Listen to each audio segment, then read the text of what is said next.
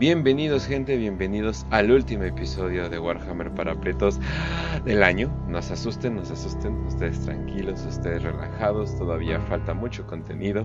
No vamos a decir, ya acabamos Warhammer, ni, nada por el estilo, nos falta, nos falta bastante.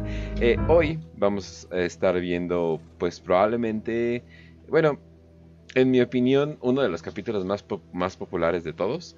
Eh, digo, tan, tan, tan, tan, tan populares que pues podríamos decir que Warhammer Plus estaba basando el principio de ellos en de golpe eh, en ellos. Lamentablemente ya se acabó ya, se acabó la mejor serie de Warhammer Plus, pero a ver qué nos tiene preparado Games Workshop para el principio, o si en dos meses todos van a regresar a YouTube porque todo va a valer madres. Pero antes de que todo valga madres, antes de que nos vayamos para descansar eh, y regresar a mediados de enero, Facio, ¿cómo estás?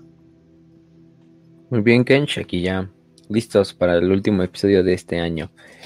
Eh, acuérdense, vamos a regresar en enero, no se preocupen, pero van a estar casi dos semanas sin episodio de Warhammer para pretos. Entonces, me tienen muchos para, para repetirlos, para volverlos a escuchar. Pero bueno, hoy toca hacer una, una excepción. Eh, hoy toca hablar de un episodio conmemorativo también porque ya se acerca Sanguinala. Entonces, como estamos en, fiestas imperiales, pues qué mejor hablar de, del que le dio origen y nombre a esa fiesta y de su legión, que es lo más importante. De hecho, ellos son protagonistas de varios episodios de Warhammer para Prietos, ¿eh? O sea, yo creo que los Ángeles Sangrientos bastante amor han recibido aquí. Y hoy lo van a recibir más con su propio episodio dedicado a su legión. Eh, vamos a hablar de su legión, de actualmente cómo es el capítulo, un poco de la historia de Sanguinius, aunque de eso ya hemos hablado en los episodios de la Gran Cruzada y de la Herejía, pero pues, no pasa nada si lo repetimos. Además, para los que vengan de nuevo o que apenas vayan llegando, pues mejor aquí, ¿no? Y si solo lo quieren escuchar de esta parte.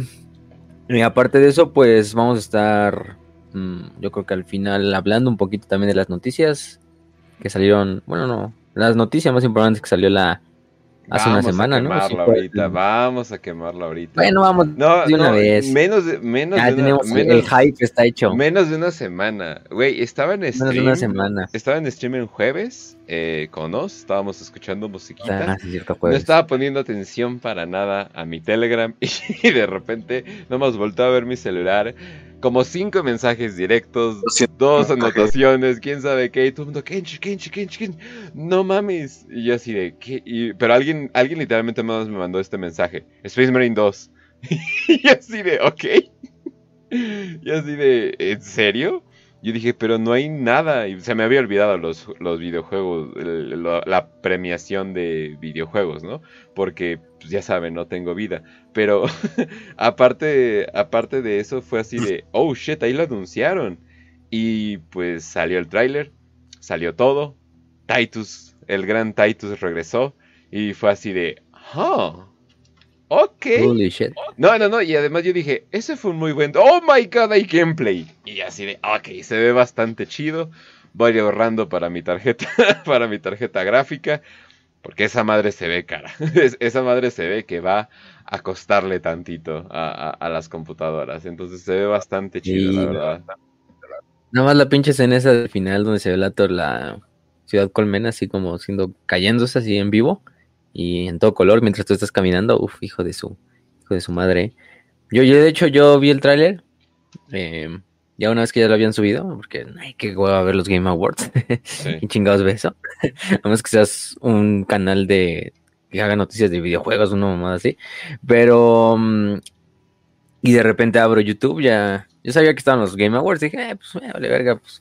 A lo mejor lo único que me interesaba es saber si le daban un premio al Halo, un pedo así, pero pero pues ya luego lo veía así como en el resumen, ¿no? Eh, y de repente que abro y sale así el pinche trailer, así de Space Marine 2 trailer, ¿no? Y dije, no mames, ¿a poco esto es real? Yo dije, hasta a lo mejor es un pinche fanmate que me sacó ahí recomendados de YouTube o la mamada y, y todo, y ya, ahí copiando, ¿no? Copiando hasta el último momento, ah, no, es Space Marine 2, y de repente, pum, ya veo que lo publicó. En ese caso yo lo había visto con, con el canal de Xbox, entonces lo publicó Xbox y dije, ah, no mames. y ya lo abro y, hijo de, yo dije, no mames, se mamaron con el tráiler. La verdad es que es el mejor pinche tráiler que han hecho para un videojuego, los de Warhammer, yo creo. Sí. Hasta el momento, o sea, cinemáticamente. Eh, bueno, también los trailers de Dawn of War eran una chingonería, pero... eso, no es lo que opina el comandante Gansa, ¿verdad?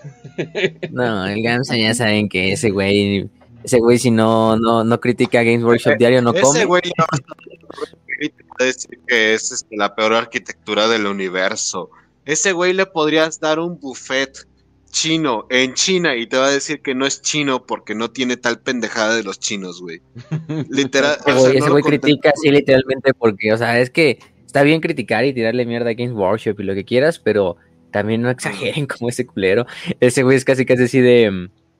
Ah, no mames, le falta una pinche águila. De, las iglesias imperiales tienen una iglesia cada dos metros cuadrados, no cada un, cada tres metros cuadrados. Eso está mal y no es Dark y, la chingada. Entonces, eh, eh, este va a ser un fracaso. y todavía ni sale el juego, todavía ni, tenemos un gameplay así de, O sea, el gameplay que nos mostraron al final sí es un gameplay, pero son como 5 segundos. O sea, pues se ve muy bien y todo, pero. Pero nada más son 5 segundos. Y el güey ya no, el pinche juego va a ser un fracaso y la verga. Pero bueno, fuera del Gamsa, que chingue su madre. este. Antes hacía hasta cierto punto contenido decente, pero ya, ya fue mucho. Este. Güey, ¿alguna vez has visto este Gumball? El capítulo cuando se supone que está como recomendando o criticando películas en, YouTube. Mm, no sé, güey, no, nada más vi como un episodio de Gumball, pero porque lo vi por accidente alguna vez. La, gente que ha visto Gumball sabe a lo que me refiero. Y hay un meme, de hecho, de eso. Del güey que está todo gordo con lentes y la barba de neckbeard. Ah, sí, sí, he visto el meme. O el de Discord mod, ¿no? sí. de mod de Discord. Ajá, exacto, güey. Este... Así está Gamsa. Ah, sí. Pero bueno, no menos importancia el Gamsa, vamos a hablar del tráiler, o sea, porque el ah. tráiler es una, o sea, es una chingonería. Hasta Janovich, el, el que hace el, el asedio de Brax, que tiene su serie así como de, ah, sí, vamos a como analizar los trailers y las cinemáticas de Games Workshop y, o de animaciones de, de Warhammer en general, ¿no? de astartes, de oficiales, de no oficiales, de fanmates. Dijo, no, ese pinche trailer es una verga. Nada más ahí obviamente le pondría unos detallitos, pero o sea, está muy bien. Y Janovich sí ha sido de los que... Ese güey sí hace unas críticas y bien hechas y, y con, y, contrastadas y no saca un pinche video cada 10 minutos de, ah, no, Games Workshop, por está cagada. O sea, pero bueno, esa es otra historia. Y la verdad es que lo bueno es que al final nos regalaron ese tráiler y no fue para un pinche juego móvil, así como, ah, no, pinche Halo, este, eh, eh, Warhammer, Spartan Assault, digo, o Space Marine Assault, yo, yo tenía miedo que Yo tenía miedo que fuera ah. Space Marine, aventuras, no sé qué, bla, bla, bla, y fuera un juego móvil, ¿no? Es como, ah, está Adventures of the Warp, no, así, ¿no? Este, este, sí, lo, lo bueno es que... No, y, y, yo dije, no mames, pues vamos a empezar a ver el tráiler y dije, ah, no, pues aquí se hasta de cierta manera, yo si lo hubiera visto en, el Game Award dijera, ah, no mames, ese es un tráiler de Dark Tide. Y sí, porque se parecía un se parecía un poquito al cómo inicia el tráiler de Dark Tide, así con el mundo colmena y se ven las espiras desde la desde la órbita y todo el madre. los guardias imperiales. Eh, y la verdad es que pinches diseños de los ormagantes y del guerrero tiránido, uff, uff. Eh, los cadianos, hasta los detallitos de... Se ve que el que les dijo cómo hicieron el tráiler, estos güeyes sí le saben, ¿no? O sea, hasta le ponen los ojos morados. Em, en la parte de atrás del fondo se ve así una de las estas esporas de los Sister Spores, de los tiránidos ahí tirado. Eh, entre muchas otras cosas, ¿no? Y de repente eh, veo Primaris. Y digo, ah, pues no, no hay pedo, son Primaris, está, está chingón. Al final también son Space Marines, ¿no? Nada más tienen un casco diferente. Yo me lo quedé con esa idea de, para no hacerme, para no enojarme, así, ah, no, sí, para, para como mantener esa, pues, ah, son Space Marines con otro pinche casco y más alto. Y Al final del día tampoco hay mucho problema entre los Marines y los Primaris, nada más son eso. Y, y de repente se quitan el casco y a la verga, es el, es el, el oh, chat, ha regresado el rey. Ha regresado el capitán, bueno, no ya no es capitán, es teniente. teniente Titus por lo que se, supone que ahora se supone que ahora es teniente. Yo creo que van a decir, no, pues es que ser primaris lo bajó de rango. No sé, alguna mamada le van a poner. O así como castigo lo bajaron de rango la mamada. Pero lo cagado es de que, no. Es de lo de la Inquisición, ya ves. No, es que sabes qué pasa, güey. Es que quiero, creo que lo quieren hacer canon bien, bien. Porque el capitán el, capitán del capítulo de, de es Sicarius. Entonces, como que, pues no vas a mover a Kato Sicarius. o sea, díganlo. No, siempre, sí, siempre fue pinche desmadre ahí entre esa, como que nunca se pusieron de acuerdo porque. De hecho, o sea, originalmente Space Marine no debería de ser canon. Por eso mismo.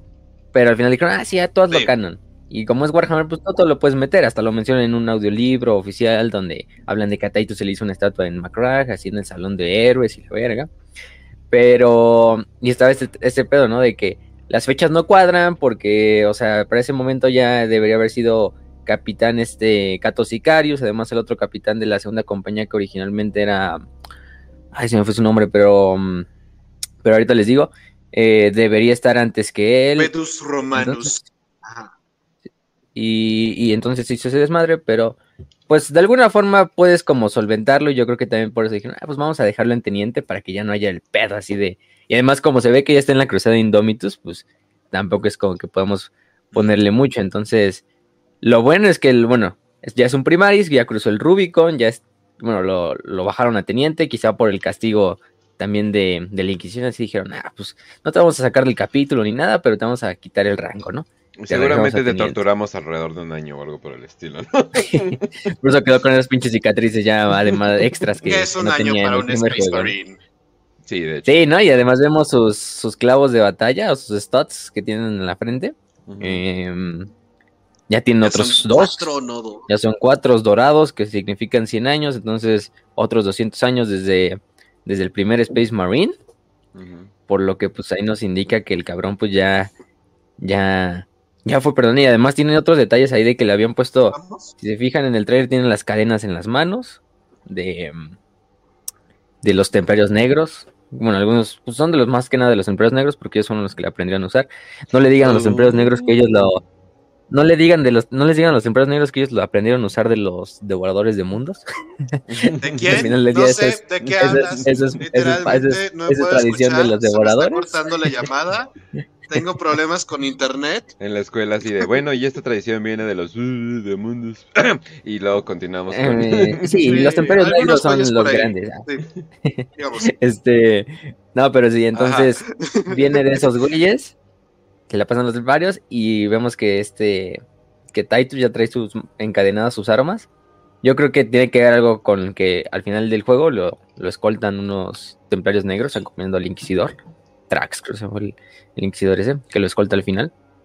Eh, entonces, pues se ve muy, se ve muy bien, ¿eh? Se ve muy bien el pinche trailer. El gameplay se ve súper chingón, o sea, que decirlo. Por lo bueno, los, menos los screen, los pequeños 5 segundos que vemos, que no es mucho, pero, pero lo que se ve, desde la ambientación, desde el estilo de juego, porque se ve igualito al estilo de juego de Total, digo, de Total War, del Space Marine 1, solo que con tiránidos en vez de orcos. No, Quizá ya no va a ser tan divertido porque los tiranidos pues no hablan mucho. Y se ve no dicen tantas pendejadas, pero pues aún así es lo mismo. Y se ve poblado. En el, primer, en el primer juego antes no había mucho. O sea, era, un juego. Era un juego increíblemente era vacío. Era un mundo forja y no te encuentras a ningún tecno sacerdote. No, o sea, parecía que se habían escondido o algo por el estilo. Eran simplemente tú y los enemigos y de vez en cuando uno que otro aliado, ¿no? Hasta que ves a los Blood Ravens, creo que al final, ¿no?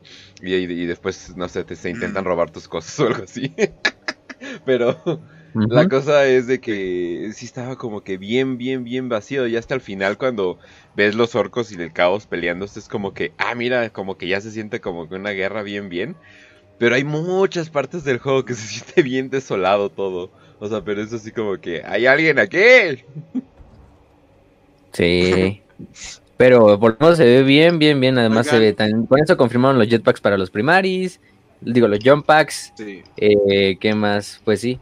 Ah, ya me acordé, Severus Angeman era el güey que se supone que una vez que a Titus lo, lo, lo, lo quitan, va y lo suple y una vez que se una vez que destruyen a la primera compañía, Severus se vuelve el primer capitán de la primera compañía. Y a Kato Sicarius ya le dan el mando de la segunda. Entonces, es un mega desmadre ahí que nunca se puso de acuerdo. Entre tiempos y fechas y entre quién es el capitán y quién no es el capitán. Eh, Pero bueno.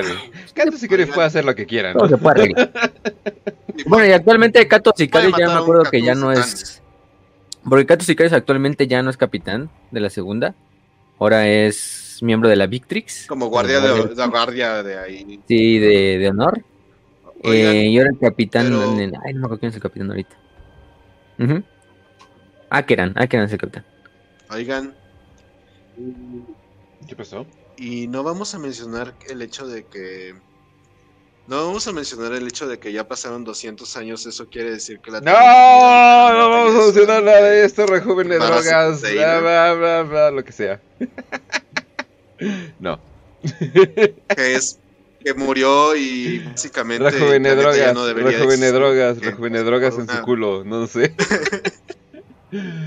Ah, pues sí, obviamente, güey, pero eso es, como que, güey, ¿en serio se ponen triste porque un personaje en Warhammer se murió? no mames, ahí se mueven derecha e izquierda personajes Hay gente que le va, le, va, le va a poner triste. Güey, la única razón por que la gente odia a los Ultramarines tanto es porque no se mueren tanto. o sea, esa es la única razón. Tanto. Tanto. Pero sí mueren. Eso sí, pero bueno. Entonces, Ay, bueno, pero ¿saben quién no se muere? Eh, nuestro amor por nuestros patrons. Claro que sí. Gracias, muchas gracias a Fergoso, a Javier Caballero, a Kile Mola, a Eduardo Vélez, a Juancho 117, a, Orlando Gutiérrez, a Mica, a Manuel Villaverde, a Oscar Salazar, a Sebastián González, a Dante Alfredo y Alberto Parra. Muchas, muchas, muchas gracias por apoyarnos. En estas vacaciones les vamos a estar dando varias, varias cosillas. Y también yo creo que le voy a estar hablando a L5 para unas cosillas. Sí, también, también se viene a cuenta. Ahí estamos ahí estamos ya arreglando ciertas cosas para que la, pobre de Pausikis no le toque todo. Pero bueno, entonces, pues ya, yo, yo creo que ya empezamos con eh, el capítulo en forma, ¿verdad? Después de 20 minutos de estar hablando de otras cosas, ahora sí, vamos a lo importante de este programa. No hay pedo, no hay Sangre. pedo. No hay pedo. Güey, nosotros somos como Games Workshop, güey. Es así de no hay pedo, es nuestro programa, podemos hacer lo que queramos. ok, pero entonces vamos a hablar.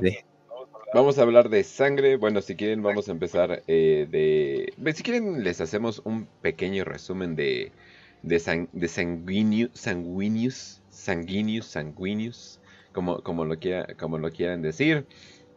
Eh, ¡El cuero! Sí, tenemos un, un, episodio específicamente de él y su gran batalla con Cabanda. No, y de hecho, no, ya tenemos varios, sí tienes razón, eh, ya tenemos varios episodios de él.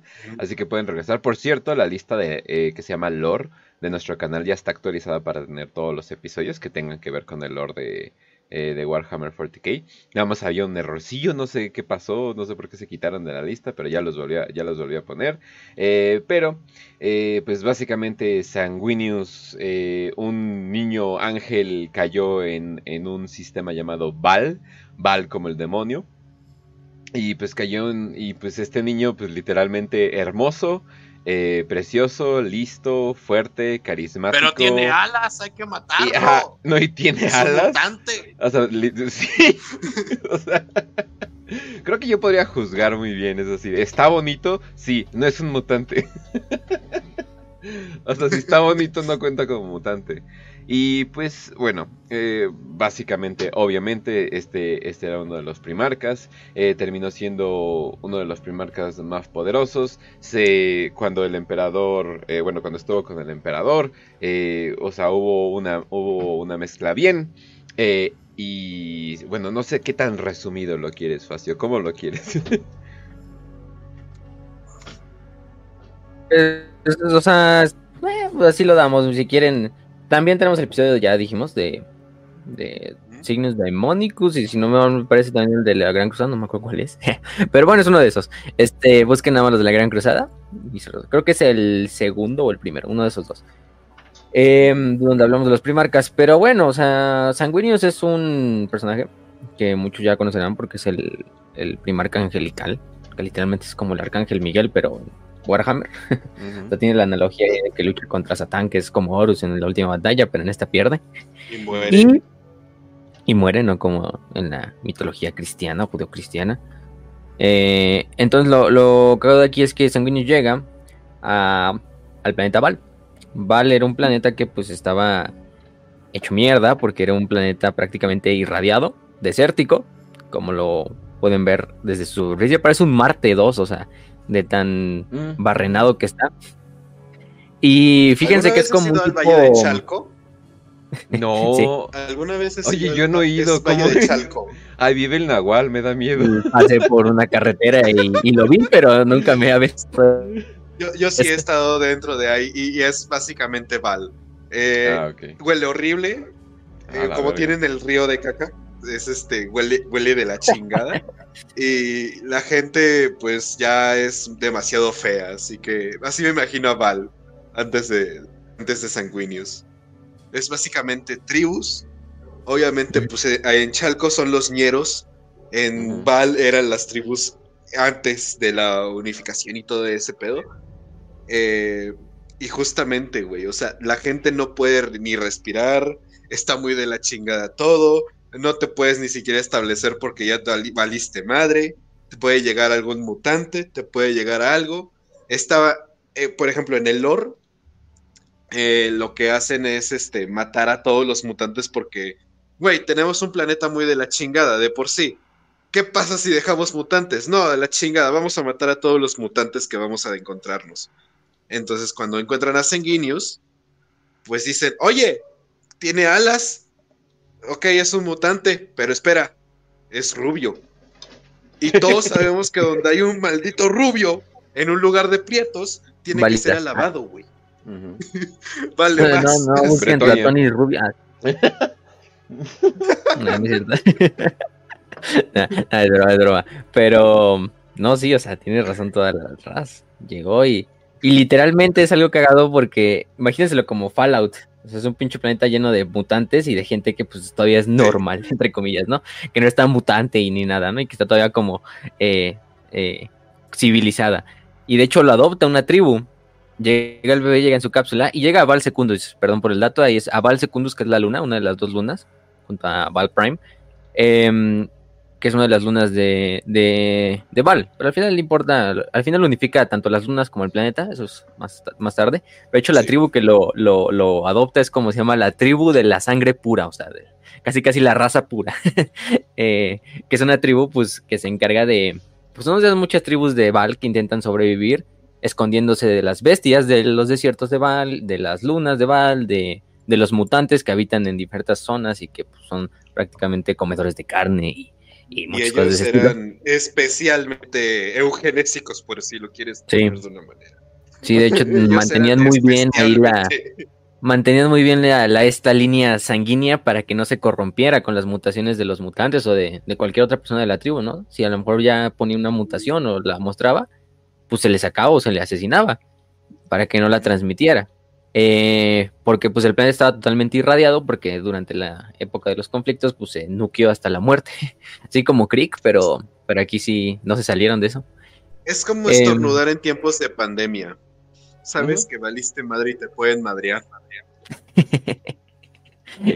Eh, bueno, también, exactamente. Y, y bueno, pues llega ahí el pequeño Sanguinius. El pequeño Sanguinius desde pequeño empieza a mostrar las actitudes propias de un primarca, como todos sus hermanos. Entre ellas, pues literalmente vencer a un pinche, a un escorpión eh, balita, que son unos escorpiones como de fuego gigantescos em, y radioactivos aparte. Entonces, eh, siendo un bebé prácticamente.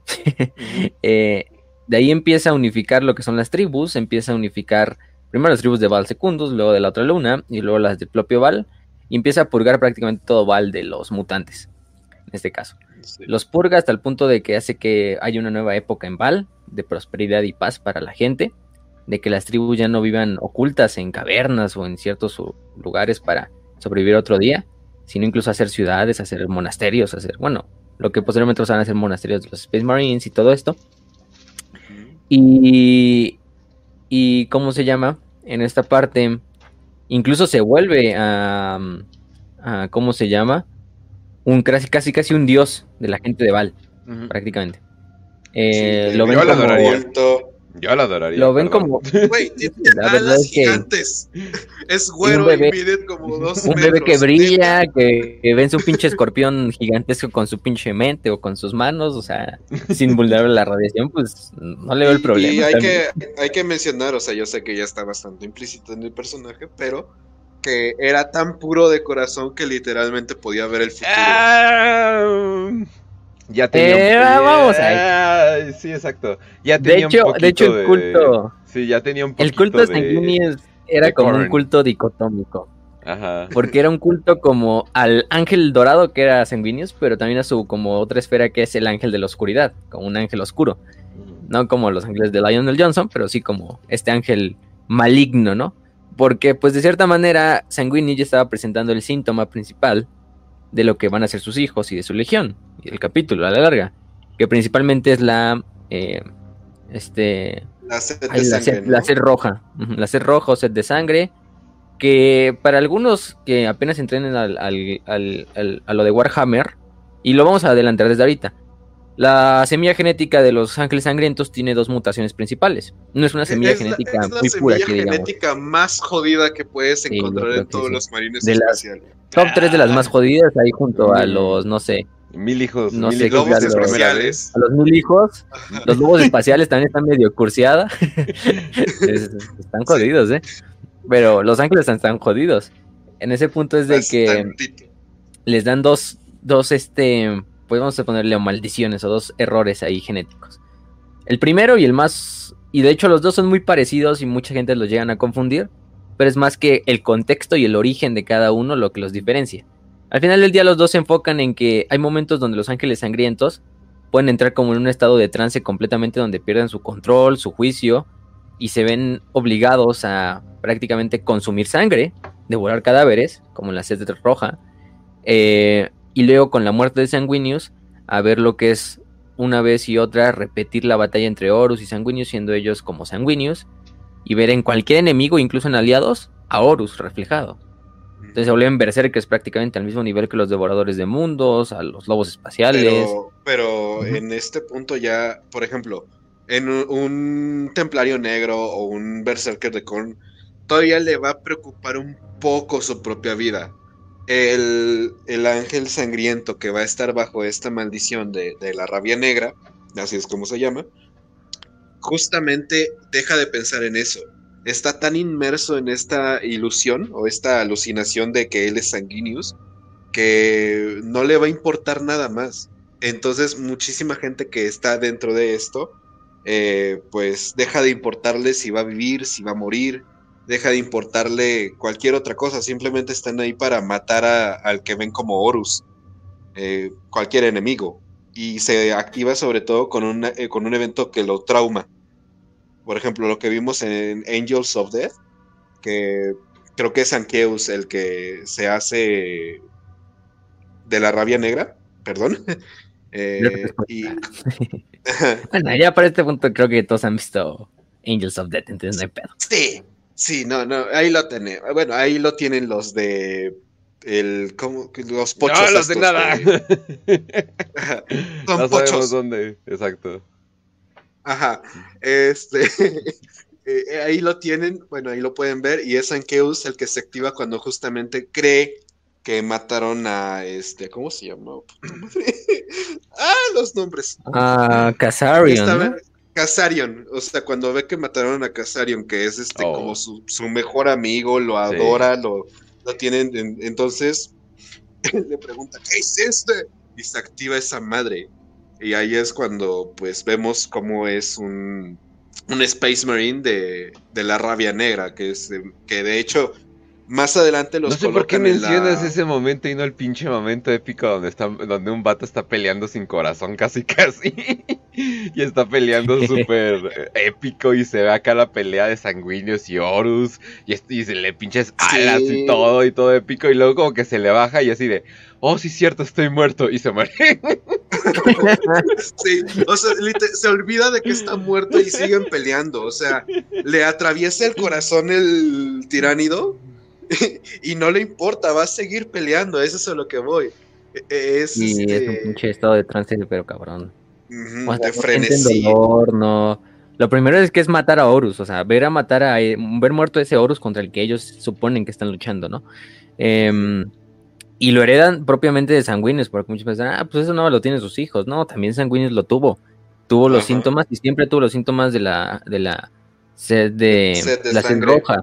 De hecho, hay una historia donde en Val, pues una Se vez la su- su tribu la sorprenden y los emboscan y matan a bastantes de la tribu y Sanguinius se emputa como si nada, casi entra en lo que es la sed roja y, masacra a los mutantes como, como nunca. Toda la pinche gente se queda así traumatizada con lo que acaba de ver de su ángel.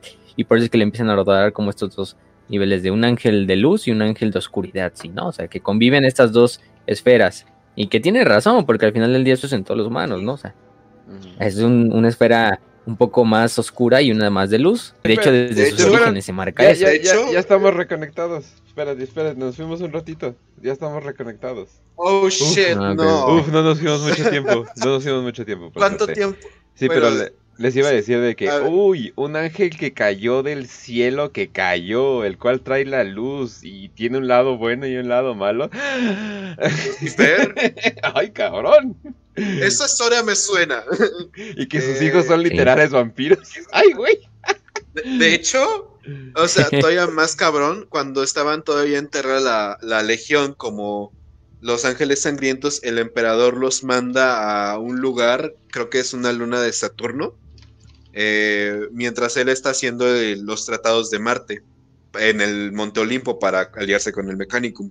Entonces él manda a la legión, no me acuerdo el nombre de quién estaba liderando la legión en ese momento, Facio, si tú te lo acuerdas, eh, pero justamente son criminales. no, no lo mencionan, pero... ¿No lo mencionan? Ah, bueno. Eh, pero son criminales, son este como que la peor escoria que puede encontrar este en la humanidad en Terra. Y justamente después de esta pelea que les va a costar como dos años, son dos años que van a estar contra, creo que es una raza senos que estaba esclavizando a los humanos de esa luna. Entonces, cuando terminan esta, esta batalla, que es una masacre, o sea, no te estoy mintiendo cuando te digo que los números pueden ascender a más de 100 mil muertos, güey. O sea, fue una masacre. Entonces, ese fue el primer golpe que sintieron y estuvieron abandonados dos años. Después de estos dos años, cuando llega el emperador por ellos, él los creía completamente muertos porque el planeta, digo, la luna queda hecha trizas, la población humana que estaba antes, pues ya que es diminuta, o sea, nueve cada diez se murieron, ¿no? Eh, y los, que los pocos ángeles sangrientos que quedaron, pues estaban ya como que muy acostumbrados a, a matar y eran muy, muy fuertes ya para ese entonces. Eh, el emperador, te digo, los creía incluso muertos a todos porque se veía que la batalla estuvo muy cabrona. Tiempo, un poquito tiempo después ya es cuando se encuentran con Sanguinius y Sanguinius los ve como siendo casi casi criminales, este es la escoria, ¿no? Y Sanguinius pues, lo que intenta hacer es, ok, voy a reforjarlos como los ángeles de, del imperio. Entonces esa es la primera premisa que tienen los ángeles sangrientos, de, de, las, de las cenizas, de, la porquería que somos, de las vamos a, hacernos cenizas y de las cenizas va a salir un ángel. Está un poco, es como poético, se explica mejor con otras personas. Eran criminales, ladrones, y los que no se pudieron reformar hicieron violadores. Los, los que no se reformaron se fueron a los cuervos sangrientos. claro. No, sí. de hecho, de hecho es lo que le marca la guerra de durante la guerra de la unificación, los también creo que los denominaron los comedores de o los devoradores de cadáveres. Hasta cierto punto, o sea, un buen nombre. O sea, eh, de hecho era la peor legión de todos, o sea, peor que incluso los perros de la guerra, peor que, que, los amos de la noche, que todos esos güeyes, ¿no? Y combinados, o sea, la, la, novena sí estaba, estaba jodida y estaba a los ojos del emperador y de Malcador, pues más como, como un instrumento que, en realidad como legionarios. Pero es una vez que se encuentran con el primarca y se... Y de hecho Malcador casi casi fue como, mándenlos a Neptuno, y bueno, el emperador, o a Saturno, no me acuerdo bien, ya con nuestros senos para ver si tenemos suerte, pues matan a los senos. Y si tenemos más suerte, pues se matan los dos y ya no, nos tenemos que preocupar de la novena. Sí, es algo que haría el emperador y Malcador. Mientras están jugando ajedrez o algo así. Exactamente. Y quién lo diría, ¿no? Que son los hijos del, primarca, pues podemos decir de los más puros, ¿no? Porque no es 100% puro, no es 100% puro, no porque él quiera, sino por diseño. O sea, al final del día fue tocado también por la disformidad, por eso también tiene esas alas de ángel que pues, para muchos ojos es una mutación, y sí es una mutación, como lo quieran ver de todos los puntos, unas alas de, de, ángel de plumas de ganso que brilla, pues no es nada, nada normal, ¿no?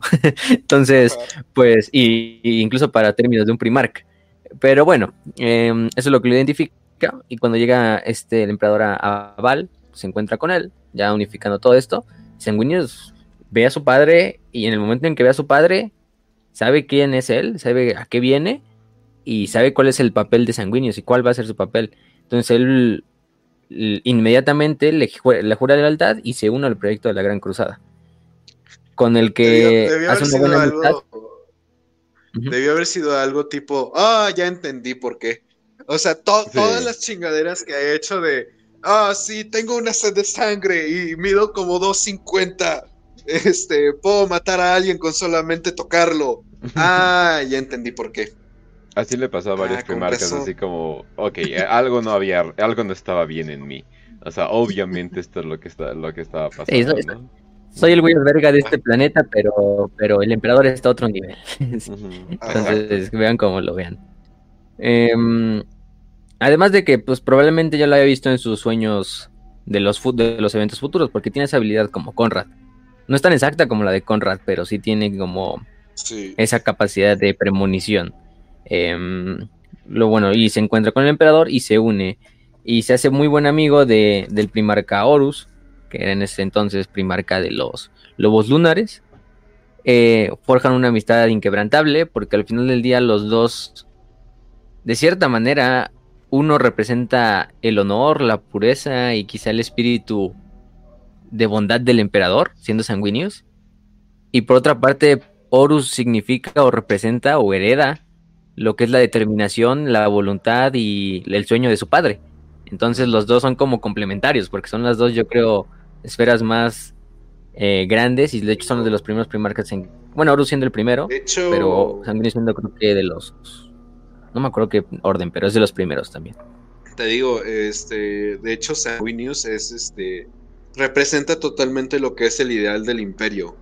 Esta ascensión que tiene la humanidad, que reforjarse, eh, este pensamiento que él lo quiere aplicar a su legión de vamos a reforjarnos siendo de la peor escoria, vamos a convertirlos en los mismos ángeles que van a proteger este imperio.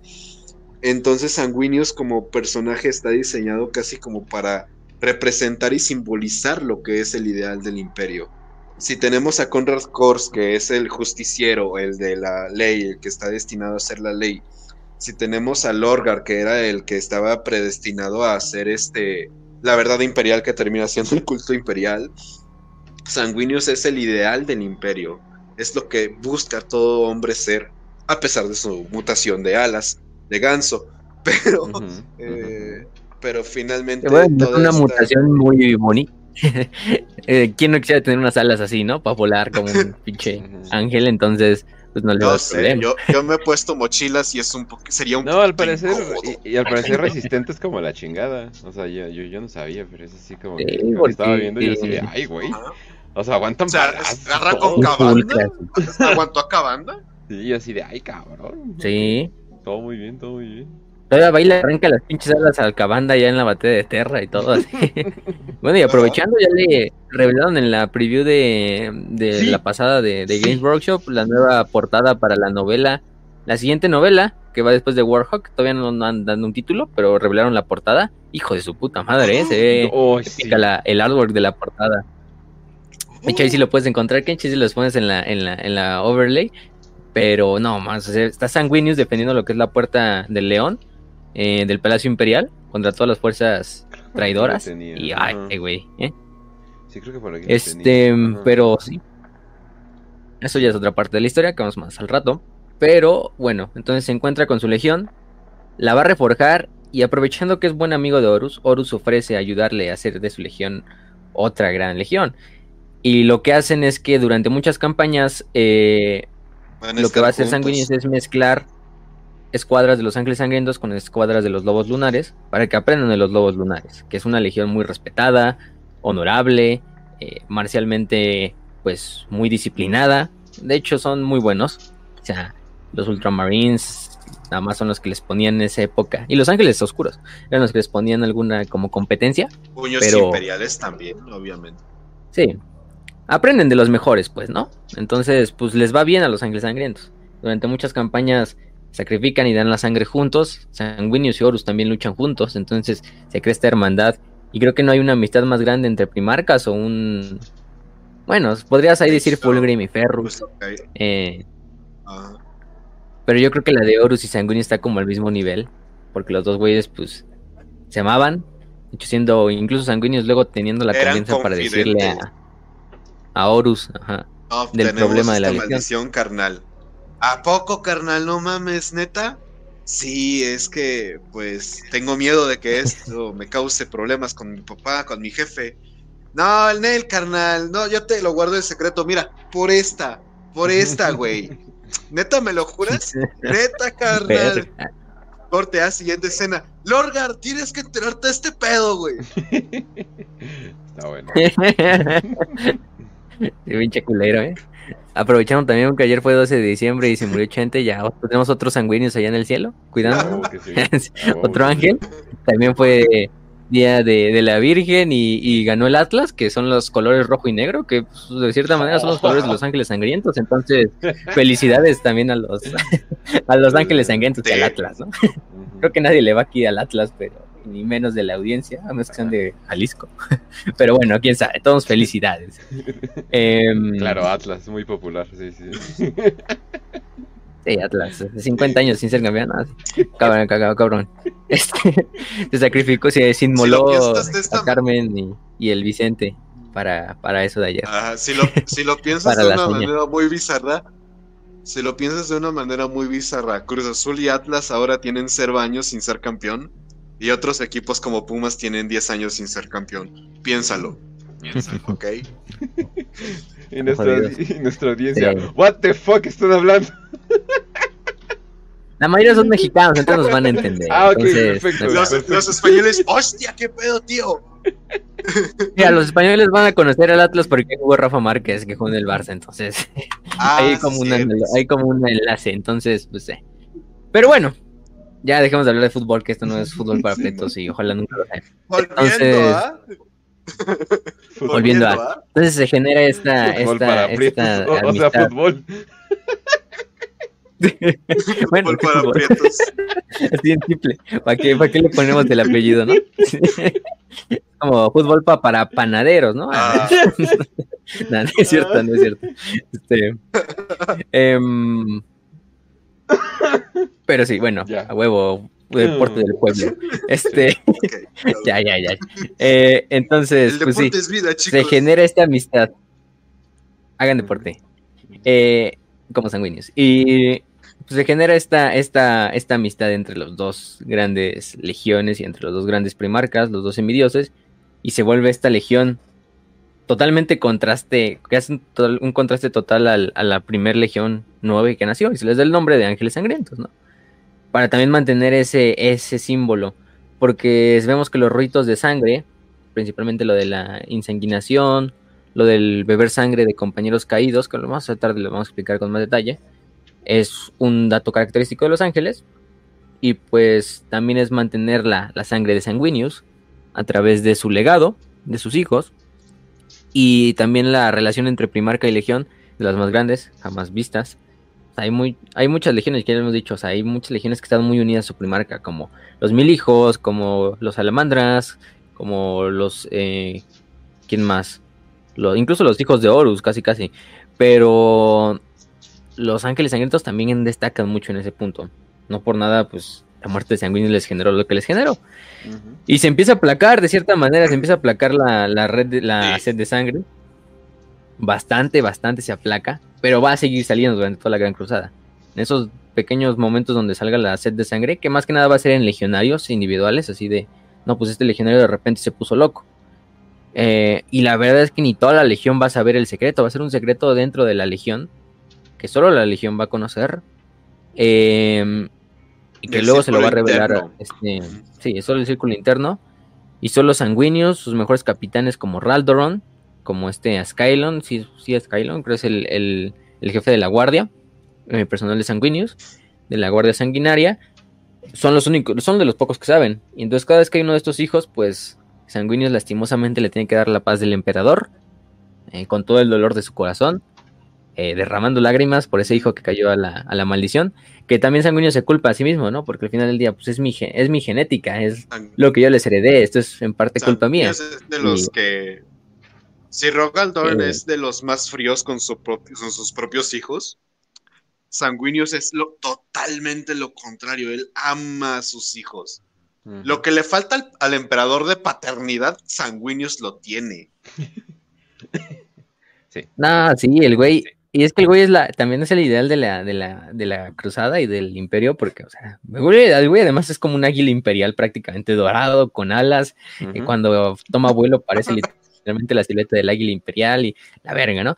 Pero es, el pinche más noble de los primarcas y el más, vamos a ponerlo, humildad, ah, cierto, eh, come frijoles y con sus legionarios y nada, este, así como Vulcan, nah, pero, pero prácticamente Sanguinius es esos güeyes que tú como ser humano normal te le podías acercar y Sanguinius sin pedos te hablaba y ¿qué, qué, qué necesitas, hijo mío? ¿No? Cosas así, casi, casi. Eh, pues como lo que es, como, como el ángel, entonces el güey era bastante querido no solo por su legión, sino por otras legiones, por las tropas imperiales, del ejército, respetado y querido, porque el güey era bastante, te puedes acercar bastante, al igual que Horus, carismático igual. Entonces entre Horus y Sanguíneo se vuelve esta como rivalidad, no, no adrede, pero sí como de, o sea, los dos güeyes representan, ah. son como el epítome entre sus hermanos casi casi. Eh, de hecho, unos consideraban a como jefe de la guerra. Uh -huh. Sí, hay un diálogo que tiene, de hecho, Sanguin con, con el Khan, que en uno de esas reuniones que tienen dentro de la Gran Cruzada, y el Khan como que le dice, le dice algo a Sanguinius en referen referente a sus alas. Esas alas te hacen parecer un ángel, o algo así, y este, para que vean el carisma que tiene Sanguinius. Sanguinius lo que le responde, yo no soy el único ángel en esta mesa el Khan, yo creo que debió haber respondido como. Uh, y debió haber juntado sus deditos. de mamada. Este. Uh, es, es, no, pues es que tiene razón. Al final tienen razón los dos. Y pues es que Sanguinius sí, o sea, en esa parte, creo que es durante la cruzada de Ulanor, digo, la, el triunfo de Ulanor, donde tiene esa plática, porque. No. Bueno. Shit, otra vez. ¿Por qué será? Sigo yo, sigo en vivo. Hola banda, ¿cómo están? si no se tarda mucho, pues simplemente seguimos la conversación como siempre. Es más, ni les voy a decir que nos fuimos. Pero sí, quién sabe por qué está dando así, banda. Tal vez es Telegram. Porque el, la conexión está bien. Huh. Está muy curiosito esto. Pero bueno, ya eran tercero. Uh -huh. En este caso ya eran tercero. Era un planeta pues que se iba a someter a la, al, al, imperio. Y mandan a lo que es la la, la Legión eh, 9. Todavía no tiene un nombre, todavía no eran Los Ángeles. Eh, mandan a la cardoceava compañía y la, la, mandan al mando de Rogaldorn. Rogaldorn ya estaba atacando con sus puños imperiales, haciendo un asedio. Le dicen, ah, pues mientras te dejamos estos güeyes, a ver qué haces con ellos y que te ayuden ahí a, en la batalla. Eh, lo más claro es que durante la campaña, los ángeles sangrientos, para hacer como guerra psicológica, este, empiezan a consumir a los prisioneros, eh, se los empiezan a comer literalmente, vivos, enfrente de los muros del enemigo para inspirar pues terror en, en, en el sí, en el enemigo. Eh, sangrientos prácticamente se le censura prácticamente se le censura ahí a esa compañía. Se le dice que parcialmente censurados oh, porque incluso se dice que literalmente se comieron también a miembros heridos o que estaban en retirada pero heridos de su propio de ejército. del ejército imperial de los rifles Malagant, que era un regimiento del ejército imperial. Entonces se comían a los heridos también de los rifles Malagant. Entonces, pues, pues oye, no mames. De Rogaldorn sí se dio cuenta y dijo, no mames, que, pues, ¿Quién me mandaste, Malcador? No mames, o sea, cuando los ángeles sangrientos mandan a su gente, no mandan a la mejor Malcador? gente. No mames, carnal. Te la mañaste con la pinche, con, mandándome a estos pinches cabrones. No mames, güey. Se comieron a los cabrones. Se comieron a mis heridos, güey. Así, pinches. Sí, con acento de barrio. de- Cosas bien turbias.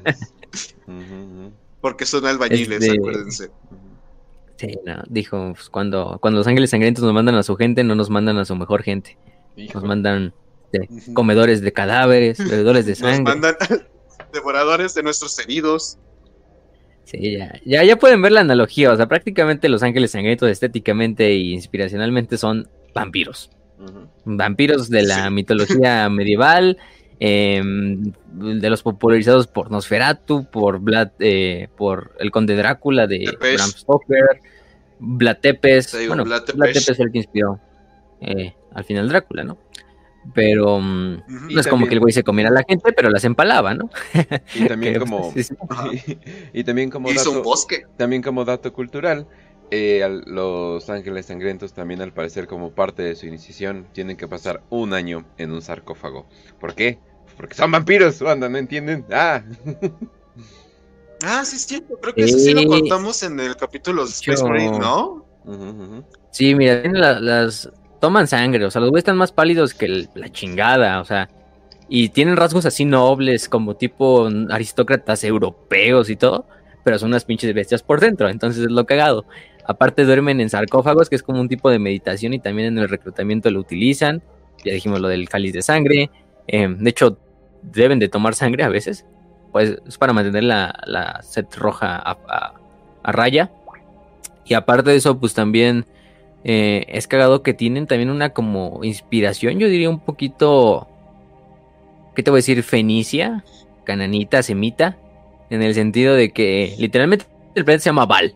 O sea, ya de ahí vamos medio, medio raro, ¿no? O sea, Val es un dios propiamente fenicio cananeo, bueno, semita, vamos a ponerlo semita, ¿no? Porque pues, engloba a todos. ¿no? Judíos y, y fenicios y, y cartagineses y todo ese desmadre, al cual se le hacían sacrificios, de hecho, entonces tampoco es algo muy, muy cagado, ¿eh? Para los que no sepan de, Un de momento, Facio. ¿Me estás diciendo que los judíos. Ok, sigamos con el programa. no vean, no vean la voz. Este, mm, los No voz. viejitos. Este, mm, sí, o sea, es un dios cananeo. Tiene mucha influencia y también se mezcla con el dios Moloch, em, que también es un dios propiamente de ahí, que literalmente se le sacrificaban bebés, entonces eh, se sacrifican, guiño, guiño. Em, entonces está medio cagado, ¿eh? O sea, la, la analogía. Y además, si ven los nombres, casi siempre son Rafael, eh, Azrael, eh, bueno, hay otros como Mephisto, ni que no, pero, pero tienen muchos de Orfeo esos también. inspiraciones. Em, bueno, Orfeo es más griego, pero, pero bueno. Eh, andas- pero sí. Tienen esa inspiración. Esto en cuanto a su inspiración, no es que tenga que ver, literalmente, bueno. ya, ya sabemos, es que sangre y, y rituales semitas, está, está raro también la inspiración, ¿eh? no, no googlear la relación. Em, Yo creo que se refiere a los sonorenses. Sí. sonorenses. Obviamente Malditos regiomontanos, ¿no? Que fundados por, ya saben. Ajá, regios. Ah, Son cierto. regios. Un saludo a todos los regios que nos escuchan. Entonces, bueno, pero sí esas son sus inspiraciones más, más fervientes, ¿no? O sea, lo que es vampiros y yo diría mitología fenicia, cananea, semita, todo eso, ¿no? Entonces, pues, ese es en parte. Eh, entonces seguimos con esto. Sigue la Gran Cruzada. Se viene la herejía de Horus. Aquí no nos vamos a meter mucho porque eso lo vamos a seguir diciendo en otros episodios de la herejía de Horus. Vean el episodio de Signus Daimonicus, que es cuando el Horus, una vez que ya se fue corrompido por el caos, envía a los ángeles sangrientos a lo que es el planeta, bueno, al sistema de Cygnus, eh, Cygnus Prime. Bueno, sí, el sistema del cúmulo Cygnus. Oye, Horus. Ajá. Oye, Horus, sigo teniendo problemas con mi, con mis hijos. La verdad, hay muchos problemas con la parte de la sed de sangre. Eh, ¿Recuerdas lo que te conté? Me dijiste que me ibas a poder ayudar, ¿verdad? Ah, sí, claro, claro, claro. Mira, te vas a ir a este planeta. Te juro, es el planeta mejor donde vas a encontrar esta solución a este problema, güey. Neta, ahí, ahí hay unos científicos increíbles. Eso sí, eh, tienes que. van a pasar varias cosas, no te preocupes, todo va a salir bien.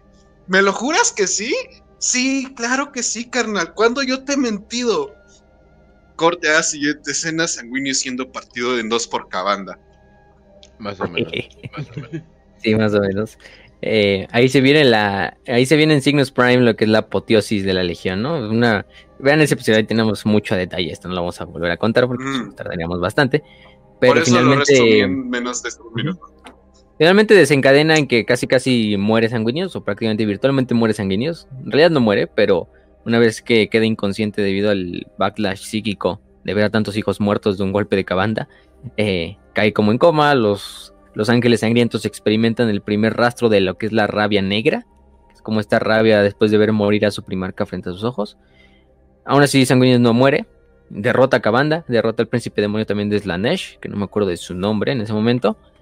Después el sacrificio de un apotecario, de este Meros, si no mal recuerdo. Eh, y logran salir de Cygnus, de ahí se dirigen a Macrag. Y en el episodio de Imperium Secundus, también ya hablamos mejor, Sanguinius es nombrado siguiente emperador del, imperio, de este imperio de, que hace Gilliman y el León junto a Sanguinius, de, de, de, repuesto, en lo que restablecen el contacto con, con Terra. Al final del día se os olvida. Esto es legal. Esto es legal, ¿verdad? Gilliman. Claro, hermano, seguramente sí, obviamente es legal. ¿Cuándo yo te he mentido? Ah, bueno. y a la siguiente escena borren todo lo que hubo registros de esta, de esta chingadera. este, pero bueno. Bueno, y desde el punto no hay un mejor güey, o en ese momento no había un mejor primarca para suceder al emperador como emperador que Sanguinius. Seamos lo, seamos objetivos, yo creo que Sanguinius hubiera sido el mejor emperador Incluso yo diría mejor que Horus, personalmente. Hay unos que dirán, no, es que Horus es mejor y era mejor administrador y mejor militar. Y de hecho estaba siempre eso, ¿no? De, también Sanguinius fue, unos pensaban que él fue el que debió haber sido nombrado señor de la guerra y no Horus. Hay gente, pero bueno. hay gente que piensa que hubiera sido Dorn. Yo personalmente digo que no, porque yo sí quiero a Dorn. Dorn hubiera sufrido mucho con la burocracia. Sanguinius no hubiera tenido decir, hay, gente, hay gente que hay gente que quería ver a Dorn. Yo. Porque no, yo también. Eh, Sanguinius, es muy tolerante, ¿no? Es esos güeyes que no se tiene, lleva, trabaja 10 horas en su fábrica, en una fábrica, es un obrero, pero llega todos los días a, a, jugar con sus hijos, todo, puede estar todo puteado, todo cansado y todo pinche jodido, pero y llega a, su casa con una sonrisa, güey. Con una sonrisa. Ese, ese es sanguíneos, así. Es como el es como el meme del Goya casi todo cansado, pero, pero bloomer. Ese güey siempre, le ve el lado bueno. Entonces, pues sí, sanguíneos. Aunque sí, sanguíneos cuando se emputa, hijo de su, güey. Quítense porque, porque hasta Korn tiembla.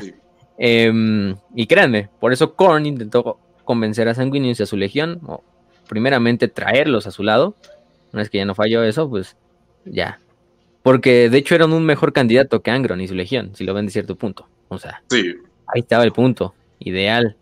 Los Ángeles Sangrientos tenían todo el potencial para ser mejor que los. Y son mejores que los devoradores de mundo. Sí, claro que sí. Eh, 100% lealistas. Sí. Ah, este. Mm, pero. pero sí también podrían ser los mejores campeones de, de Korn. Igual que Sanguinius, pues. Si agarraba todo lo que era su, su, su otra faceta, pues se volvía perfecto campeón de Korn, pero no, al final del día ganó eh, su espíritu y ganó su alma y su voluntad, que estaba con el emperador y nunca con otro dios, ni con Korn ni con nada de eso. Entonces, pues está bastante, bastante, curioso. Una vez de ahí ya, después de muchas cosas, pasan la tormenta de la ruina, regresan, luchan en la batalla de, de la que sale en la novela Titan Dead, que no me acuerdo del, del nombre, pero llega a Terra, ¿no? En Terra él lidera prácticamente lo que es defensa imperial junto a Rogal y junto a Yagatai Khan, que son los únicos tres primarcas que están pues disponibles.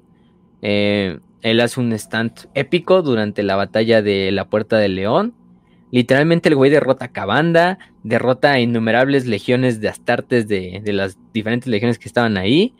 Em, también derrota a lo que son... Creo que a Cabanda lo derrota, si no mal recuerdo... Bueno, no, esta sería la segunda vez que derrota a Cabanda, siendo esta, obviamente esta, rivalidad con Cabanda épica, que va a durar hasta, pues sigue durando hasta el día de hoy. Em, y con los Ángeles Sangrientos, ¿no? Mm. En general. Porque hasta el mismo Cabanda dijo, ¿no? Si alguien va a encargarse de los Ángeles Sangrientos, voy a ser yo y nadie más. Por eso es que los ayuda en la devastación de Val. Los ayuda entre comillas. Mm. Eh, entonces, sí. Eh, derrota a Cabanda. Imagínense, el güey ya estaba. Y por lo que se vieron las novelas, nos van a decir, yo supongo que va a derrotar a Angron. O que le va a dar una madre a Angron y por lo menos va a hacer que Angron salga de la batalla. O incluso lo destierre. Porque eso ya está como la premisa, no sabemos cómo se va a hacer la batalla, pero por lo menos ya sabemos que por lo menos a un primarca le va a dar en la madre en el asedio de Terra con las novelas siguientes. Entonces imagínense, acá contra Cabanda, semanas, meses que va durando la pinche asedio de Terra. Em, y literalmente ha estado peleando día y noche contra innumerables astartes, contra primarcas, contra sus hermanos primarcas, ya demonios, contra literalmente demonios de Korn, Cabanda, que es literalmente el mejor demonio de Korn, quizá junto a Scarbrand. Entonces, o de los más Ujú. alzados. Eh, y todavía el güey tiene los huevos de decirle, padre, yo te acompaño al espíritu vengativo, ¿no? Y también Rogaldorn. Eh, van con ellos, van los tres. Y Sanguinius es el que primeramente Ajá. se encuentra con Horus. De hecho, algo. De hecho, lo que pasa es este tipo el diálogo de el emperador. Ok, Horus me está retando un duelo. Tengo que ir a enfrentarlo yo para salvar a Terra. Dorn le dice que va a morir, que, que no sea pendejo, que se va a morir, que es un suicidio. Y dice él solito: Yo te voy a acompañar, papá. Eh, y Sanguinius le dice, no, no, yo te quiero acompañar, yo te tengo que cuidar, papá. Entonces, este, ahí van, van los dos. Eh, Es muy cruel, es demasiado cruel porque lo que pasa es, cuando dan el salto, obviamente pues salen muy separados uno de los, los tres, cada uno. Entonces el emperador sale como en una parte cerca del puente. Sanguinius es el que entra directamente a, a la sala donde está Horus. Y Rogaldorn está en la parte más alejada de- del puente. Literalmente, o sea, Thorn para encontrar al emperador después de todo, se tarda como... Y luego no es una nave minutos, chiquita, pero son como 27, yo Ajá, digo que o hasta sea, horas, o sea, son como 27 kilómetros de nave, Ajá. nada más. Entonces, pues es Sí, sí, sí. una Y- chingadería. Y Horus se supone que tiene ahí un diálogo, este, Horus tratando de convencer a Sanguinius de, oye, mira, vamos a ganar, únete a mí, únete a la fuerza, o ¿cómo se dice? Únete al lado oscuro, le dice Horus, referencias superñoñas, eh, y Sanguinius, Nel pastel, y decide pelear contra, contra Horus, Eh, la batalla es titánica, Obviamente, pues lo que pasa es que Sanguinius logra hacer una pequeña y ligera apertura. Obviamente, pues enfrentándose a Horus eh, y Horus demonizado, ¿no? Entonces, lo que hace es Sanguinius, a pesar de toda la habilidad, Horus, pues es Horus, eh, Don OP, y lo que hace Sanguinius es este hacer una apertura lo suficientemente grande en su armadura para que el emperador pueda dar el último golpe. Algunos dicen que, que, no hubiera podido, algunos dicen que fue adrede, intencionado para morir. Hay un debate, pero al final él, cuando muere, todos sus legionarios que están de hecho en tierra soportando el, combate, se empiezan a volver locos y empiezan a gritar, empiezan a tener un, trance de violencia desenfrenada. Y cuando digo violencia desenfrenada en un Space Marine es violencia desesperada, desenfrenada, eh, eh, errática, eh, en, plena, en pleno asedio de Terra. Entonces, pues estás viendo cómo todos los marines espaciales se están volviendo locos, están empezando a matar hasta a sus propios aliados.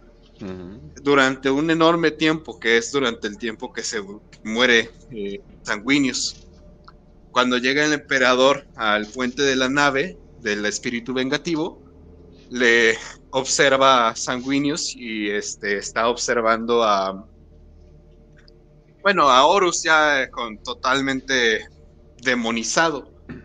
Entonces, pues Horus se empieza a burlar, empieza a decir que eh, era, un, era un tonto por no seguirlo, eh, pasa lo que pasa. Cuando termina todo esto, Rogaldorn eh, recoge el cuerpo de Sanguinius y del emperador. Y imagínate lo mamado que debe de estar para poder cargar los dos cuerpos. Bueno, iba con y los, los devuelve, pero a, a, Terra. Obviamente, pues ya está. Ajá, bueno, también. y este, pues ahí ya, eso. Lo siguiente quedará en Asedio de Terra. Ahorita es referente solamente a lo que pasa con Sanguinius. Sí, o sea, no, no hemos visto todavía cómo van a redconear o qué van a redconear, pero obviamente la batalla de Horus y Sanguinius va a estar ahí presente porque eso es ya legendario, ya es, eso es lo que ha estado como dogma desde que se creó la herejía de Horus, desde que se creó el concepto de primarcas, de que Sanguinius da su vida en el último combate contra, contra Horus. Eh, lo que sí queda ahí como en el aire es que, bueno, la verdad es que Sanguinius ya sabía que estaba entrando a la boca del lobo, sabía que pues probablemente no iba a salir vivo del combate y lo sí, o sea, él sabía ya que este era su último combate, pero que le iba a ganar tiempo al emperador y que si podía por lo menos hacerle daño a Horus y esto hacerle el trabajo más fácil a su padre, pues qué mejor, ¿no? Y cagado, ¿no? Sanguinius es el primero que dice, "No, hermano, tú ya estás perdido. Aquí yo no voy a dudar y voy a luchar contra ti." No como el emperador de que, "Ah, es que mi hijo y que la chingada y que y que no sé qué." Sanguíneo no, Sanguíneo siendo el hermano más querido de Horus, siendo todo esto, sí le dice, no, hermano, aquí ya, lo, nuestro se rompió cuando, cuando me traicionaste en Cygnus. No hay cosa por qué perdonarte y, y lo mejor que puedo hacer por el Horus del pasado es asesinar al Horus del presente, ¿no? Para, para redimirlo en la muerte. Y se enfrenta.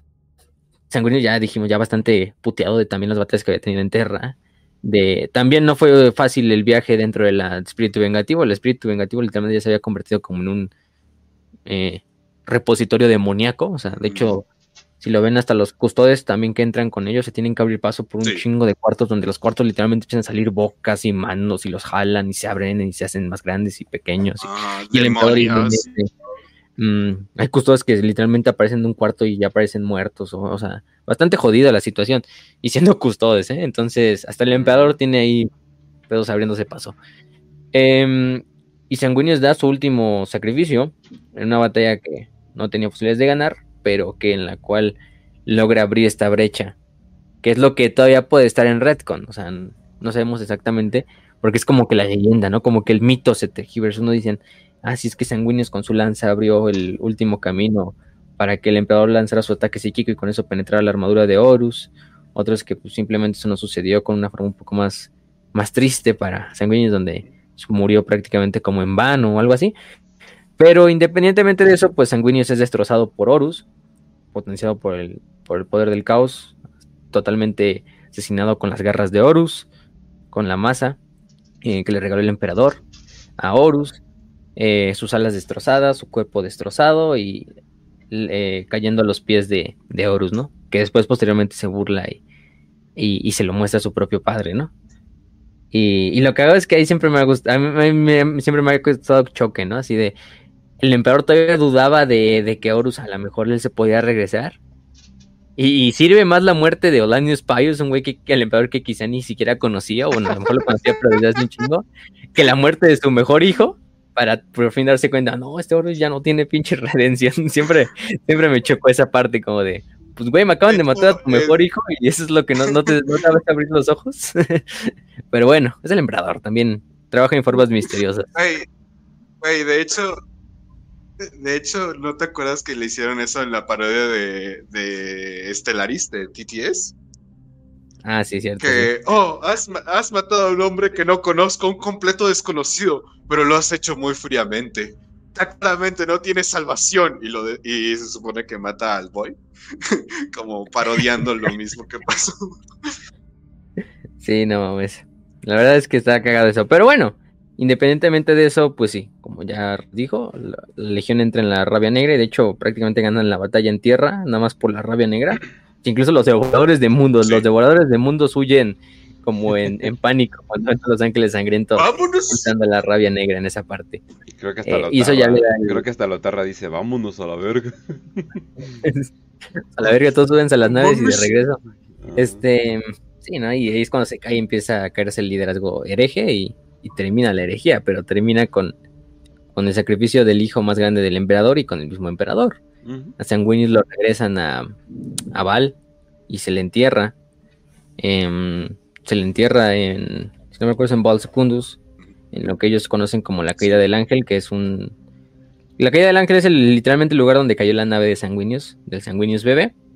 Eh, entonces prácticamente ahí se le hizo como un templo, uno de los templos más grandes de toda, de toda Val, eh, donde se consagró a Sanguinius, ¿no? Porque es el lugar santo donde, ah, aquí cayó el, bebé angelical y la chingadera. Eh, entonces como el pesebre de, de, Belén, ¿no? Una mamada así. Entonces, em, por esa parte, pues lo regresan a, ¿cómo se llama? Mm, a lo que es el, el aval. Y prácticamente Sanguinius se vuelve el mito del mayor sacrificio del imperio, quizá solo detrás del emperador como uno de los personajes más adorados en el imperio, por ser el hijo que sacrificó, ¿no? En esa legendaria batalla mitológica para la gente del imperio que es la herejía de Horus, ¿no? Donde luchó contra las fuerzas del architraidor y lo, de cierta manera dio su vida para que el emperador pudiera eh, este eh, matar a matar a matar a Horus y todo esto. Pero pues sí, lastimosamente se le sacrifica y, su cuerpo es eh, se lleva en, a Val, en lo que es este sarcófago dorado. Y se hacen literalmente unas efigies a lo largo de todo el planeta. Prácticamente Val se vuelve, incluso yo creo, también un tipo de, de mundo de peregrinaje, nada más para visitar la tumba de, de este se de, supone que lo tienen preservado acá como, como Lenin o algo por el estilo, ¿no? No, no es Lenin, no, sí es Lenin. Como sí, como Lenin. Ajá, sí. Como estos cuerpos incorruptos, ¿no? De los santos, así que no, no se pudren ni nada y ellos los tienen ahí este como milagro. Y sí, de hecho, pues ahí está, en su sarcófago dorado. Eh, y aparte de esto, pues eh, eh, se genera lo que es la fiesta de Sanguinala, ¿no? La fiesta de Sanguinala, que es un día sagrado, religioso en el imperio, em, que es como el día para honrar el sacrificio de, de este de sanguíneos, es como una mezcla de una Semana Santa y la Navidad propiamente, así de celebrar el nacimiento de, de Jesús, pero también la Semana Santa eh, celebrar lo que es su, su, calvario y su sacrificio y... Ajá. De hecho, es muy parecido como en preceptos a lo que es la Navidad para los cristianos ortodoxos. De hecho, ellos llegan a tener una, la fiesta más sagrada que es la Pascua, que es todo este proceso que tuvo Jesús. Ellos, o sea, en el imperio se ve muy parecido como si fuera esta Navidad ortodoxa, que de hecho no es el 25, sino el 31. Y se junta mucho con esta parte de la Pascua. Entonces es, o sea, o sea ellos no hacen ellos no hacen la mamada de que. Y un conejo, ¿no? Como que, cabrón. No, no, no. Los protestantes ahí para. No, esos son pendejadas de, los anglos. De los anglos, exactamente. Aquí te estoy hablando de güeyes que hicieron un Santa Claus azul. este, no, pero ya en serio. Se supone que sí, en la, en la tradición ortodoxa. De hecho, creo que es el 6 de enero, ¿no? O sea, es el Día de Reyes. O sea, para el que es Día de Reyes para aquí, para los católicos, es el Día de la Navidad para los ortodoxos. Pero es, es, casi lo mismo, entonces tampoco es mucha diferencia. Pero sí. Sí, o sea.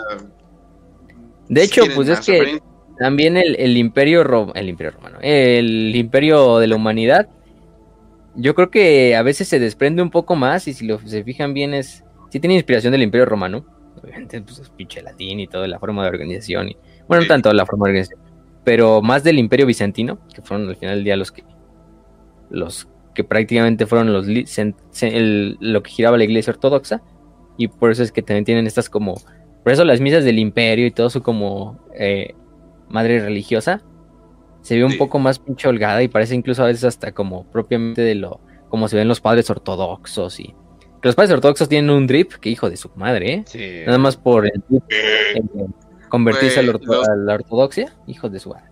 Se ve bien, se ve bien. literalmente han bendecido armas. Hay representantes ortodoxos en ¿cómo se llama? En el Vaticano y sí se ve la diferencia, pero bien cabrón. Acá los padrecitos porque, porque los católicos romanos, los católicos romanos se ven todos así, ah, pues sí, padrecito así cagado, ¿no? Que lo ves así medio, medio ñoñito y todo el pedo. Pero ves al ortodoxo y pinche chadencio así con la barbota y con pinche sombrero así todo raro y su capucha así negra y. Vas flexiando a, los pobres. Como que y, su crucesote dorada, así como bien pinche elaborada. Y, Este, y, y, y, además eso sí tienen vieja y no son niños como los de la católica romana. entonces, y, y, bendicen armas. Y tienen reyes así como santos, como San Constantino el Grande y pendejadas así. Bastante épico, ¿eh? ¿eh?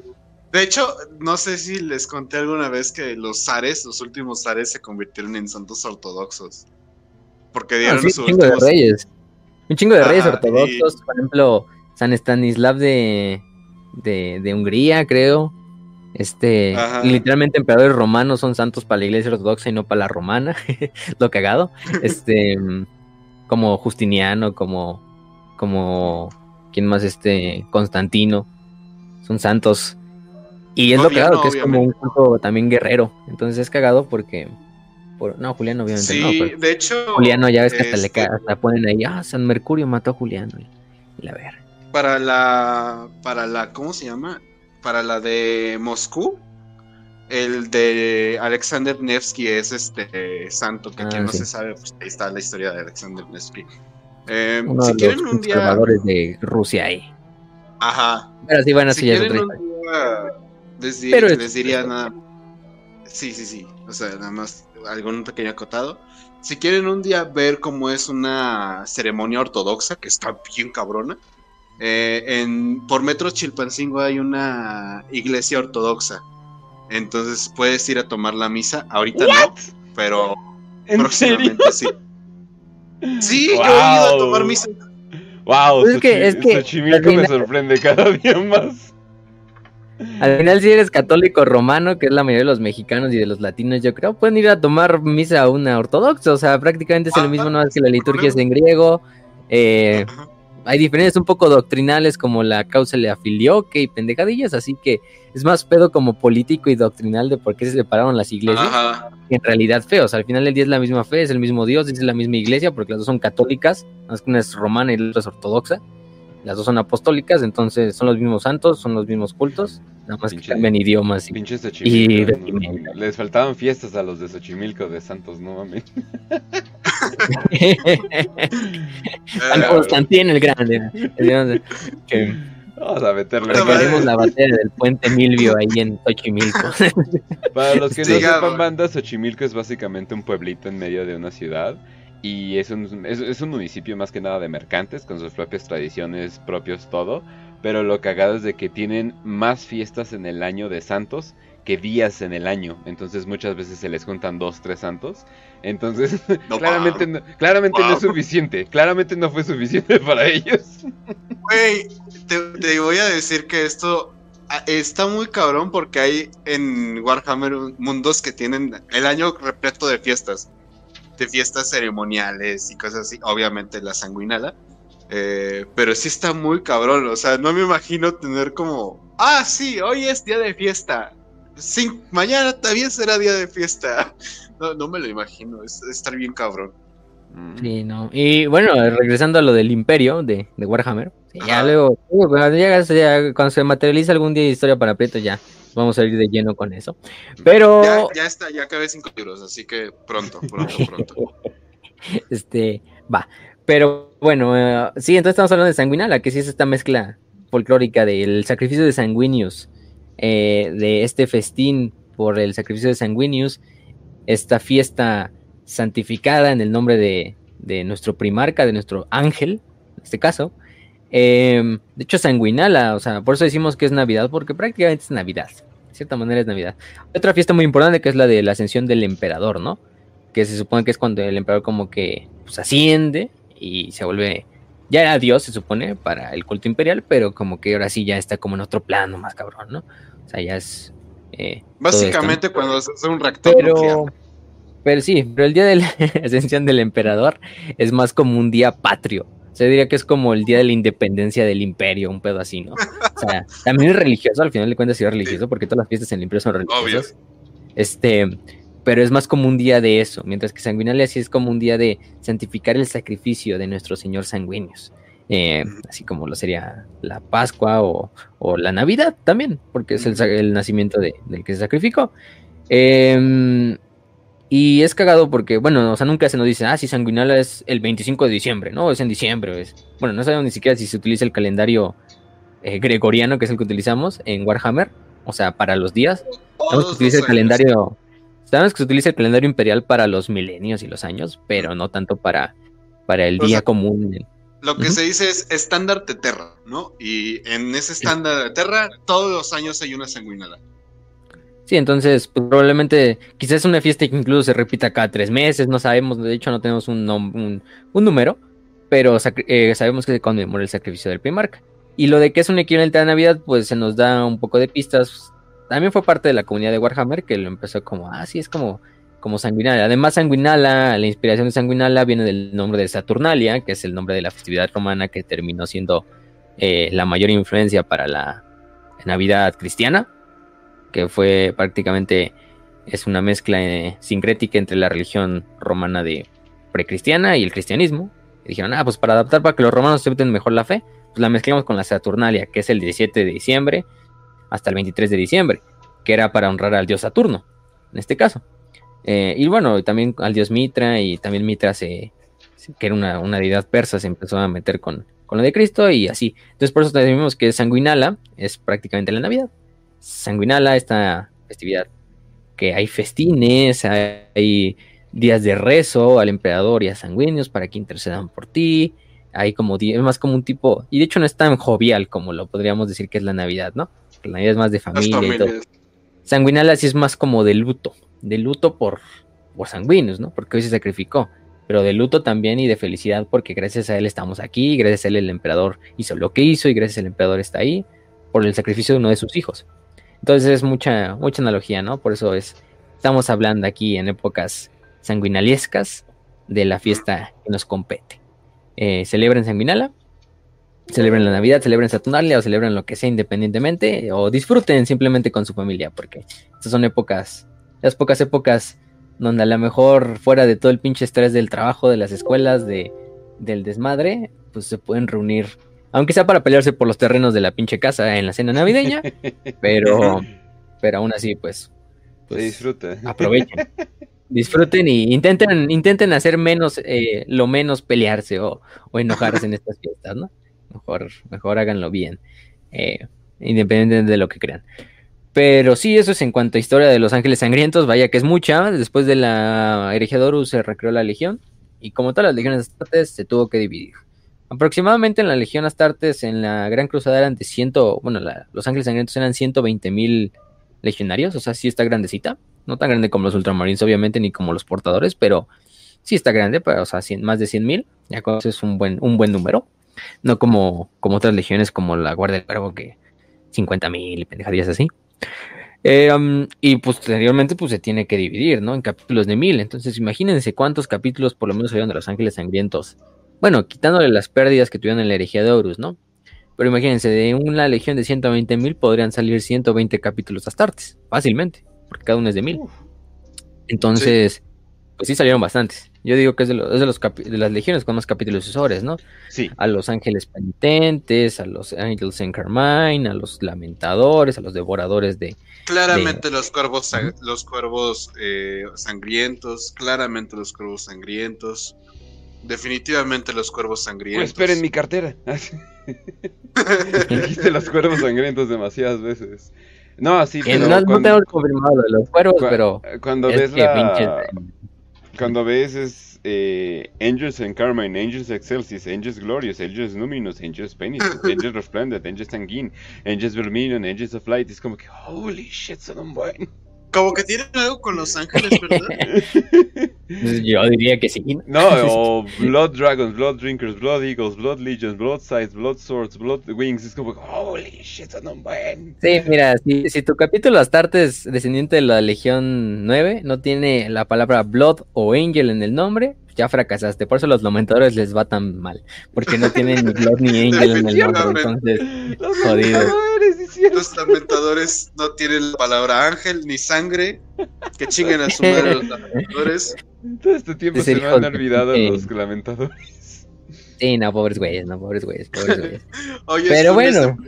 Mandar a chingar a su madre a los lamentadores. Ellos quisieron ponerles el nombre, ponerle un color amarillo todo feo.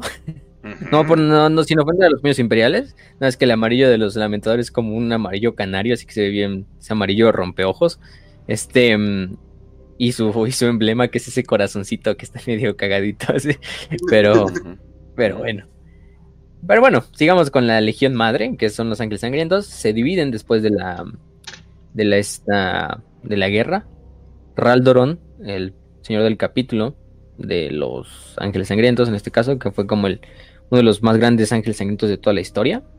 Quizá top 3, nada más ahí compitiendo con Dante, con que les gusta, con Mephisto y eh, con todos estos, ¿no? Pero Raldoron, sí, Raldoron también es una pinche leyenda. Vamos a hablar más de él al rato, cuando hablemos de algunos personajes importantes, pero se recrea, ¿no? Se recrean estos y Val pues se queda siendo la Legión Capital o el mundo monasterio de, de, de los Ángeles Sangrientos, mientras que los demás capítulos pues tienen que buscar otros lugares.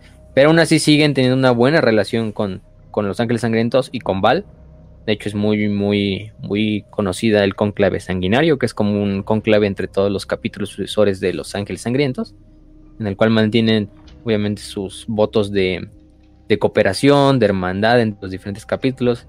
Al final del día, todos son hijos de sanguíneos, todos le rezan al primarca, eh, y todos mantienen esas tradiciones hasta cierto punto, y todos comparten las maldiciones también de sanguíneos, ¿no? Que es la rabia negra y la sed de la sed roja.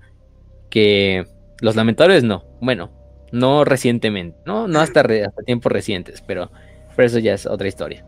Em, muy, muy cruel historia. Muy cruel. Este. y bueno, de hecho, Raldoron es el que se convierte en primer señor del capítulo de Los Ángeles Sangrientos. No sabemos en realidad qué pasa con Raldoron.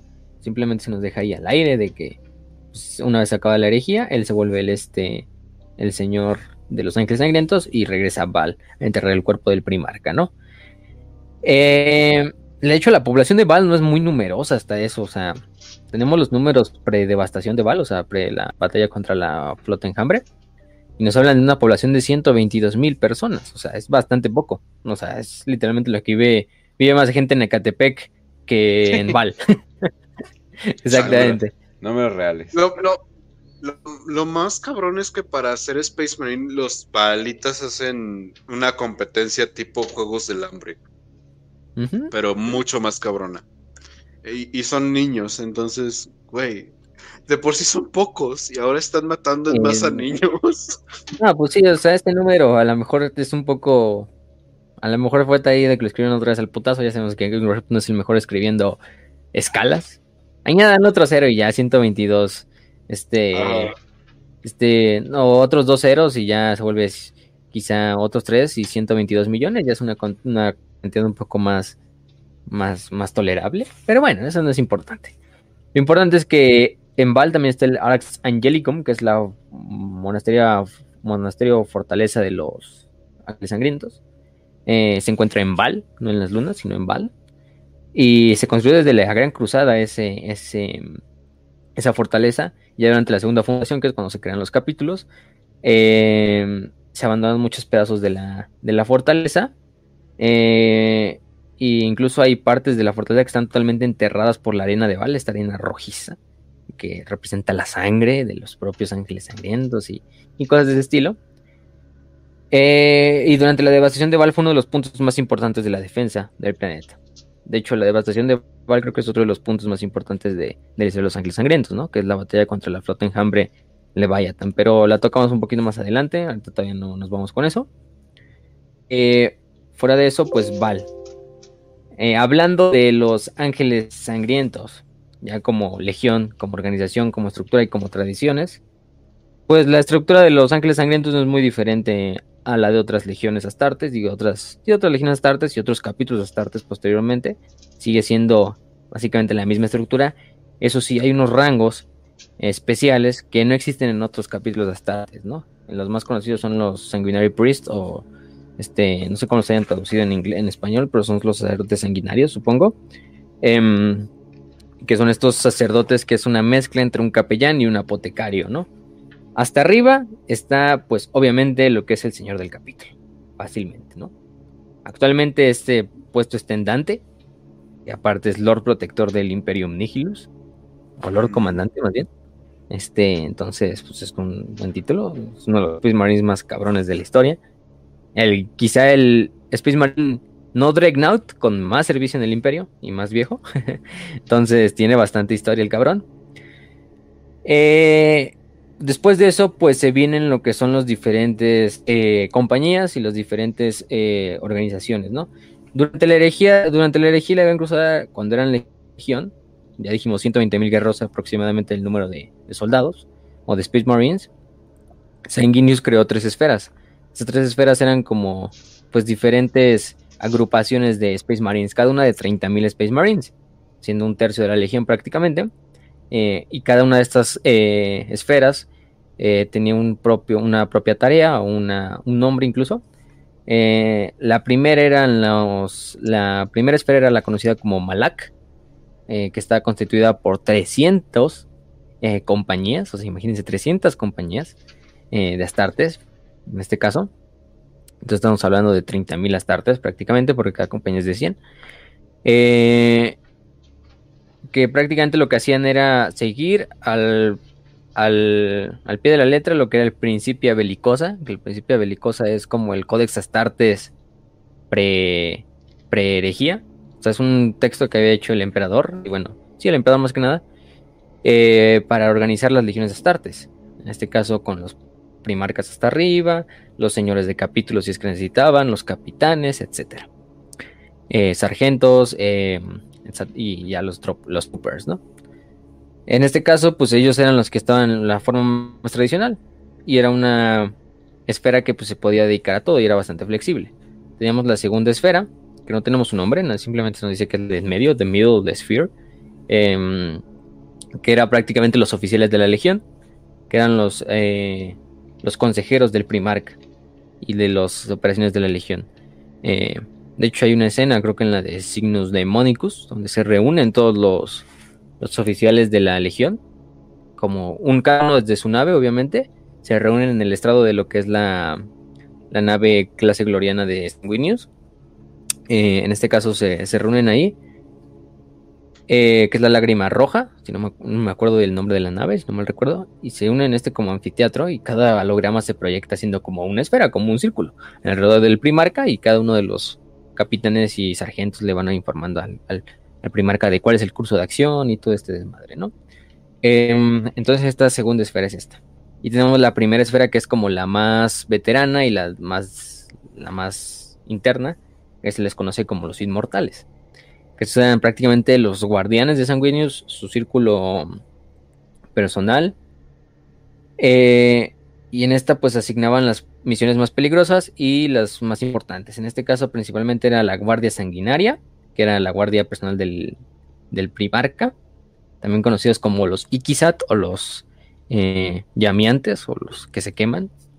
Eh, esta es la guardia más elite y veteranos de, la, de los Ángeles Sangrientos y prácticamente cada es uno o un mini avatar de, las cualidades de su Primarca sanguíneos. Los van a ver y los van a reconocer prácticamente por su armadura totalmente dorada, eh, totalmente esculpida como al ras de sus cuerpos, porque literalmente la armadura trae sus, abdominales y, la mamada y trae así los pectorales, así como hechos. Y tiene unos, un tipo de jump pack especial que tiene alas, para que simulen como el vuelo de su primarca. No es que ellos tengan alas, simplemente es un aditamento como un jetpack, prácticamente un pack, pero con estas alas, ¿no? Eh, Además están eh, armados con combi bolters, con espadas, eh, y forman lo que es la guardia personal del Primarca cuando estaba vivo y ahora actualmente la de la de Señor del Capítulo, ¿no? Entre ellos los más famosos, por ejemplo, está Scaloin o Skyelon, que era el heraldo de, de, del Primarca. Era uno de sus... Quizá si Raldoron era su mano derecha, pues Ascaelon era su mano izquierda, ¿no? O sea, los dos eran sus dos más grandes oficiales uno siendo el líder de la Guardia Sanguinaria y el otro siendo el líder de, la primera compañía y del Señor del Capítulo. Entonces, pues prácticamente es esto. Em, durante la devastación de Val, prácticamente solo un miembro de la Guardia Sanguinaria sobrevivió, defendiendo a Dante o ayudando a Dante, que fue Caraeus, que fue el único sobreviviente de la Guardia. Eh, pero fuera de eso, pues tenemos otros, ¿no? También los miembros sucesores, los capítulos sucesores también tienen bastantes, también mantienen la Guardia Sanguinaria como forma de, de, de, tradición. De hecho, los ángeles en Carmine o en Carmine eh, tienen una guardia sanguinaria especial. Bueno, no es especial, simplemente es que su armadura, su, su color de armadura es este blanco hueso, a diferencia del dorado de los demás este, heraldos de sanguíneos y de los guardias sanguinarios. Entonces se ve bastante, bastante épica. Aparece también a los paladines carmesís, que eran prácticamente lo que eran los eh, cosas de exterminadores de la legión durante la Gran Cruzada eh, y la herejía de Arus, eh, que utilizaban las armaduras catafracti, las clásicas armaduras estas de exterminadores superiores a las actuales, que son el modelo Indomitus. También se les llamaba los querubines, es otro de sus nombres. también estaban los Burning Guys, que también se llamaban Ophanims, o que también se les dice como la vergüenza del ángel. Este, prácticamente eran como la policía secreta de Sanguinius. Eran como su gestapo, su esta Mossad de, de. Porque prácticamente lo que ellos se encargaban de hacer era informar al primarca de rastros de, de la aparición de algunas de las maldiciones de la sed de, la sed roja más que nada. Mm. Una vez que les informaban al primarca, pues ya, se le informa al primarca, el primarca le tiene que deliberar la paz del emperador a ese legionario, ¿no? Tarde o temprano, o intentar de manera resolverlo rápido. Eh, son, eran veteranos prácticamente y tomaban rangos de oficiales. A lo mejor para los legionarios era imperceptible a los ojos de que este, este era un miembro de los Ofanim, pero sí estaban ahí presentes, ¿no? Eh, y tenemos a los que son las lágrimas del ángel, que también se les dice los Erelim, eh, o la espada rota, o los máscaras de plata. Que estos ángeles prácticamente eran lo que eran los cuerpos de asalto, o los Space Marines de asalto, equipados con jump packs.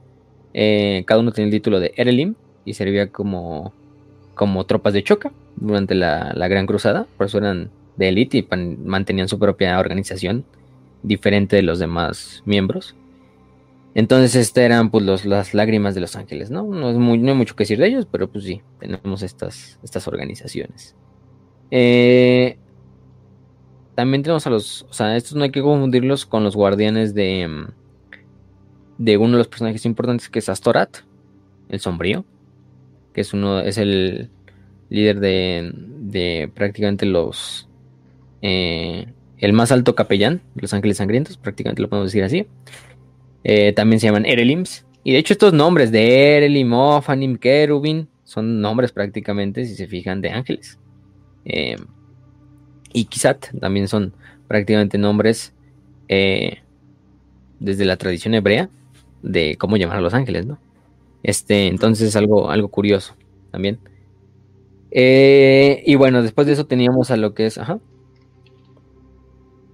No creo que iba a decir algo, no. Ah, no. Pensé que. Creo que fue mi diadema que falló. Pero bueno. este. Mm, y de la organización del capítulo, pues el capítulo actualmente está adherido al Codex Astartes. Aquí sí no hay de otro. Ellos sí lo siguen. O bueno, lo siguen en medida, ¿no? Porque hay cosas del Codex Astartes que pues no, no les pegan del todo a los a los ángeles negros como lo es la compañía de la muerte, ¿no? Pero Leandros dice que haces. Como el Leandro así con la cara del Soyak, así que le ponen los lentes y la barbita. y la boca ¿El Codex Astartes dice que. Pero el Codex Astartes, ¿no? cuando, cuando Gilliman publicó el Codex Astartes y todos los, los, los Ultramarines ahí volteando así con la cara de Soyak, así indicando el, Codex Astartes. Ah. Este, en especial Leandro. Chinga tu madre, Leandros. Donde quiera que estés. A ver si nos lo encontramos ahí, como dicen en el Space Marine 2, para. Ya así como príncipe de Mundo de la Nation nos ponían ahí. ya le hacen su madre. Eh, pero bueno, pobre pinche Landras. Él se ganó el odio a pulso, entonces no hay de otra. Em, bueno, en este caso, pues el capítulo está dividido en compañías. Los Ángeles Sangrientos. Eh, son 10 compañías. cada liderado por un capitán, que está pues custodiado por lo que es una guardia de élite, una guardia de honor. No confundir con la guardia sanguinaria, que la guardia sanguinaria como que se maneja fuerte de estas guardias de honores, porque las guardias sanguinarias eh, protegen a lo que es el primarca, más que a... Más, bueno, al final del capítulo más que a los capitanes individuales. Pero sí, ¿no? Pues la primera compañía es fácil. La primera compañía, como siempre, es la compuesta por los Space Marines veteranos, ¿no? Los guerreros más grandes de los Ángeles Sangrientos que portan las clásicas armaduras. Eh, ¿Cómo se llaman? Estas armaduras. Ahí se me fue el nombre. Terminator. Terminador. En este, en este, modelo Indomitus, que es el modelo actual. Bueno, el, el modelo actual que es el clásico, no sé, yo le digo el cabeza de elefante, porque se me figura eso, pero es el que siempre hemos visto, ¿no? El actual. Entonces, es lo, es lo, es lo, esto, es lo cagado. Aquí no estamos metiendo todavía lo que es la organización de primaris. Todavía no se les meten los primaris, pero bueno, los primaris, eh, ahorita eso no es tanto, no tanto problema. Eh, esta primera compañía actualmente es liderada por el capitán Carlyle, escudo de Val. Estaba de 101 veteranos y de 5 Dreadnoughts de clase Furioso, que es el nombre de estos Dreadnoughts. Em, ese es el orden de batalla del 999 del 1941, antes de la devastación de Val, entonces probablemente ya haya cambiado por las pérdidas que se tuvieron en Val también. Pero fuera de eso, pues esa es la primera compañía, ¿no? Después de eso tenemos lo que es eh, la segunda compañía, que también, bueno, la primera compañía les dan también el nombre de los este, arcángeles, mientras que a la segunda compañía les dan el nombre como de los sangrientos, de Blooded. Em, el actual capitán es Donatos Afael, maestro de la guardia. Y prácticamente se, junta de escuadrones tácticos de Space Marines, de escuadrones de asaltos y de devastadores, ¿no? Además de Dreadnoughts. Em, tres Dreadnoughts para ser exactos. Eh, tenemos a la tercera compañía, que son los eh, yelmos de, de, hierro, liderados por el capitán Machiavi, maestro del sacrificio. Y también tiene sus eh, seis escuadrones de tácticos, dos de asalto, dos devastadores y cuatro dreadnoughts. Tenemos la cuarta compañía, que son los caballeros de Val, liderados por el capitán Castigón, el Lord Adjudicador, es su otro apodo. Y también, no vamos a repetir todos los escuadrones tácticos, pero prácticamente todas estas compañías repiten el, este, el paradigma de seis compañías tácticas, dos de asalto y dos devastadores. Y los dreadnoughts pues pueden variar. Por ejemplo, la, la quinta compañía, que son los eh, Perdición de los Demonios, Demon Banes, un buen nombre, la verdad. la sexta compañía, liderada por el capitán Sendini, que es también el guardián del arsenal. En este caso, pues eh, también comparten lo mismo, pero ellos tienen tres Dreadnoughts, por ejemplo. Y luego tenemos las compañías de reserva, ¿no? Que las compañías de reserva, pues, son las seis. Son las seis, la siete, la ocho, la nueve y la diez. Y no con. En realidad, si somos estrictos, Los Ángeles Sangrientos tienen 11 compañías. Hay una compañía extra que ahorita vamos a hablar que es una compañía especial que nadie más tiene más que los capítulos sucesores de Los Ángeles Sangrientos. La sexta compañía son los Eternos, eh, liderados por el capitán Raxiatel, también conocido como el, el que llama los fuegos. Eh, este más que nada se compone de tácticas, de escuadrones tácticos. Estamos a la, séptima, que son los Inconquistables, liderados por el capitán Phaeton, maestro de la marcha. La octava, que es los Espadas Sangrientas, liderados por el capitán Cedrenael, señor de la caída del cielo. Este, tenemos la novena, que son los Sunderers, son como los, pues podemos decir como los destructores, de cierta manera, o los destrozadores, liderados por el capitán Sendrot, señor de los asedios. De hecho, el nombre nos habla mucho de lo que se dedica, ¿no? Señor de los asedios, pues prácticamente es una compañía que también se especializa mucho en lo que es la, la guerra de, asedio, por eso es que tienen escuadras de devastadores, más que nada, y Dreadnought, ¿no? Tres Dreadnoughts, por ejemplo. Em, y finalmente tenemos la décima compañía, que es la, compañía de Scouts, que es donde encuentran los reclutas, bueno, los neófitos que van de camino a ser Space Marines. Eh, y ahí van a pasar dos años de, Scout, obligatorios para cualquier Space Marine, para después ya convertirse en hermanos de la batalla, que son los, los Redeemers, o también conocidos como los, los, los, que se redimen, ¿no? Los redentores, por ejemplo, así. Redentores, sí, Ideados por el capitán Borgio, maestro de los reclutas, ¿no? Y se compone de escuadras de scouts, 10, y de neófitos, pues sin asignamiento, ¿no? Y finalmente tenemos a la compañía, a la famosa compañía de la, de la muerte. La compañía de la muerte es una compañía especial porque la compañía de la muerte no la tiene ningún otro, em, ¿cómo se llama? Este capítulo. capítulo. Porque la compañía de la muerte es una compañía muy curiosa porque la compañía de la muerte, como el nombre lo indica, es la compañía y la van a caracterizar su clásica armadura negra, a diferencia de las armaduras rojas de todos los demás ángeles sangrientos. La compañía de la muerte siempre va vestida con una armadura Astarte, pues cualquier modelo, independientemente, pero completamente de color negra. Y en la hombrera no tienen el símbolo los ángeles sangrientos. Tiene simplemente una cruz roja, bueno, una X roja, más que nada. Esto simboliza que estos hermanos de la compañía de la muerte están marcados eh, por, la, rabia, negra. O por la sed roja. Al final del día los dos les puede, los puede llevar a ser parte de la, de la, de la compañía de la muerte. Le dice compañía de la muerte porque es una compañía que solo se le libera cuando... En una em, batalla que ya no se puede ganar. Sí, exactamente. Este, esta, estas batallas que no se pueden ganar o que se necesitan ganar con todo, es donde se libera a la guardia de la, a la compañía de la muerte que son prácticamente puros berserkers, porque estos ángeles sangrientos ya ni siquiera eh, racionalizan quién es aliado ni quién es enemigo, entonces solo se les libera en las circunstancias más difíciles, porque se les necesita que sirvan como berserkers. Eh, y pues de hecho estos también están liderados por un propio capellán. El capellán en este caso es Lemartes. Lemartes es su capellán actual. Es el capellán de la de la guardia, diga, de la compañía de la muerte. Es un personaje bastante, bastante badass. Van a identificar porque el güey tiene su clásico jetpack. Eh, tiene su armadura de la guardia de la muerte, pero tiene un casco así de calavera, bastante eh, adornado, incluso como con una corona propiamente angelical, y su propio jump pack. Eh, también se le dice que se le conoce como el guardián de los perdidos. De hecho, hay una frase de Astaroth del Siniestro eh, de hecho, esta frase inclusive está en la wiki, que se refiere a, la guardia, a, la compañía de la muerte. Eh, tratadlos con honor, hermanos, no porque vayan a darnos la victoria en el día de hoy, sino porque algún día correremos un mismo destino. O sea, te dice, sí, estos güeyes van a salir en el momento más desesperado. Eh, y todos vamos a terminar ahí en algún determinado momento de nuestras vidas. Porque nadie está a salvo de, la rabia negra. Entonces. No me burlo de la, de la compañía negra porque para allá voy. Ajá. Exactamente, ¿no? Está cabrón, ¿eh? Porque. Em, ¿Cómo se llama esta madre? Ese fue el nombre.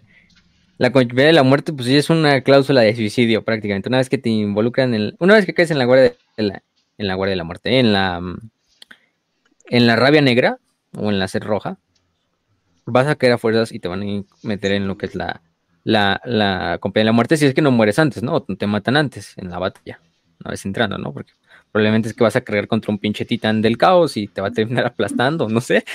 Entonces, pues es mucho, mucho que digamos, no es muy un gran, avance. pero, pero lo que hago es que sí, esta parte de, de que se les involucra en lo la compañía de la muerte, una vez que están en la compañía de la muerte, pues toda su vida ya prácticamente la van a vivir ahí. Nunca van a salir de la compañía de la muerte porque prácticamente la rabia negra es incurable, a excepción de unos casos ahí contados. Entre ellos, pues, este, el propio, el propio Lemartes, eh, y Mephiston, pero Mephiston es otra historia. Lemartes es, es conocido también porque Lemartes ha sido de los pocos em, eh, Space Marines. No ha superado la rabia negra, no es, es diferente a, a, lo que hizo Lemartes. Lemartes la contuvo. O sea, ya tenía inicios y síntomas de, ah, no, ya voy a entrar en la rabia negra. Y el güey como que la contuvo. Dijo, no, pues, la, la mantengo así, sí, como que es como eh, así, mantén el, mantén ahí, mantén el, el, orgasmo, ¿no? Así para que no salga la cum. yo, yo, me lo imagino. No perder, no perder magia, no perder energía Brilliant. es la mamá. Yo, me- yo me lo imagino tipo como los este 12 pasos de los de los exadictos. De oh sí, puedo volver a caer en las drogas. No me quiero acercar a las drogas. Oh no, regreso al pensamiento de drogas. O sea, así me los imagino, güey. Sí, sí, sí. Lo que hago es que, pues, eh, Le Martes sí entró a, la, a, la- a lo que es la, la rabia negra. Y tienes de otras, o sea, tienes de dos, o sea, caer en batalla o si sobrevive ser ejecutado por Astorat, el sombrío, ¿no? Que es el gran capellán. Eh, porque es el que se encarga de hacer eso, ¿no? De los hermanos que ya no tienen cura, pues ya mejor darles la paz del emperador fácil y ya. Astorat, pues es el que le da. De hecho, Astorat, eh, una vez que le traen a Lemar desde no, ya va a caer en la rabia, eh, duda, porque ve que Lemartes está conteniéndola y al final ya lo, lo, con- lo contiene. Eh, a Lemartes lo mandan, de hecho, en estasis a, Val para que lo examinen los, los estos Sanguinary Priests. Le hacen un y todo, y Lemartes, pues se ve que sí, cayó en la rabia, pero que su poder de voluntad simplemente lo mantiene en ese como limbo, ¿no? De que no, no está en la rabia, pero tampoco está sano, o sea, el güey está ahí en el en el límite. Un paso. Güey, güey, demasiado, demasiado enojado, inclusive para la rabia negra.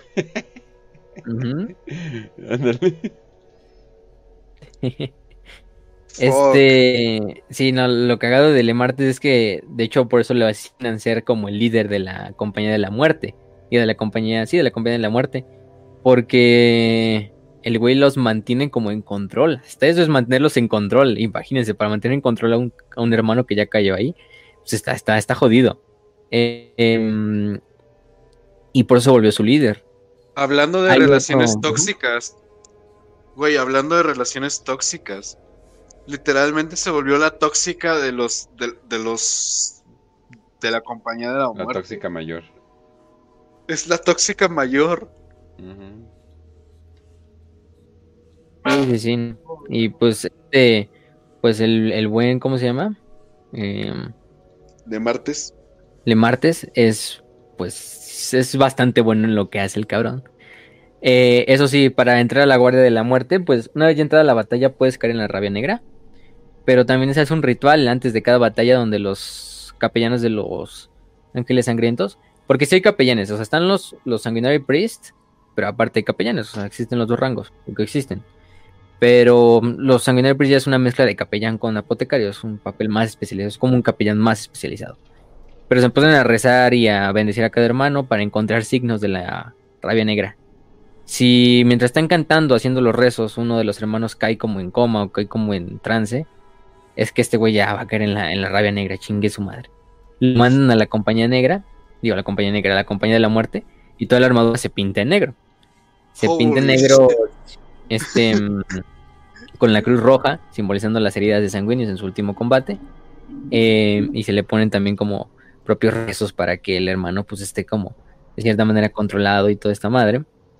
Desde este punto ya prácticamente se les considera como muertos vivientes a los dos a los cabrones. o sea. Ajá. Güey, te dije que tenía sueño. Me quedé dormido en los rezos, pero es que tenía sueño. Cállate. A ver, déjame ponerte la cruz. Es un Space Marine. Y es lo cagado, porque la compañía de la muerte no, no es que vayan a sobrevivir mucho. O sea, ya la compañía de la muerte es un suicidio, una, una cláusula de muerte ahí. Porque te van a matar en combate. Y si no mueres, pues te va a matar Astorato. bueno, lo más probable es que te termine matando Astorato. quitando. Pero aparte es como de la mayoría muere unos tiempos después porque una se acaba la batalla, sí, a lo mejor les va muy bien y acaban la batalla y la ganan, gracias a la de la muerte cuando la liberan. Pero de repente ya una vez que acaba la batalla, todos los de la Guardia de la Muerte a lo mejor se dan cuenta de que ya no tienen la mitad del torso, ¿no? Entonces pues las heridas ya hacen su, hacen su trabajo y los terminan matando eh, después de la batalla. O los matan lo que es el... Ajá. Oh, sí, ganamos. Ey, espera. Ah, sí, cierto. No tengo cabeza. No, Como las gallinas. este, sí, no. De hecho, sí que siguen pinche corriendo sin, sin cabeza, así exactamente los pinches, los, los estos, los hombres de la- del este. Güey, por fin. eh, las gallinas negras ya son reales en 40k. Completamente. De hecho, se creía que los Primaris Marines super perfectos, hechos por Belisarius Skull y mandos a hacer por Gilliman, no sucumbían a la rabia negra. Y por mucho tiempo se pensó así, y cuando les trajeron los refuerzos, pues que no los aceptaron muchas veces los ángeles sangrientos porque ni siquiera los veían como hijos de sanguíneos. Pero de hecho ya hay datos de que hay primaris que cayeron en, en, en la rabia negra y ya hay primaris sirviendo en la compañía de la muerte. Entonces, pues ahí está. Chingas, ahí sigues sigue haciendo. Y se organizan en escuadrones de intercesores. Em, en este caso también hay otros personajillos ahí, porque no es el único Lemarte, es el único capellán, es el más grande de ahí, sí, pero es el líder prácticamente de la esta de la compañía. Pero por ejemplo también está un famoso Astartes conocido como Dainor. Algunos lo condenan porque yo creo que muchos han visto su artwork. Dainor eh, su árbol más famoso es uno donde se está enfrentando con nada más y nada menos que el buen Karn. Karn el traidor, campeón de Korn. ¡A la verga! Si lo buscan, de hecho, si buscan Karn versus Daenor, les va a salir ese artwork. Este mm, es un capellán de la Compañía de la Muerte. En este caso es uno de los mejores. Em, yo creo que segundo Alemartes. Y es de los pocos hombres que ha contado y que le ha dado algo de pelea al, al, a Karn. Este. Mm, de hecho, le da pelea al final, no puede, tampoco es Karn, Karn es Karn y, y Karn le termina cortando un brazo y prácticamente casi matándolo. Pero logra sobrevivir el tiempo exacto y darle batalla a Karn para hacer que otro berserker llamado Kordabash, que era un berserker de Korn y que estaba al servicio de Karn, empieza a pelear con Karn y, le da el chance a Dainor de escapar en lo que es la batalla de Diamor o en la campaña de Diamor. Em, y, y bueno, esa es otra historia. Pero sí, Dainor es de esos pocos hombres que ha sobrevivido. Parece, el arte literalmente parece anuncio de luchas o algo por el estilo. Dos o tres caídas. es que está así como Dainor, como volando así porque trae sus alas, su jetpack, así, su jumppack, y así como brincando hacia Carn. Y Carn es como gacho así viendo qué pedo, quién es este güey. Literalmente quién. y ahí está, ahí está luchando contra. Y pinche Carn ahí con su brazota así, mamadísimo.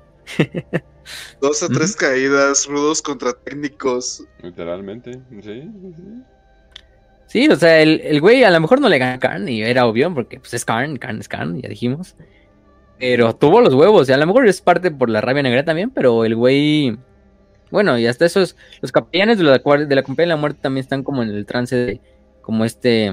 Como el. Ay, se me fue el nombre de este de. Ay, se me fue el nombre del, del señor del capítulo de la compañía, digo. Este, y lo acabamos de mencionar. No, de este, de la compañía de la muerte. El de. Ah. él es. Ah, Le Martes, Le Martes, sí, Le Martes, siempre se me Le Martes. Lo estaba comiendo antes, es que son nombres difíciles de, también de aprender.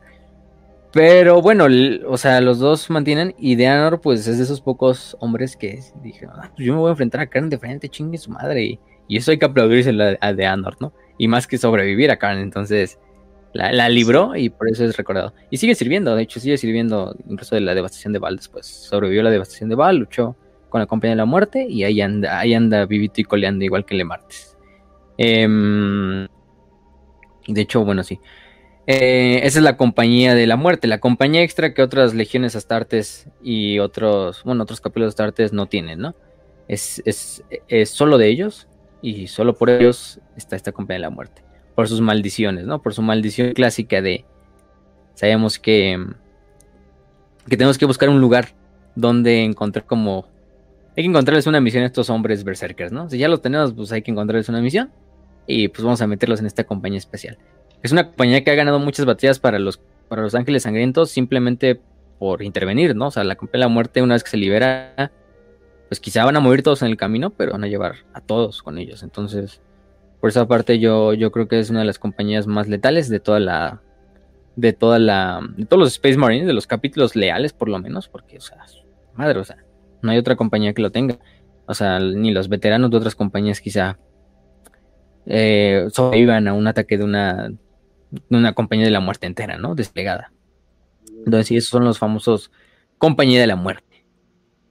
Eh, otra parte, ¿no? Pues los headquarters, ¿no? ¿Cómo son los otros mandos? Ya dijimos las 10 compañías. Entonces, compañías desde la primera hasta la de la muerte. Estas 10 compañías lo, lo cagado es que, mm, aparte de eso, están los miembros de los headquarters, que son el Señor del Capítulo, la Guardia Sanguinaria, el Reclusiarca, o el Reclusiam, que es donde está el Reclusiarca, y Astorat, que es el Gran Capellán, el Logistiam, que son como los de logística, prácticamente el nombre nos los indica, la Armería, que se la encarga pues a lo que es los Tech Marines, al hermano Incarael, en este caso, la, mm, el sacerdocio sanguinario, Sanguinary Priesthood, el comando de la flota y el librarius, ¿no? Que son los otros que nos faltan. Pues el Chapter Master, pues no es nada más y nada menos que el comandante Dante, una leyenda viviente en el Imperio, una verga, el señor de los, el maestro de los ángeles sangrientos. Em, en este caso, pues, ¿cómo se llama? Eh, tiene guardia de honor y la guardia sanguinaria, ¿no? Que es la guardia sanguinaria al mando del hermano de Anatos, que es heraldo de Sanguinius y que es la guardia, pues, del, del señor del capítulo. Eh, que se cuenta de 25 guardias sanguinarios. En este caso, ya dijimos, son los de las armaduras doradas, los mejores soldados de, de, la legión. Bueno, eso todavía entra en, entra en ahí como pues lo podemos poner quién son los mejores soldados de la legión. Si la Guardia Sanguinaria, si los la compañía, la primera compañía, si la Guardia de la Muerte, digo, si la compañía de la Muerte, entonces es un desmadre ahí, ¿no? Luego tenemos el Reclusiam, que el Reclusiam está al mando de nada más y nada menos que Astorat, el sombrío. Buscan el árbol de Astorat y también el güey se ve bastante épico. Yo creo que estéticamente es mi ángel sangriento favorito, Astorat. No como personaje, sino nada más como su estética. Porque el güey se ve pinche badass, así nomás. Saltando así con su pinche Thunderhammer. Este, bueno, no con su hacha, perdón. Em, como un ángel, como un ángel oscuro, más que nada. Y sí, de hecho, eso es algo así. Em, que se consta de lo que es los capellanes, el reclusiam. Eh, en este caso, Astorat es el alto capellán. Y otros 15 capellanes. Tenemos el Logisticam, que está al mando del hermano Galimatus. Y otros 489 servidores de, del capítulo y escuderos y pendejadillas así, ¿no? Ya dijimos que son los que se encargan de la logística, de recursos, de información, de datos, de todo esto. Entonces, Galimatus es el líder, también conocido como el guardián de las puertas. Mm, aunque él está actualmente desde la caída de Val, de la devastación de Val. Tenemos en la armería al hermano Incarael. El hermano Incarael es el señor de la espada, también es otro de sus títulos, pero pues es el prácticamente el que se encarga de ver la armería y la tecnología. Es un Tech Marine. Los versados en el culto mecánico. Entonces es como el equivalente a este. ¿Cómo se llama el de los, el de los templarios negros? Siempre se me da su nombre. El señor de la forja. A la verga. Bueno, es el equivalente al señor de la ah. forja en los templarios negros. y a otros capítulos, ¿no? Pero bueno, él es se cuenta de 39 Tech Marines, 87 servidores, predadores, predadores de Val, que son los tanques, Land Raiders, Repulsors, Gladiadores, Vindicators, eh, trajes de batalla Invictor, Speeders, eh, Hunters y Stalkers y, y, Storm Ravens, que son las, las gunships, ¿no? Las cañoneras. Que son estas más que nada primarias, ¿no? De hecho, esto es un poco mm, siguiente a la devastación de Val. Podrías tomarlo ahí como ya de la cruzada Indomitus, en realidad. Aunque pues también se mantiene con la... Muchos de los miembros de estos sobrevivieron a la devastación de Val, entonces siguen siendo los mismos líderes. Em, en la sacerdocio sanguinario tenemos a Corbulo. A Corbulo es el alto sacerdote sanguinario de los ángeles sangrientos. Él es el que se encarga de guardar el, famoso grial rojo, que vamos a hablar de él. Eh, bueno, de una vez hablamos del el, grial rojo es un también es único de los ángeles sangrientos, ¿no? La los sanguinary priest. Eh, el grial rojo es una copa, pues es un grial, es un cáliz en el cual se utiliza para preservar la sangre de sanguíneos después de que fue asesinado. Se hizo una exsanguinación y la sangre se, se llenó en ese, en ese cáliz, que es la reliquia más sagrada de toda la legión. Em, cuando se vuelve un miembro de la, del sacerdocio sanguinario, uno tiene que prácticamente tomar de la sangre de sanguíneos para hacerse uno con él. Y ustedes se preguntarán, no, pero pues han pasado 10.000 años, ¿cómo chingados se mantiene todavía esa, e, esa cantidad de sangre en esa copita, no? Porque es una copita, o sea, es un cáliz. este, ¿cómo se mantiene la sangre por durante 10.000 años cuando cuántos cabrones han de haber bebido ya de esa sangre, ¿no? Em, pues hay algo, algo curioso, que es un ritual de insanguinación, en el cual prácticamente los ángeles, los sanguinary priests, se encargan de mantener la sangre dentro del cáliz, inyectándose la sangre de sanguíneos, vamos a decirlo como mezclándola con su sangre, ¿no? Diluyéndola con su sangre y mezclándola con su sangre.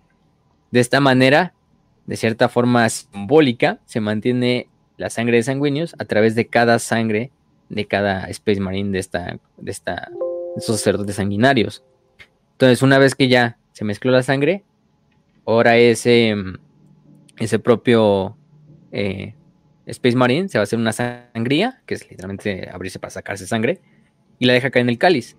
Entonces así se mantiene y se perpetúa la sangre. Porque pues prácticamente este Space Marine hizo de la sangre de sanguíneo suya, la mezcló con la suya y pues prácticamente la sangre ya es una sola, ¿no?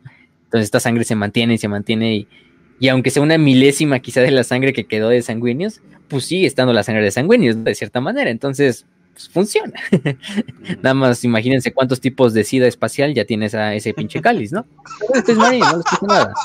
Este, son vírgenes, no te preocupes. De, ahí estar compartiendo jeringas prácticamente. casi, casi es, casi lo mismo. Es la misma analogía de estar compartiendo jeringas para inyectarse ahí como lo hacen los, ya saben que. Entonces, para que no nos, no nos chinguen el video. Porque si te chingan el video, si dices, o te lo desmonetizan, creo si dicen cosas alusivas a, ya saben que a sustancias prohibidas. Entonces, eh, sí. Pero mm, por eso es que se mantiene esta tradición de dejar la sangre. Y también el guireal rojo se utiliza para cuando un neófito eh, o un recluta es escogido para servir en la sangre, en la sangre sanguínea, o si servir en su capítulo, se le da de beber del propio cáliz. Pues se va manteniendo la. Alguien dijo en el chat HBI Plus. Es como el capítulo este de South Park, eh, el que sacaron del futuro, así de. No me contagiaste de SIDA. Dice, no, nueva variante de, del virus, ¿no? Ya saben qué virus, ¿no? También para que no nos. Porque te ponen, ah, sí, está hablando de, del virus ese, ¿no? Entonces, vamos a ponerle. Este, ya saben de qué virus, ¿no? Pero es la nueva variante Plus, este Rewards Program. ah la, variante Sigma Plus, este programa de recompensas. este, ahora sí, no, no, VIH Plus, claro que sí. En este caso, pues ya, todos, todos, todos comparten la sangre de sanguíneos y el VIH también, pinche. Eso es lo que los une a los ángeles sangrientos. que son cero, cero positivo. Entonces, pues sí. Em, también se le lleva a la, a la esta al, campo de batalla, al Grial Rojo a veces, ¿eh? eh más agarrado por Cróbulo, ¿no? Que es el encargado de guardarlo. Y de hecho este tiene su propio generador de escudos para que no le hagan daño al pinche grial y la verga, ¿no? la verdad es que es una cosa muy, muy, muy querida ahí dentro de la Legión, porque es la sangre de su primarca, entonces sí tiene mucho significado. Entonces la mantienen ahí con recelo. Eh, Corbulo, de hecho, bueno, vamos a hablar más tarde de Corbulo, pero sí, esta es la, famosa um, Sanguinary Priest, ¿no? Los, también se le dice el maestro del apotecario, o, mm, o lo que es el este, mm, ¿cómo se llama? De hecho, más bien, el rango de maestro del apotecario sería el equivalente al Sanguinary High Priest, al alto sacerdote sanguinario, eh, que lo tendrían otros capítulos, ¿no? En este caso. Por ejemplo, Fabius Baile era el apotecario jefe de los hijos del emperador, ¿no? Es un equivalente, o sea, estaría el mismo nivel de Corbulo. Pero recordemos que para los ángeles sangrientos el, el, título de, de, apotecario como tal no existe, sino más bien es una mezcla de, de un capellán con un apotecario. De hecho, vamos a hablar de los sacerdotes sanguinarios, son apotecarios, al final de cuentas, pero indoctrinados también en el culto imperial y en el culto a sanguíneos, entonces son capellanes apotecarios. Es un título bastante raro, ¿no? Em, ellos pues prácticamente son médicos de batalla, se dedican a hacer lo que haría un apotecario en todo lo que hace es tratar las heridas de sus hermanos y también retraer la, semilla genética de aquellos que sean asesinados eh, para mantener el legado del capítulo, ¿no? Pero también mantienen este rol que comparten con los capellanes, porque también hay capellanes en los Ángeles Sangrientos, sigue existiendo él también los que nada más son capellanes y no son apotecarios. Em, en lo que es guiar espiritualmente a los hermanos, En este caso, pues principalmente los capellanes se encargan de mantener a que los, los hermanos no caigan en la rabia negra, mientras que los sacerdotes sanguinarios se encargan de mantener a raya lo que es la otra maldición, que es la sed roja, em, haciendo lo mejor para calmar los efectos de esta, para hacer que sus hermanos se curen de esta, porque hasta eso la, la sed roja sí es más curable, bueno, más tratable, se puede retrasar más y se puede de hecho mantener muy bien en control. No como la red negra, a menos que seas este. Eh, ya dijimos como el. Así me fue su nombre otra vez. Este cabrón, Dele Martes, ¿no? Entonces, ellos son los que se encargan de hacer esto. Y aparte, ellos se encargan de ver la inducción de los nuevos reclutas en el capítulo. Mediante lo que es el proceso de la propia insanguinación, ¿no? Que ya dijimos. Que es este proceso de conversión em, de Space Marine. Que se les da de beber prácticamente lo que es la, la sangre del cáliz de sangre y hay otros cálices de sangre, ¿no? Porque los cálices de sangre también sirven como una reliquia, no solo el, cáliz rojo, que es el principal, donde está la sangre sanguínea, sino que también, em, ¿cómo se llama? En este caso, pues, em, en este caso se les da, de hecho es una tradición que llevaban desde la Gran Cruzada, que era tomar sangre de otros ángeles sangrientos caídos. Y esto es porque heredaban de cierta manera ciertas memorias, ciertas experiencias al tomar la sangre de, de, de ángeles sangrientos ya caídos y así mantenía su legado aparte de por la semilla genética. Em, y es lo, es lo cagado también. Que pues al final del día esto no se sabe por qué pasa.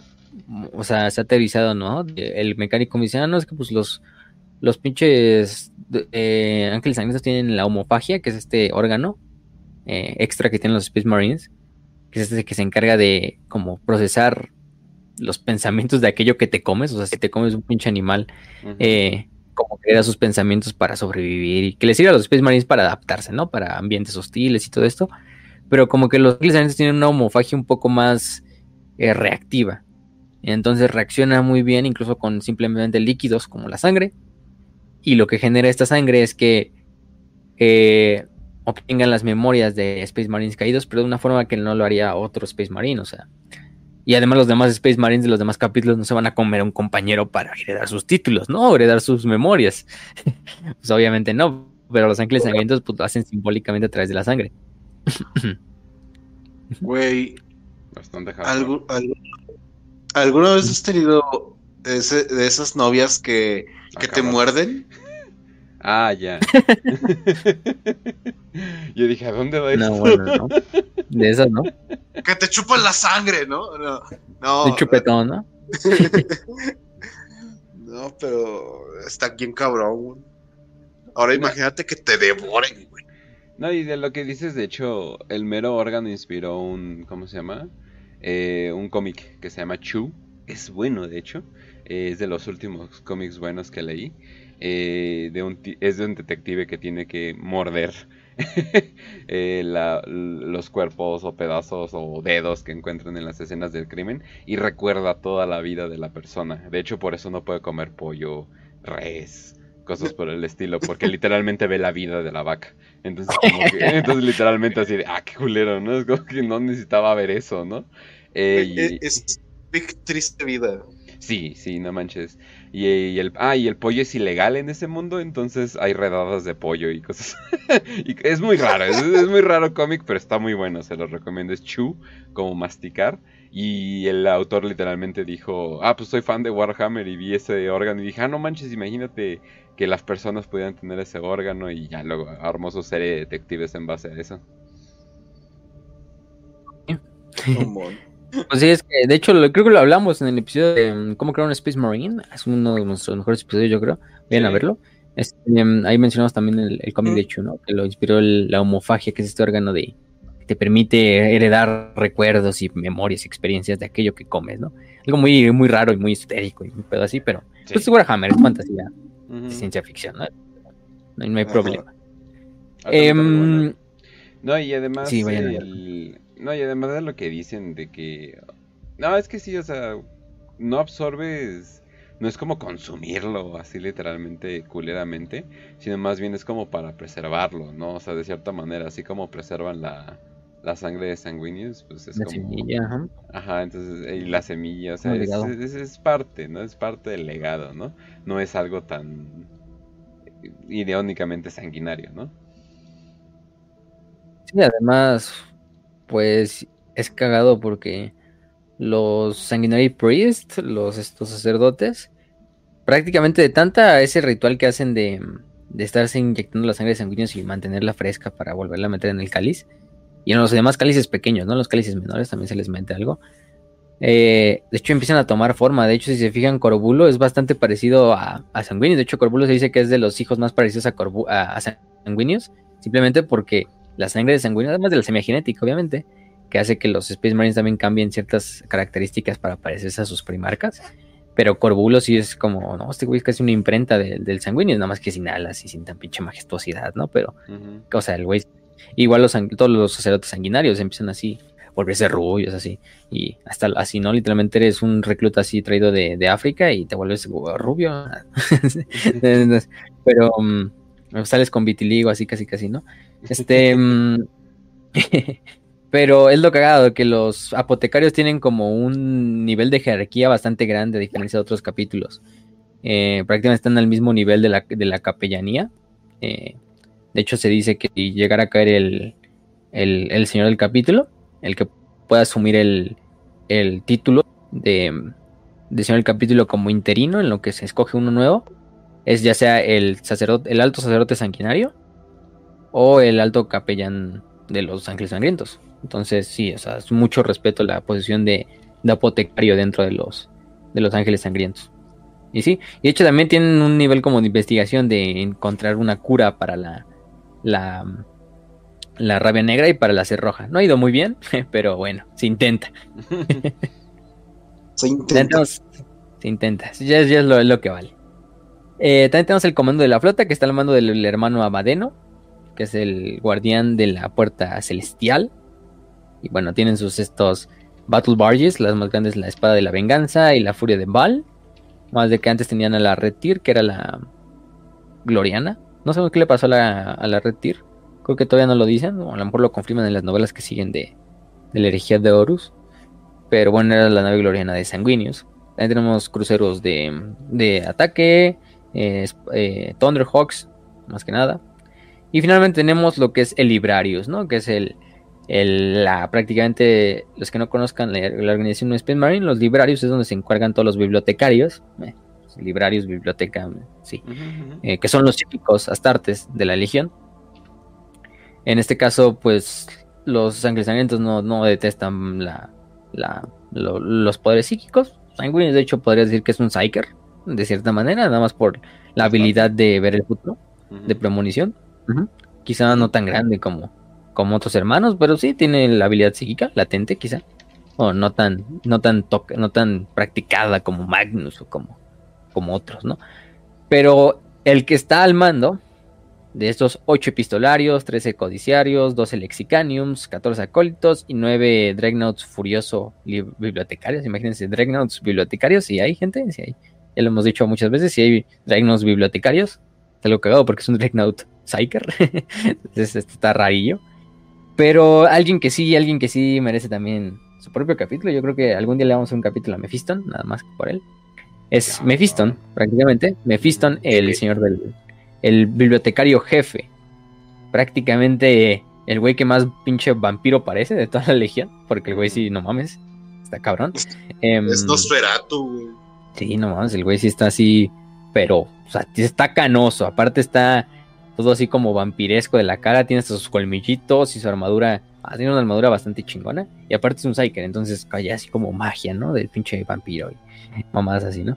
Eh, también le conocen como el Señor de la Muerte, y originalmente se llamaba Calistarios, ese es su nombre original, Calistarios, em, y es el único ángel sangriento que ahora sí, una vez que cayó en la rabia negra, la superó y se curó de la rabia negra.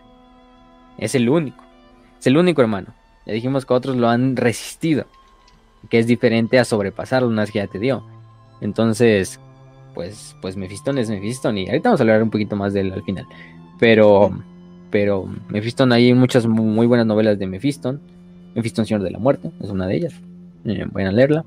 Eh, fue uno de los principales miembros de durante la defensa de la devastación de Val. Obviamente, pues es el señor del, del librario.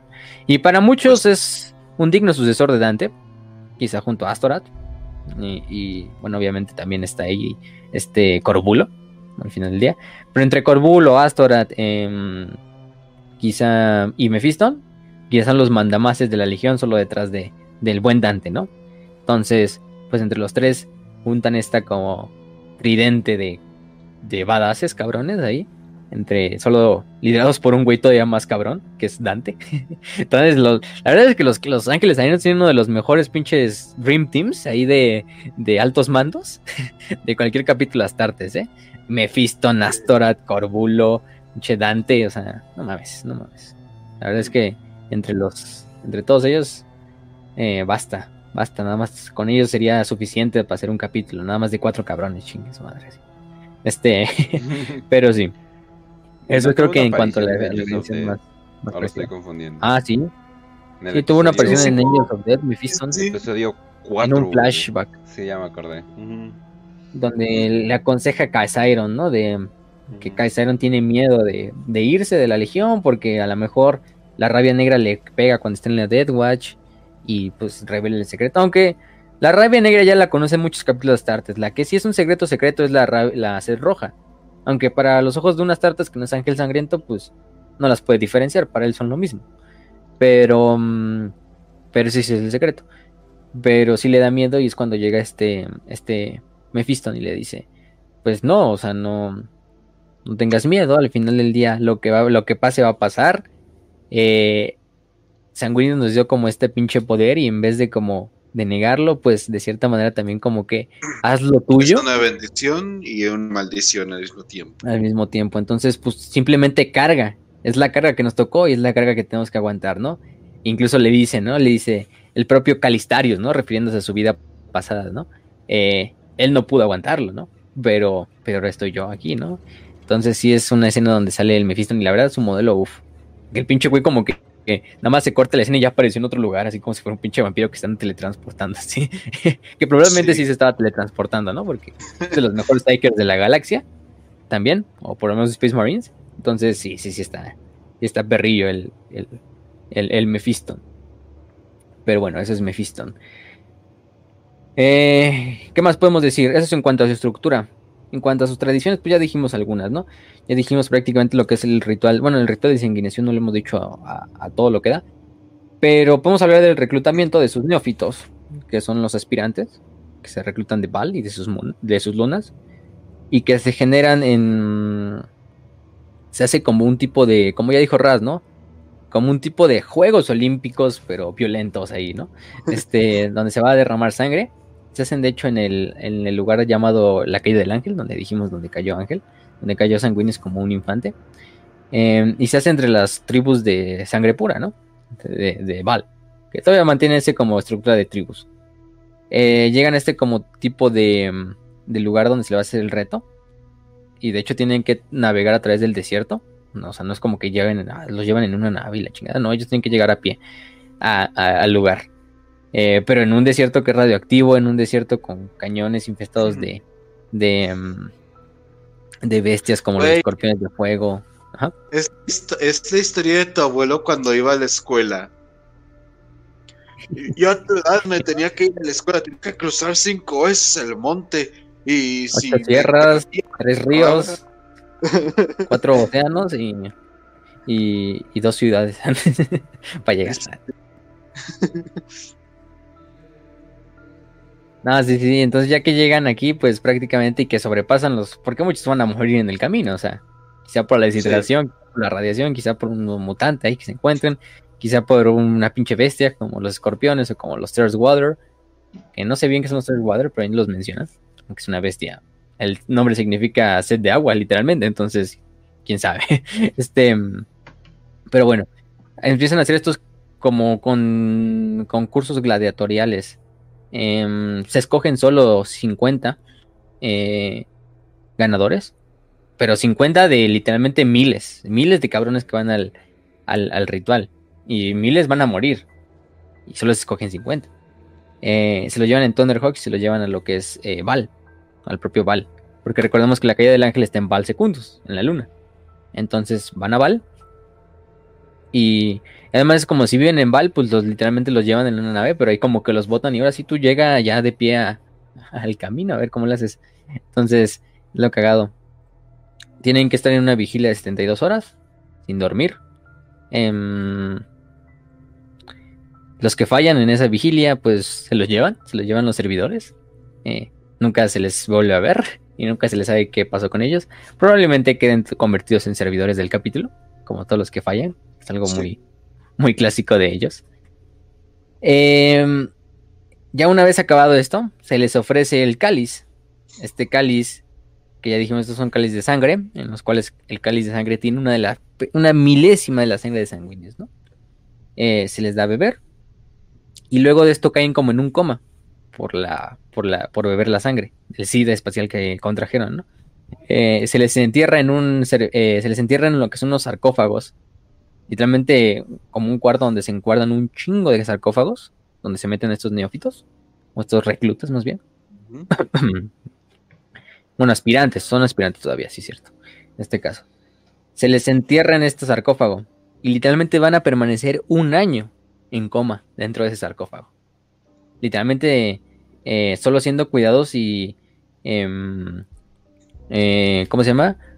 Por máquinas que le inyectan como nutrientes a la pinche... Em, bueno, en realidad no se les inyecta nutrientes, sino se les inyecta la propia sangre de sanguíneos una y otra vez, así como pasarlas por su cuerpo, sacársela como si fuera una diálisis, pero, pero así con la sangre de sanguíneos. Se la vas pasando y pasando y pasando durante todo el año. Entonces, muchos de estos mueren durante, durante el año de, vigilia, ¿no? Este año de estar literalmente en coma. Em, de hecho, es algo muy, muy cagado, ¿no? Ustedes dirán, ah, ¿qué pedo con sus rituales? Pues sí, son los ángeles sangrientos y si pueden lo hacen. y aquí lo hacen, Este, ¿por qué no? ¿Por qué no meterles y meterlos en sarcófagos como pinches vampiros y meterles sangre así para, este, para mantener la analogía, ¿no? Es lo que puede pasar. por favor, no se van a morir. Ah, bueno, no aguantó. Ya ni pedo, no se lo merecía. Sí, no, no, pobres cabrones. Eh, lo que pasa es que, pues, todavía no se les mete la semilla genética. Pero la sangre propia de sanguíneos los empieza a cambiar. Porque, pues, ya de por sí es la sangre del ángel, la verga. Muchos de ellos mueren durante el proceso, o sea, literalmente dejan de respirar y ya se mueren en el sarcófago dentro. Y hasta que se, abre, se vuelve a abrir el sarcófago un año después, ya, pues, se murió, chingue madre, ni modo. Este, y otros, pues literalmente se despiertan del coma en medio del sarcófago, pero en un sarcófago que está sellado, el cual no pueden salir. Entonces prácticamente se vuelven locos en la oscuridad, en la claustrofobia, y pues, ya no son aptos para, para el reclutamiento. Eh, los que completamente se adaptan y una vez que se completa el año se despiertan como si nada y no sufren ninguna pérdida psico, psicológica ni física, pues se van a escoger para ser metidos dentro del capítulo y ya se les van a empezar a dar sus, sus implantes, ¿no? Y una vez que se completen estos implantes, pues se les va a incluir en la, en la décima compañía y ya. Una vez que pasen como su tiempo de servicio en esta décima compañía, se les van a terminar de dar sus últimos implantes, que es más que nada la, la semilla y lo que es la el caparazón negro, para ya ser incluidos dentro de la legión como hermanos de batalla hechos y derechos. Entonces, este ritual es el ritual de la insanguinación, Así es el ritual completo, ¿no? Más que nada es el ritual de inyectar a estos jóvenes con los ángeles sanguíneos para ver si son capaces de tolerarla y, hacerse uno en cierta manera con el primarca. Entonces, pues esta es, esta es la famosa, es su tradición más conocida, ¿no? Por esta parte. Es, es lo, es lo, que podemos decir de, no la de a la Inquisición. y la verdad es que pues, el pinche para los ojos de cualquier cabrón, pues la, se ve lo más herético posible. Pero bueno, este es algo cagado, ¿no? De hecho, también hay algo ahí curioso. Es que parte de su cultura, hablando de todas sus tradiciones, pues Sanguíneo se dedicó mucho tiempo a hacer que se creara una cultura dentro de los ángeles sangrientos para evitar que los ángeles sangrientos en el futuro volvieran a caer en sus antiguos hábitos, ¿no? Pues de ser simplemente berserkers sanguinarios, que procedían de las tribus y de los hombres más peligrosos de Terra y de los más desposeídos y de todo esto, a través de el versamiento en el arte, en la poesía, en la lectura, en la prácticamente en todo, ¿no? ¿Y por qué? Porque esto era mm, Y de hecho es algo muy parecido, no sé si lo podemos decir con los con los ¿cómo se llaman estos güeyes? Los, hijos, del, emperador. Ajá. Eso mismo estaba pensando. De que buscan la perfección, ¿no? Y de hecho Sanguíneo sí, también era así como de hay que mantener sus mentes ocupadas, ¿no? Para evitar que hagan la sed roja, porque la sed roja siempre va a estar ahí. Por eso es que también los ángeles tienen que estar bebiendo sangre pues de cierta manera regularmente, ¿no? Para evitar como esa sed eh, roja que salga saliendo, ¿no? Entonces toman la sangre y se mantienen bien. Pero también se les inculcó esto de encontrar la perfección a través de otras formas más místicas o más personales, como el arte, para evitar que cayeran en este pedazo, ¿no? Eh, y pues se vuelven esto, se vuelven como los hijos del emperador de encontrar la perfección, aunque los hijos del emperador le encontraban más que nada en la guerra.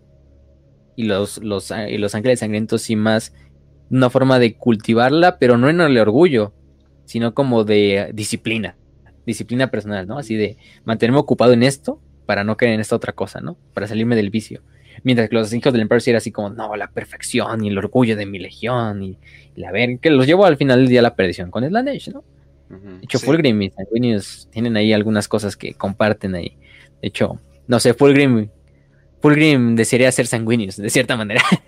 ser tan perfecto ahora sí como Sanguinius. Sanguinius, es como, un poquito de Angron, un poquito de Fulgrim pero sin cagarla, ¿no? y sin llegar a los extremos que los llevó a la perdición a los dos, ¿no? Entonces, sí es como, de hecho es una buena, una buena, una buena forma de decirlo.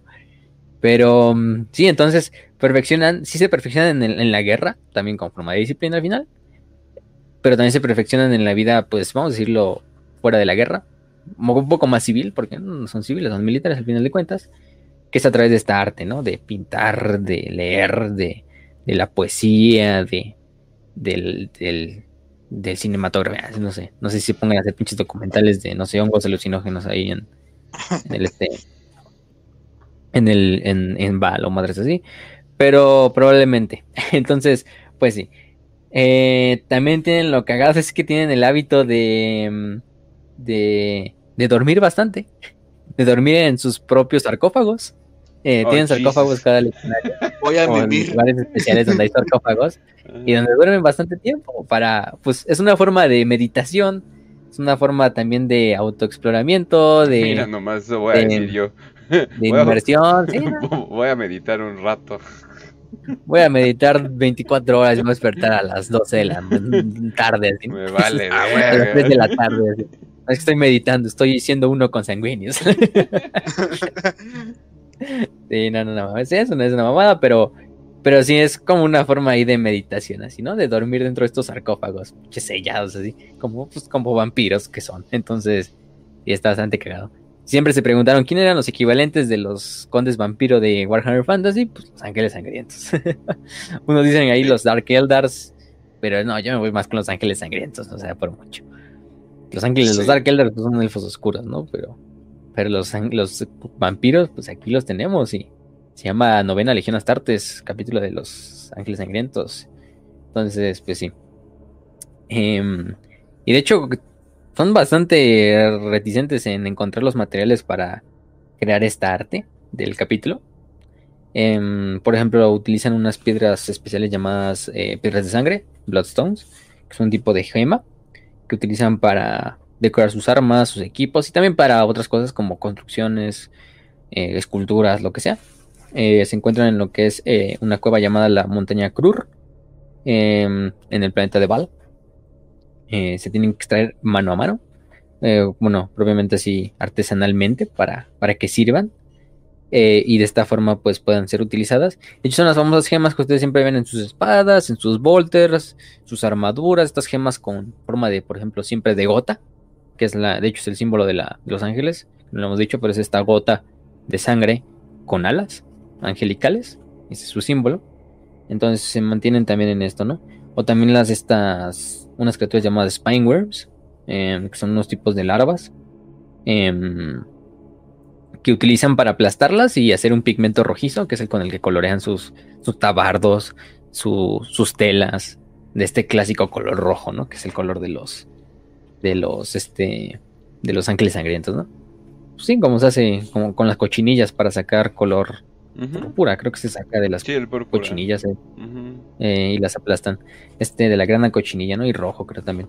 Pero bueno, eso es lo, lo cagado. Mm, también, por ejemplo, las alas de las jetpacks, de los jump packs, también de ciertos tipos de almejas que se rompen para, para crear como este pigmento blanco y con esto pintarlas. Son, o sea, los güeyes se toman bastante tiempo en perfeccionar y pintar sus armaduras y, y hacerlas artesanales. O sea, cada, cada legionario, de hecho, podemos decir que cada, ninguna armadura de los astartes de los ángeles entonces es igual, ni ningún volter, ni ningún mm, arma, porque cada una le pone su, su toque personal a sus estas, ¿no? Con este trabajo de arte para mantenerse fuera de lo que es la set roja. Entonces es algo bastante curioso, que pues le funcionó, al final del día le funcionó. Es, muy parecido al pedo que tienen los adictos. Para no caer otra vez en las drogas. Ah, pues sí. Ah, pues sí, ajá. Ya te iba a cagar, güey. ¿Cómo que los adictos? Ya, ya, tienes totalmente razón. Güey pinche NA que se hicieron ahí, narcóticos anónimos, pero en vez de, drogas, sangre. Sangre sangre son como alcohólicos anónimos espaciales, no hay ahí, así todo raro. Hola chicos, me llamo Mephiston y todos en el fondo, hola Mephiston. Así te este sesión de, de, de conocerte a ti mismo y de sobrepasar la, la la rabia negra, ¿no? y hagan los memes si pueden ahí. El Vilchis, ¿no? Que siempre nos escucha ahí. No sé, alcohólicos anónimos, los tanques sangrientos. Eh, hizo uno, hizo uno, lo puse, lo puse, no les dije para que no se caigan de la risa. Pero. A ver. A ver, esperen, esperen, esperen. A ver, esperen, esperen. Aquí se los paso a, ¿El de humildad? El de, ah, el de humildad. De hecho, lo puse en el riel desde que es, es el hijo más humilde. Y el güey acá con sus frijoles rojos. de hecho, en esa pinche foto que utilizó para la para el meme, no sé, pero siempre me parece que el sanguíneo se parece. No sé si utilizaron a ese güey como modelo para hacerle la cara o. es el, es el, el, güey de esa de película de la de Enredados, de la de la ah, Rapunzel. El, güey ese, no sé cómo se llama, ni me acuerdo, nada más vi esa película una vez ahí con, con, con los niños ahí. Este. Mm, pero sí se parece, güey. Esa mamada ahorita lo acabo de ver. Es el güey de enredados ahí. humildad. Humildad. De frijolitos rojos. Claro, rojo. Este Blood, blood Beans. Una mamada. Como Alien Beans. Muchos frijolitos de, de sabores así de dulce. Este. Pero, pero, díjole charros, ¿no? de los ah. cafecitos. Pero, pero sí, humildad ante todo de, de sanguíneos. Eh, come frijoles y tortillas. Es el único que junto al Rogaldorn hace eso. Y bueno, eso es en cuanto a tradiciones. ¿Qué más podemos decir de los ángeles sangrientos? Déjame que tenemos nuestra estructura. Y bueno, tradiciones dijimos de su doctrina de batalla. Pues su doctrina de batalla es bastante directa, bastante tradicional, si lo podemos decir así. Es un capítulo de Astartes que se dedica así mucho al melee. O sea, sí son muy conocidos también por su melee. Yo creo que son bastantes buenos increíbles. Exactamente. No, pues no por nada Raldoron le dio en la madre a este capitán de los amos de la noche, que no me acuerdo su nombre, no es Avatar, es otro güey. Es este que trae su espada demoníaca y todavía le da en su madre y lo tira del pinche del muro donde están luchando. Eh, Ascaelon también es un duelista de los mejores. Dante, pues ni se diga. Mephiston, aunque es un Psyker, pues también. Este, ¿Cómo se llama este otro? Astorat, hijo, también. No, la verdad es que todos son muy buenos duelistas. Sí son de las mejores legiones cuerpo a cuerpo y pues es obvio porque pues lo mismo. Y no solo cuando están en estado Berserker, sino también cuando están en estado pues sí normal. No por nada el mismo Talos de los Amos de la Noche se llevó una espada de los Ángeles Sangrientos, de uno que mató. Dijo, ah, esa espada está chingona. Y me la llevo. y la uso ya. Me la quedo. Cuando tenga dijo la ah. changa y se la quedó. Este, buen Talos ahí. Me, me queda muy bien Talos, pero se pasa, de verga siempre. siempre recogiendo todo. Porque los güeyes son pobres. pobres amos de la noche. Ahí vayan a, a donarles un, Tienen que. Un fondo. Octavio tiene que Teletón para Perdón, pequeño spoiler. Octavius tiene que secuestrar una fábrica de municiones para que tenga balas. pobres. No, pobres cabrones. están jodidillos, ¿eh? No, pues están jodidillos. Pero caen bien, caen bien. Sí, Los amamos. la verdad es que son muy buenos los amos de la noche. Bueno, por lo menos están los. No es inmamable como otros. Entonces. Pero, pero fuera de eso, o sea, Los Ángeles Sangrientos son muy conocidos por eso. También son muy conocidos por sus escuadrones de asalto. Que bueno, los escuadrones de asalto podrías decir que es una escuadra puramente de melee. Porque a eso se dedican. Prácticamente es un deep strike. Un golpe. Eh, una guerra relámpago. Pegar con los jump packs. Caer, asesinar todo lo que se mueva con tu melee. Y con los bolsos que obviamente llevas y de ahí desplegar ese otro lado, ¿no? Y volver a brincar o hacer volver este salto con el jump back. Em, también tienen los exterminadores, que son conocidos también por ser de los principales capítulos que purgan Space Hulks. De hecho, mm, hace poco sacaron un juego. No es el, no es el, no es el Space Wing. Digo, el Space Hulk Dead Wing. Es otro. De Space Hulk también. Pero donde eres Terminators. En ese eres Terminators de Los Ángeles Sangrientos. En un Space Hulk. Pero es más como tipo de por turnos también. No, o sea, si les gustan los juegos. ese es medio viejillo. Sí, ya tiene. Sí, no me acuerdo el nombre. Ahorita, ahorita, lo encuentro, pero sí, ahí por ejemplo manejas a los Ángeles Sangrientos y sus exterminadores son también los más renombrados en esa parte. Eh, eso es en cuanto a su. Les digo, su estrategia de batalla es bastante, bastante directa. O sea, sí, o sea, son bastante flexibles. Y aparte tienen a la compañía de la muerte, que ya dijimos, pues. Sí. sueltas a la compañía de la muerte y ya soltaste a, a, a los perros ya. Y a ver ahí, cuídese quien pueda, porque valió madres, ya lo soltaron, entonces, pues ahí háganle como quieran. Em, mm, mm, mm, también tienen, por ejemplo, lo que son una fuerza especializada, que son los Death Storm Strike Force, o la fuerza de ataque Tormenta de la Muerte, es el nombre que le podemos decir. Em, en este caso, pues son formaciones bastante em, poderosas que utilizan más que nada para luchar contra hordas o contra enemigos que sean mucho más numerosos que los ángeles sangrientos, ¿no? Más que nada orcos, tiránidos o demonios. Porque los demonios también son un chinguísimo. Entonces, em, eh, entonces para eso se despliegan estas fuerzas de ataque de Deathstorm. Eh, en este caso, pues eh, utilizan más que nada escuadrones de predadores de Val y de Land Raiders, Crusaders, en este caso, que son para hacer como ataques de, de pisa y corre entonces en esta forma pues puedes combatir estas formas de, de hordas pues bastante, bastante buenas, ¿no? Eh, y de hecho el... utilizan por ejemplo lo que es el Predador Val. El Depredador de Val que es un tipo de tanque. Pues solo utilizan ellos y sus capítulos sucesores. Que es una variante obviamente del, Depredador que utilizan otros capítulos Startes. Pero este está utilizado para llevar a cabo o llevar este... Mm, armas con bastante cadencia de fuego eh, principalmente eh, torretas Volter, combi Volters pesados, entre otras cosas. Y son bastante efectivos para lo que ya dijimos, para estos ataques masivos donde necesitas bastante poder de fuego, ¿no? También este, lanzallamas pesados, cañones Flamestorm, eh, cañones gemelos de asalto, en este caso. Em, y pues esos son los, los predadores de Val y la Deathstorm Strike Force. Eso es en cuanto a lo más, lo más que podemos decir de ellos. Em, ¿Qué más? De su armería. Pues su armería es bastante mm, como ustedes pueden esperarse, ¿no? En cuanto a vehículos, en cuanto a naves y en cuanto a equipo. De equipo, pues obviamente tenemos principalmente a lo que son los bolters. No, más que se utilizan. Em, aunque también los rifles de plasma son utilizados. Los artefactos y reliquias, principalmente como lo que son. Lógicamente. Eh, ajá lógicamente pues espadas de poder, espada sierra, espada, una espada fuerte, Thunder Hachas como la que llevan. Hachas también. Y bueno, reliquias como los estandartes, como las máscaras de la muerte. Sí, o sea, bastante, bastante común. Y la de en cuanto a vehículos, pues el que más utiliza es el Predator Val, de los que más han utilizado.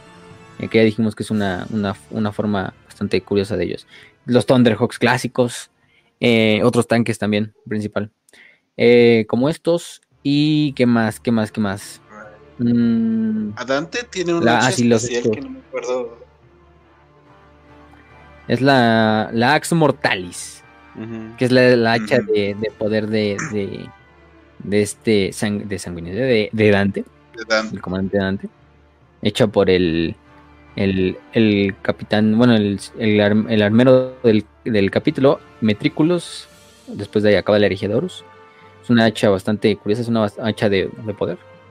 Em, que la van a conocer porque es una hacha pequeña que tiene la hoja pues brillando de color azul por la pinche por el, la fuente de poder y con una calavera y unas alitas en la parte de atrás generan como ya esta cola de la del hacha que es del hacha de de de ah, cómo este güey de de Dante.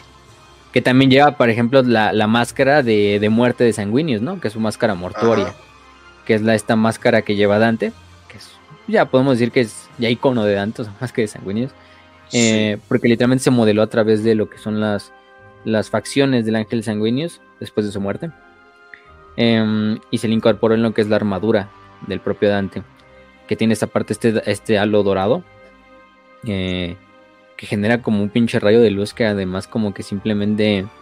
Em, pues genera así como un pinche terror psíquico en quienes la ven. Quizá más que nada en los mortales, ¿no? O sea, Quizá en un Space Marine del caos no tanto, no, no, pero simplemente no. Pero por ejemplo en Cultistas del Caos, pues simplemente ver esa madre ya es como, a la verga, es la ira del, ángel encarnada. Em, de hecho, también la gota esa que tiene en la, frente, la, máscara de muerte, supongo que es una máscara que trae como, como cristalizada la esencia de la rabia del primarca y la, y la verga. Quién sabe cómo eh, cristaliza rabia, pero bueno, ahí lo trae la rabia y entonces pues está cabrón, ¿no? Entonces, para darle el dramatismo, ¿no? Pero, pero sí, o sea, son sus reliquias más que nada. Ah, también la pistola de la perdición, que es la pistola que, que también lleva Dante, ¿no? Que es esta eh, pistola Infernus, que es de hecho como la, pistola de, de Ariman que hablamos la semana pasada. esta, pistola Infernus. Que de hecho es desde la era de la oscura de la tecnología. Es una pistola Infernus de la era de la oscura de la tecnología que utiliza Dante como arma principal, bueno, además del hacha. Em, entonces es un arma pues bastante, bastante, bastante buena. No es que mucho la, Dante la utiliza, a Dante le gusta irse a los putos directamente, pero pues ahí está, ¿no? Como buen ángel. Y también está, por ejemplo... Perdón, ángel, Dios mío, ángel sangriento. Pinches ángeles sangrientos. ángel de la muerte, Dios mío, ¿por qué? No confundan más. Ángeles oscuros, ángeles, caídos. es cierto. Uh, no, y acabo de ver un artwork que, que mandaron de eh, los leones sangrientos. Es como, vete a la verga. no me vas a confundir más. Sí, no, no. Están los Warriors, y bueno, los Warbearers. No, hombre. Y luego los pinches nombres también de los estos. Si te, si te dicen, ah, no, pues los desgarradores de carne. ¿Tú qué es lo primero que piensas? Yo pues, pienso uno en una pinche banda del caos, ¿no? Completamente. una banda de guerra y de, de caos. y de repente... ser una banda de caos. Pero el pedo es que son leales. Sí. sí. Y de hecho, bueno, vamos a hablar un poquito de los, de los capítulos sucesores, ¿no? O sea, tienen un chingo. O sea, si de hecho, si se van a, al lexicano, bueno, sí, en el y en la wiki también. Eh, y desde el inicio se ve la lista de todos los capítulos sucesores. No mames, o sea, abarca, pero casi todas las letras del abecedario tienen por lo menos un capítulo hasta latino. Desde los templarios de sangre, de los Science of Sanguíneos o los vástagos de sanguíneos, los este, espadas carmín, los guadañas de sangre, la legión de sangre, los bebedores de sangre, los ángeles vermelion. Que los bebedores de sangre también son uno de los conocidillos. Bueno, vamos a empezar por ejemplo con los bebedores de sangre. Los bebedores de sangre eh, son los que más perpetúan el ritual de beber sangre. O sea, Sí, los ángeles sangrientos tienen el ritual también, pero los bebedores de sangre lo tienen en el nombre. Entonces, la verdad es que estos güeyes sí literalmente sufren de la pinche sed de sangre así. O sea, literalmente no hay otro pinche líquido que no beban que es sangre. Lo tienen que estar manteniendo, manteniendo, manteniendo, manteniendo. Y para evitar lo que es la, la, sed roja. Em, lo cagado es que tienen muy. Em, muy pocos casos de la rabia negra. Pero a cambio, aumentan los casos de sed, de, sed roja. Entonces, pues, están mm. jodidos de las dos formas. entonces, pues sí. Em, solamente en Warhammer los vampiros son los buenos, ¿verdad? Güey, pero, o sea, si lo piensas, está bien culero. Es como, ok, mira, el lado positivo es que no tienes cáncer. El lado negativo es que tienes sida. Pues son- antes, de- antes pensaban que era lo mismo. son muy parecidos, definitivamente. Oye, pero sí, no, es uno de los que- es que ese es el pedo, o sea, no es como los vampiros aristocráticos que pueden tener acá como bancos de sangre. Y ya, o sea, ya, ya estamos. No, este, a veces estamos en misiones, en trincheras, peleando contra necrones, tiranios, no vamos a andar tomando a- al azar y cosas por el estilo. Entonces sí, está, está bien perro, no la tienen fácil, definitivamente. Sí, agarran una No. pinche rata ahí que se encuentran y ahí la exprimen, ahí como si fuera un pinche limón y ya se la van pasando entre cada pinche legionario ahí. Tú toma un traguito ahí. Y luego tienen recuerdos la rata, güey. Y... No mames. No. De hecho, fueron engañados por Kairos. Eh, Kairos Tejedestinos, otro hijo de puta, un gran hijo de puta. Claro que sí, de los mejores de Sinch. Mm, mm, mm. En este caso, pues prácticamente en una forma de, de, de- hacer un rito en el cual, bueno, es Kairos, para historia corta, Kairos los, los engaña. eh, y Kairos les da la promesa de que, como que esto los va a curar. eh, y les cambia las visiones de ver a Sanguinius a ver a, este a Holos, que Holos era en este caso, no me acuerdo el señor del capítulo. Pero no, el señor del capítulo es Orlok.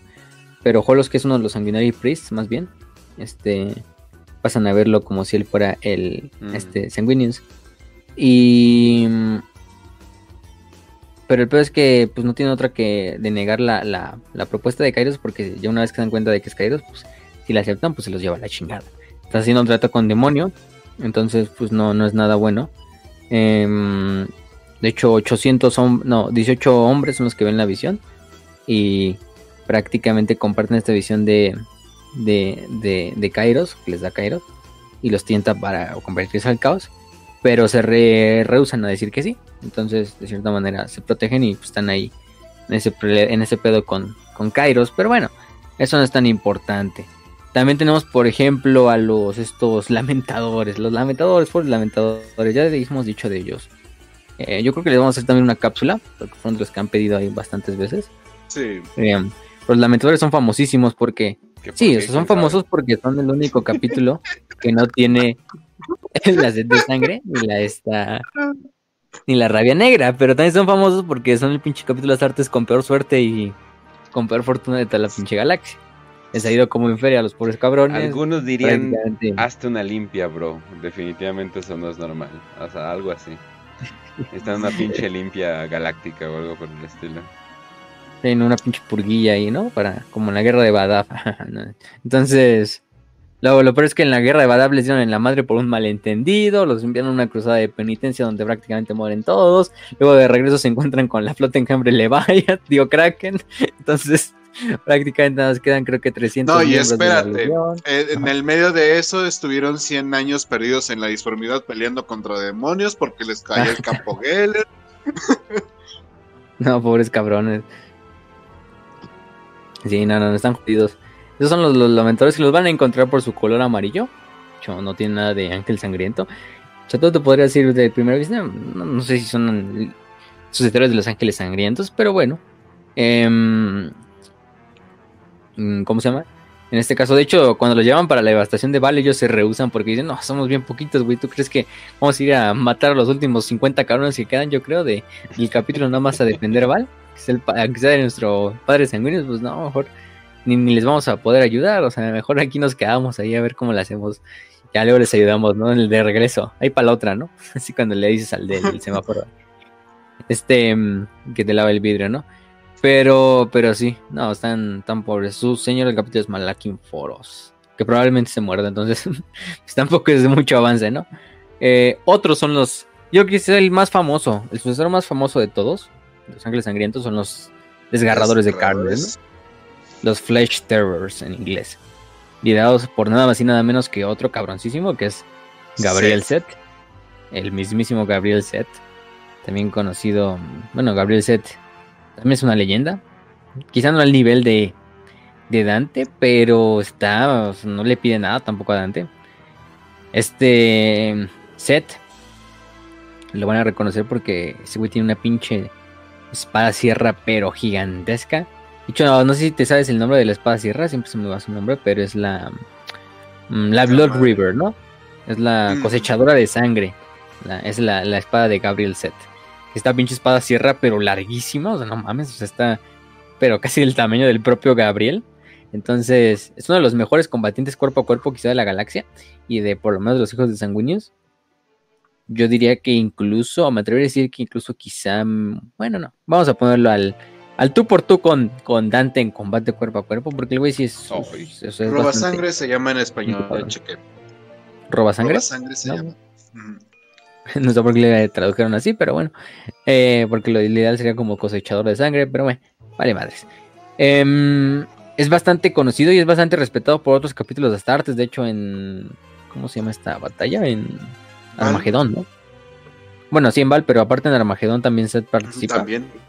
Y es de los principales como líderes de Los Ángeles, em, digo de Los Ángeles, de los Space Marines en general. O sea, no es porque está Helbrecht, sino Seth fácilmente también podría haber tomado ese papel de, no, pues yo voy a ayudar también a los pinches Space Marines aquí o coordinarlos todos en este punto lado, ¿no? Em, los dos están igual de locos. sí, sí, sí. Eso sí. Sí, la verdad es que es que Seth es uno de los principales. Em, primo de, de, de, Dante, prácticamente. Vamos a decir primo, porque pues, todos son primos.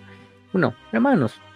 Pero, mm, de hecho, mm, algo cagado es que durante lo, lo que es el conclave en Val, Red Furia, em, casi los ángeles ahí entran como en una pinche guerra civil. Ah, debido a los a un pinche intrometimiento ahí de los portadores de la palabra y necesitaban más reclutas para sobrevivir.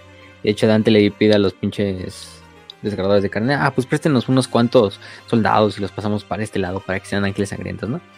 Y si te, le dicen, ah, ¿cómo crees, güey? Pues si, si ya de por sí somos pocos también nosotros y quieres que te demos hermanos para otro capítulo. Y hasta casi casi Seth le dice a Dante así de, no, güey, pues si no puedes con la carga, déjanos a nosotros, danos Val y ya nosotros nos hacemos cargo, si no puedes. casi, casi. sí, así para Sí, se le ve así, casi que se le puso al Dante y bueno, Dante, Dante. Entonces, em, pero bueno, de todos serían, los dos lucharían codo a codo pues cuando defenderían la cripta de sanguíneos de mutantes de, de Fabius Vile, em, en este caso. Y bueno, durante la acción de Val, pues fue de los primeros en ponerse al tú por tú y decir, no, pues yo me ofrezco, güey, aquí yo voy a estar contigo y... Em, de hecho, una vez que a Dante lo hiere o que queda bastante malherido... Toma control de, toda la, batalla. El Lord, el mando pasa a Seth. Cuando este Dante queda como inconsciente, pues después de la batalla con el Swarm Lord, Seth es el que se encarga de hacer como la retirada táctica hacia lo que es la fortaleza monasterio. Y de hecho es el que mantiene como la defensa hasta hasta que llega ya la cruzada de Indomitus y llega Gilliman con los refuerzos y todo este desmadre. Y em, justamente se pelean después eh, Dante y Gabriel Set, porque justamente eh, Dante dice, ok, bueno, vamos a aceptar a los primaris. Y Gabriel Set básicamente personificando a todos los fans de Warhammer que, que tienen corazón. No mames, estos cabrones nos van a reemplazar, hijos de su qué bueno que eructé en el momento. Bueno, pues se imaginarán lo que, lo que dijo. La censura. Digamos que fue censura, muchachos.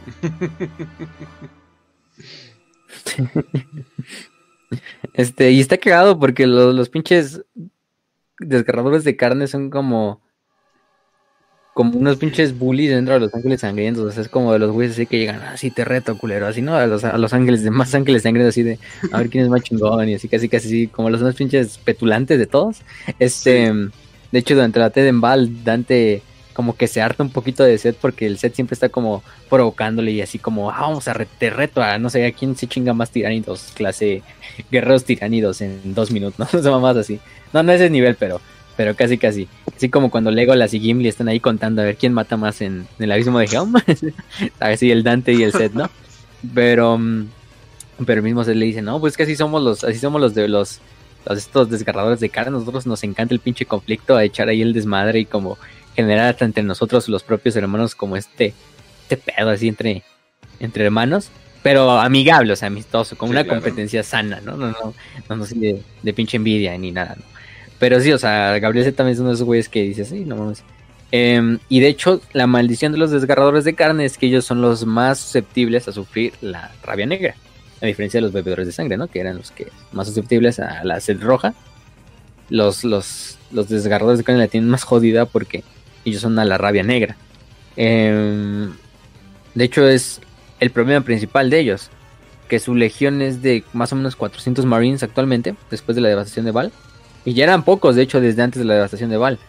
Porque es tanta la propensión de este, de este capítulo a, a entrar en la, en la, en la rabia negra que se vuelve prácticamente un capítulo suicida. Entonces pierden bastantes reclutas y no, no hay el tiempo suficiente como para volverlos a retomar, retomar, retomar. Y entonces por eso la, la legión es de las más afectadas por la rabia. El capítulo es de las más afectadas por la rabia porque pierden tantos hombres, pero no los pueden reponer al mismo nivel. De hecho, su mundo natal es, bueno, su mundo natal, ¿no? Su mundo base es Cretácea, que es un mundo propiamente también cercano a Val, eh, en el cual pues ellos tienen su fortaleza monastérica. ¿Y qué más? ¿Qué más? ¿Qué más? Pues esos yo creo que son los dos más capítulos más los bebedores de sangre, los desgarradores de carne. Los desgarradores de carne son los más famosos por muchos. tienen novelas. Bueno, Seth más que nada tiene estas novelas propias. Y este, y este desmadre, ¿no? Em, no les pasa. Pero por ejemplo. Eh, como que creo que tengo una comprensión bien bien de los libros de Warhammer. Y de repente ven abajo de la alfombra y hay 50 libros escondidos que no sabían. Sí, no mames, que, que rabbit hole ahí de que en que, que buscas una novela y de repente salen otras 20. Así como el otro día de Killian Moore decía, no, pues hay un chingo de novelas en Black Library que quisiera que me interesan, pero ninguna está disponible. Es lo, más hago, que hay tantas pinches novelas y hay un chingo que ni siquiera están disponibles. La furia se perdieron ahí en el limbo del. sí, pues es que quién sabe qué, qué, pedo con ello, pero. Pero sí. Esos son algunos de los de los miembros. Eh, eh, eh, ¿Qué más? Por ejemplo. Em, también están los ángeles en Carmine, que son de los famosillos durante la batalla de, de Val. Prácticamente se sacrifican casi casi todos. Em, eh, los ángeles excelsis también, que luego literalmente son destruidos en toda la batalla. Estamos decir un poquito de las, de las bajas de la, de la guerra de la estación de Val. De hecho, se pierden cinco señores del capítulo. Eh, de los ángeles excelsis, de los, de los, de la sangre eh, hirviente, los hermanos de Yarad, de los ángeles gloriosos. Cuatro capítulos son destruidos, otros seis casi son totalmente aniquilados. Y prácticamente todos los demás capítulos eh, sucesores de los ángeles sangrientos, incluidos los ángeles sangrientos, son reducidos a prácticamente menos de la mitad. prácticamente la guardia sanguinaria eh, en total solo sobrevive uno. no mames. Este. Mm, bueno, la flota enjambre le vaya tampoco le fue muy bien gracias a que entró Cabanda y que también intervino este, este, ¿cómo se llama este güey? El propio Cabanda y Gilliman. Em, Tal vez eran de hecho, hijos de pues prácticamente Dante queda herido en batalla. Pero son mis hijos de la chingada. Yo me los voy a chingar. el, único, el único que los va a matar soy yo. Sí, sí, sí. Ah, sí, de hecho Cabanda hace eso. Bueno, creo que lo hablamos. No me acuerdo en qué capítulo hablamos de la devastación de Val. Me acuerdo que hubo uno donde hablamos un poquillo de ella. No sé si fue en el de la flota enjambre Leviathan. De las flotas enjambre. Creo que sí fue en el de la flota enjambre. Donde hablamos más a detalle de la, y vamos, de la batalla de Val. Y vamos a hablar de, del Imperium Secundus Secundus. Sí, de, bueno, la Devastación de Val yo creo que sí le dedicamos un episodio porque vamos a leer toda la que es la novela de Devastación de Val y hacer como un resumen.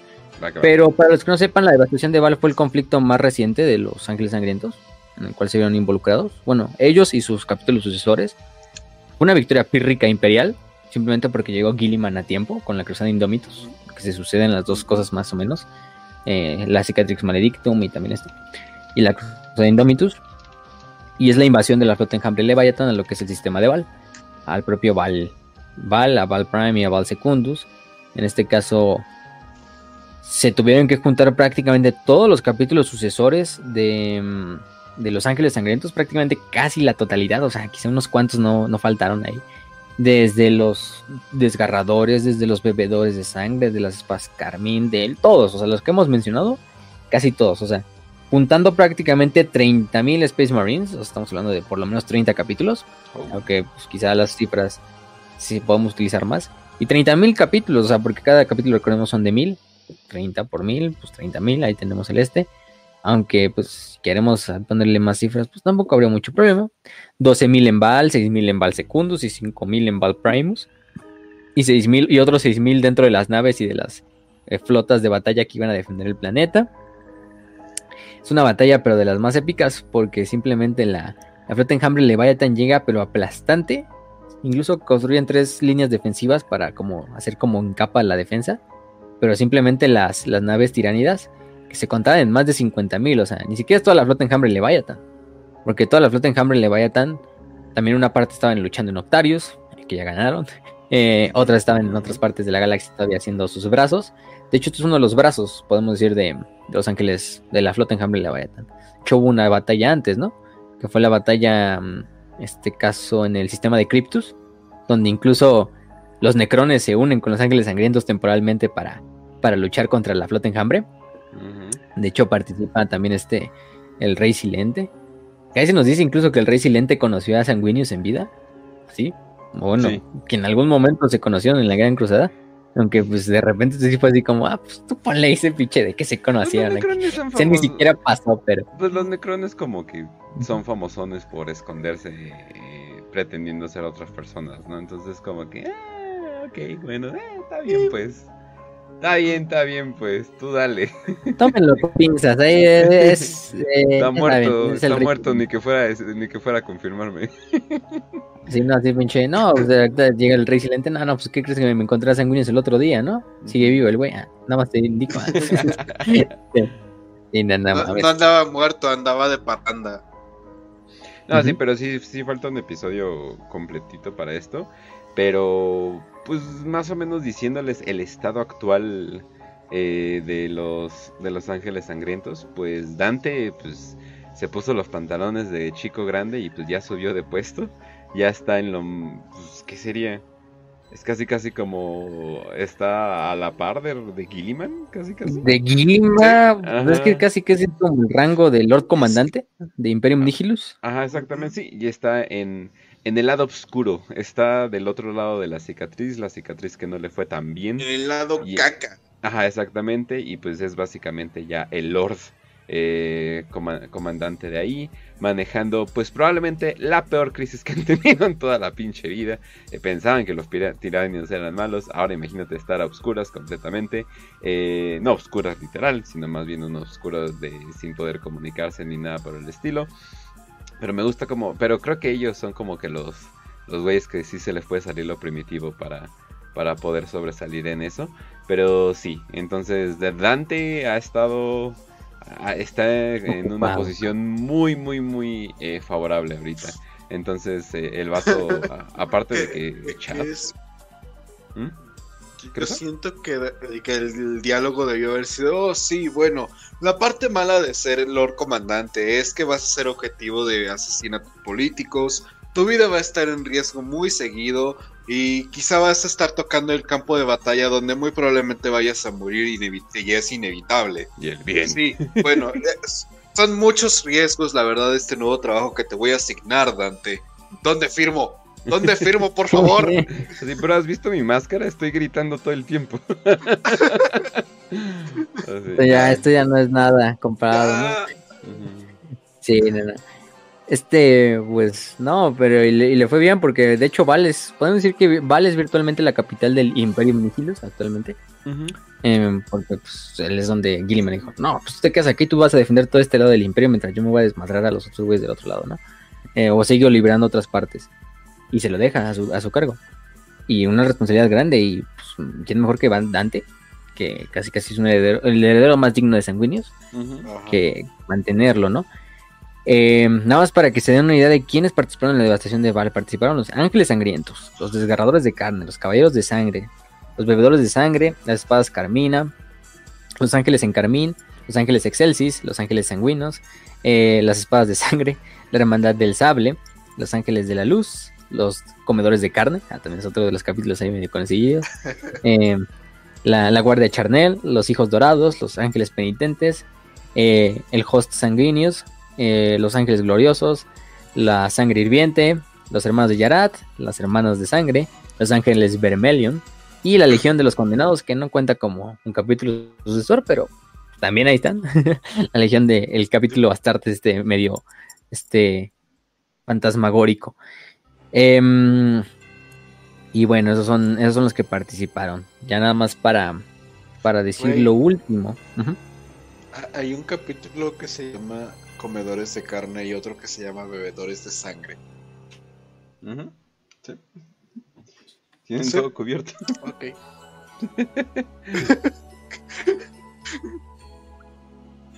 Muy bien. Ángeles sangrientos. Solamente quería recalcar eso. Solo quería recalcarlo, ¿ok? Pensaron en todo. Sí, no. Eh, y bueno, ya nada más para terminar, vamos a decir de los capítulos, de los capítulos, de los personajes más conocidillos, ¿no? Pues vamos a empezar con. No vamos a mencionar a Sanguinis, que ya lo mencionamos, pero Sanguinis es obviamente uno de ellos, ya lo, ya le dijimos mucho de él. Sí. Pero, por ejemplo, antes de la cruzada tenemos a Raldoron, primer capitán y señor de los protectores, y luego señor del capítulo de los ángeles sangrientos, primer señor del capítulo. Eh, bastante famoso, uno de los capitanes más legendarios de la época de la Gran Cruzada. Muchos lo, muchos lo, comparan o lo ponen al mismo nivel de Ezequiel Abaddon, de Sigismund, de Yago Sebatarion, el famoso Sebatar de los Amos de la Noche. Y la verdad se lo merece porque Raldoron sí es de esos güeyes que dices, pues este güey está hecho para liderar un capítulo y luego para liderar, luego, ¿quién mejor que él para liderar a los Ángeles Sangrientos? Incluso nos pensarían, ah, no, pues está Skylon, ¿no? Que es el, el guardia sanguinario de Sanguíneos, que literalmente todo el tiempo está con él prácticamente. Y se escoge primero a Raldoron. Entonces, Raldoron durante la... Mm, durante, por ejemplo, la, la Gran Cruzada, digo, durante la herejía de Horus, su duelo más épico es cuando lucha contra Gendor Skybrock de los Amos de la Noche, ya me acuerdo el nombre, eh, en el asedio de Terra, donde lo reta muy, muy, muy pinche nalga el, el Gendor, ¿no? Le dice, no, pues yo, yo vengo aquí bien cabrón, traigo mi espada demoníaca de este pinche demonio que, que hice un pacto con él y me ayuda, y, la verga y todo. Y ya durante, durante la batalla, pues sí, al principio Gendor tiene la, la ventaja. De repente es cuando eh, pues nada más eh, ya dice, no, a ver si voy a luchar en serio. Y, le empieza a dar una, le da la putiza de su vida a Gendor, literalmente lo tira de la, de la, de la, de la fortaleza, incluso le, le pide el Gendor casi chillando así de al demonio, ayúdame, ayúdame para que no me mate este Raldoron ni la chingada. y incluso el demonio, sí, sí te ayudo, pero vas a pasar creo que 10.000 años en, en, la disformidad siendo torturado por mí, la chingada, y se lo lleva. Pero, pero, no es este, eh, Raldoron, él se vuelve el primer señor del capítulo, el primer de esa larga línea que, termina en Dante. Otro es Sky. Hay que mencionar también, o sea, recalcar que yo creo que le tocó la peor etapa de, de los ángeles sangrientos, o sea, que es cuando se muere el primarca o sea, ¿te imaginas no tener Primarca? Eso es increíblemente triste. Menos mal eh, Rogaldorn está vivo, ¿verdad? Pero este... ¿Te imaginas tener que liderar un capítulo de Marines, por así decirlo, huérfanos? Justamente los que más apegados eran a su primarca. Entonces, es de los God si lo piensas así, con Raldoron. Los gods, ahí los pueden encontrar, por ejemplo, la de signos demónicos. Esa novela pues, nos habla principalmente de los inicios de la legión, de la herejía. Bueno, herejía más que nada. Ya tenemos un capítulo dedicado a ella. Hablamos de otros personajes como, por ejemplo, Nasir Amit. Nasir Amit, que se conoce, que en ese tiempo de la Gran Cruzada se le conocía como el desgarrador de carne una vez acabada la de Él era el capitán de la quinta compañía de los de la Legión. Una vez acabada la herejía, él se convierte en el primer líder de los desgarradores de carne, el primer del capítulo, ¿no? Un güey bastante cabrón, un güey bastante salvaje. De hecho, dentro de su legión, pues era así como el pinche loquito de Amit, así de ese güey le dejan en el combate y nadie lo moleste, nada más no le hable y ya hasta que termine la batalla, porque ese güey cuando entra se pone todo modo berserker y por eso de ahí es el que funda, termina fundando a los a los a los estos desgarradores de carne. Sorprendentemente no entró en la rabia negra una vez como murió este sanguíneo, siendo el de los más cabrones ahí. También está en Canicano, que era antiguo el bibliotecario, gran amigo también de Meros. Meros, el apotecario de la novena compañía, eh, que es el que se sacrifica en Cygnus Prime para evitar que Sanguinius se, o se vaya eh, de su vida por su legión. Meros es el que interviene. Que bueno, luego terminará siendo poseído, ¿no? O bueno, su cuerpo poseído por el. Por el este. Por el demonio. El ángel rojo. Que es este. Demonio que posee el cuerpo de, de Meros. Em, y bueno, de hecho su, su, legado continúa en otro apotecario llamado Raffen. En este caso. Eh, porque se logra recuperar la semigenética de Meros. Y aunque Meros, pues, su cuerpo fue este escogido por este demonio, pues el Meros ya estaba muerto, el verdadero Meros eh, ya había dado su vida por Sanguinius, y de hecho Sanguinius es el que lo, termina como glorificando a, su hijo, ¿no? Porque sacrifica por el primarca y todo esto. Hay muchos otros, ¿no? Pero después de la herejía, pues sí salen algunos nombres, ¿no? Entre ellos Corbulo, ¿no? Corbulo, que ya hablamos un poquito de él, que es el Sanguinary High Priest. En este caso es el que se encarga de mantener el grial, el que se parece bastante, bastante a, a sanguíneos físicamente y espiritualmente. Su principalmente tarea es encontrar la cura contra la eh, sed de sangre y también contra la de em, la rabia negra. De hecho, el güey ha entrado sin viajes para simplemente encontrar tecnología de la era oscura para que le ayude. Y también tiene alguna de la habilidad de, de de ver el futuro. No tanta como la de su primarca, pero sí tiene la habilidad. Eh, de hecho, por ejemplo, em, gracias a que él adivinó tempranamente la invasión de Gáscula en la Segunda Guerra de Armagedón, Los Ángeles Sangrientos fueron los principales capítulos que respondieron así inmediatamente, antes de que incluso Gáscula pudiera llegar al sistema, o que llegaron. Eh, también eso ayudó a que em, conocieran dónde estaba la nave de Emkar, el Renacido, que es un demonio del príncipe demonio del caos. Bueno, luego va a ser así asesinado eh, cuando entró al sistema Val. Y también fue el que prácticamente, de cierta manera, vio y logró preparar a, la, a, la, a, la, a toda la legión, sí, a la legión renacida, para ver la invasión tiránida hacia Val, en la devastación de Val. Eh, ¿Qué más? Em, lo que hago es que aquí sí está como, el güey es como, una vez que le traen a los, a los primaris, el güey dice, no mames, estos güey no tienen la rabia negra ni la sed de sangre, vamos a estudiarlos de cerca. Y el güey va así como literalmente todas las batallas a donde vayan los primaris nuevos de los ángeles sangrientos, el güey va ahí el Corbula hay que explorarlos. Solo que en el, en el incidente de Coban fue donde finalmente se vio que los primaris también son susceptibles a, esta madre, a, lo de a lo de la rabia negra, ¿no? Y de la sed de sangre. También tenemos a, a, a este Lemartes, que ya hablamos de él. Tenemos, por ejemplo, a Astorat el Grim, también conocido como el, el, el que se encarga de redimir a los, a los perdidos, el redentor de los perdidos. Astorat, que es el gran capellán, es una figura temida y reverenciada entre los ángeles sangrientos. Eh, es el que se encarga de ejecutar y de prácticamente encontrar a los hermanos que han sido caídos en el, rabia negra y pues acabarlos dándole la paz del emperador con un golpe de su hacha. Em, literalmente el güey, o sea, ningún ángel sangriento se siente cómodo, simplemente con estar con cerca de Astorat, pues le dicen el sombrío. Em, el güey irradia como una pinche atmósfera de... Podemos decir que es la encarnación del aspecto oscuro, del ángel oscuro de, de Sanguinius, de cierta manera. Em, es lo cagado.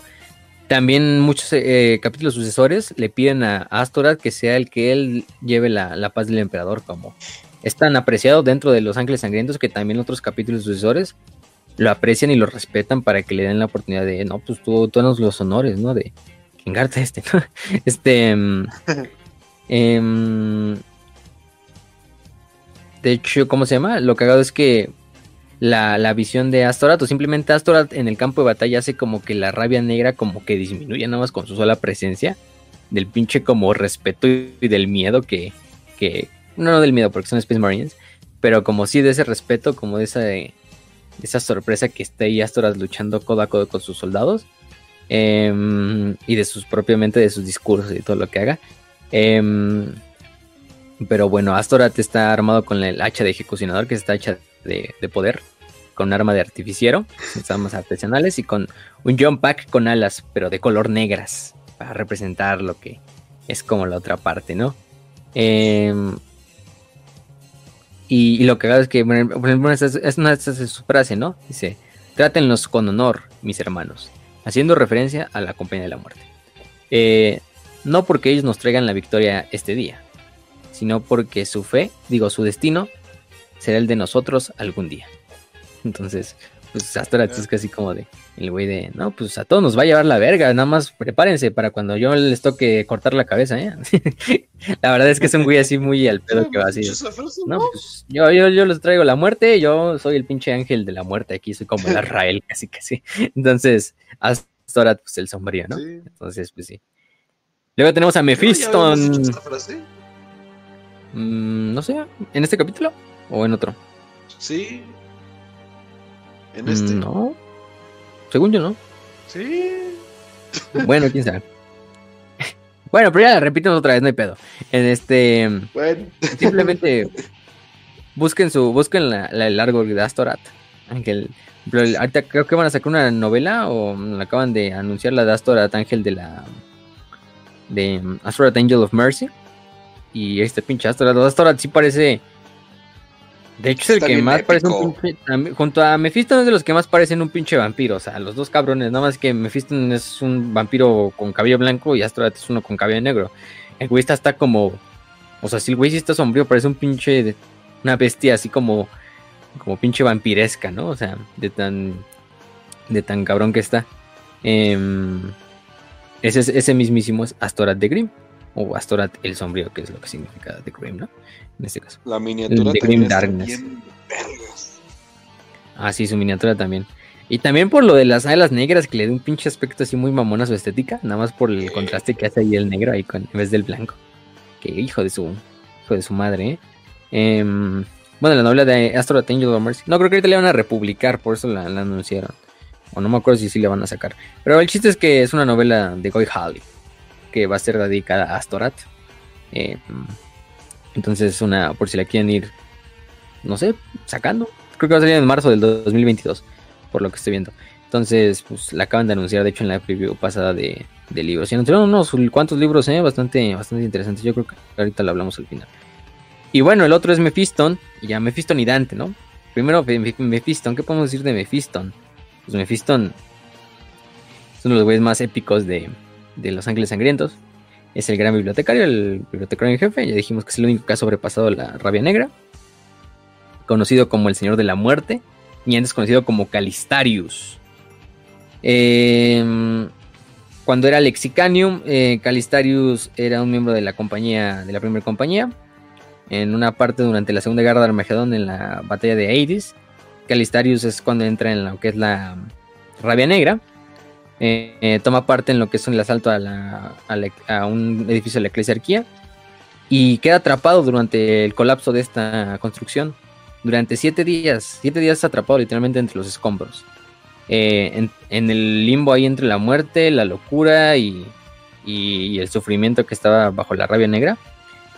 En vez de caer bajo esta, literalmente la conquista, simplemente con fortaleza de voluntad, de fortaleza psíquica. Em, se convierte en algo más el día que nace. En las siete noche, en la séptima noche, ya cuando todos sus compañeros lo tomaban como muerto, de repente de las ruinas y de la tumba nace un nuevo señor, un nuevo hombre llamado Mephiston, un hombre renacido, que es este, este hombre, ¿no? Em, eh, luego literalmente los orcos van como a buscarlo una vez que se revive. Eh, Literalmente Mephiston es cuando desbloquea su mayor poder psíquico. Eh, pulverizando a los pinches orcos en cuestiones de segundos. Em, Lo más caro es que los, incluso los pinches orcos huyen en miedo cuando ven al Mephiston salir de, de las estas y Mephiston simplemente regresa como un hombre medio muerto hacia las líneas imperiales, así literalmente como si un cadáver ahí caminando y regresa. Eh, considerablemente sus, sus, poderes aumentan eh, y de hecho se convierte como en la personificación de la rabia negra. Eh, un, una, siendo una personificación de la, de la oscuridad también del Primarca. y de hecho es como si fuera una propia un propio pedazo del fragmento del alma de Sanguinius como que se ve reflejado en Mephiston. Ya dijimos, Astorat también es como este... Por eso Astorat y Mephiston, yo digo, son personajes bastante contrastantes y complementarios. Eh, porque uno es como la fortaleza para sobrepasar la rabia negra y el otro es el juicio para no caer en ella, que es este Astorat, o la fortaleza mental para no caer en ella. Y la otra es la fortaleza para superarla si es que caes. Entonces, pues caen en esto, ¿no? Eh, de hecho, durante la sesión de Val, mmm, Mephiston tiene sueños de, que Cabanda va a aparecer. Eh, de hecho, se dirige con sus pupilos a las montañas Kuror para, para, para, para, para, para intentar ir literalmente con Cabanda y, y, derrotarlo literalmente en el propio reino de Korn. Así de huevos tenía el, el, el Mephiston así de, no, pues yo me voy a desmadrar a Cabanda solo, nada más ayúdenme a abrir el portal y antes de que pueda reaparecer acá en el mundo real. Eh, el peor es que sale mal el ritual y se quedan atrapados durante la mayor parte de la batalla de, de, de Val ahí en, en, la cueva. Pero bueno, no importa. De hecho, ahorita ya lo convirtieron en Primaris Space Marine. Casi se muere, incluso él. Eh, se le aparece, de hecho, el, el Sanguinor. Eh, y incluso le aparece un avatar de Sanguinius. Y, y, le dice a Mephiston que está condenado a ser el, el ángel negro. Eh, que acepte esta entidad dentro de su cuerpo y que, y que prácticamente va a ser como un sacrificio para hacer que la, la rabia negra disminuya un poco dentro de la legión. Eh, pero pues prácticamente eh, se convertiría en un paria y haría que su alma estuviera maldita para el resto del mundo. Eh, de hecho, Dante decide no ejecutar a, a Mephiston este otro Mephiston, segunda vez renacido, porque Ator le dice, no, pues ejecútalo a la verga, como que chingados se encuentra con eso. Y, eh, de hecho, se supone que acepta el, el, el, trato este, este Mephiston para como llevar esta carga con, sobre sus hermanos. Eh, pero en el Psychic Awakening, eh, pues recupera los poderes y prácticamente va a la campaña de Halo, de Los Ángeles de Halo. Oh, y también se, se encarga ahí de, de luchar. Actualmente está ahí como en la lucha contra.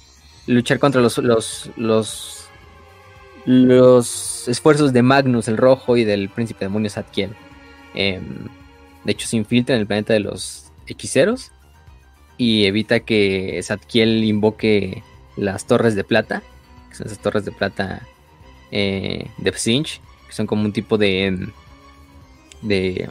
de Demon Engine. Que genera como un tipo de de, de este de portal disforme sobre Terra y lo evita el propio Mephiston. Entonces, pues Mephiston, hijo de su perra madre, es bastante de los uno de los mejores eh, psíquicos de la Todo galaxia. Tiene bastantes misiones. Eh, Mephiston City of Light, Darkness in the Blood, eh, Mephiston Lord of Death también, que es otra de sus novelas, de David Annandale, que es una novela corta. Pero sí, ese mismísimo es Mephiston, antiguamente llamado Calistarius. Y ya nada más para terminar con el último hombre, con el mismísimo, con el grandioso y con el señor de los ángeles sangrientos, el comandante Dante. El comandante Dante.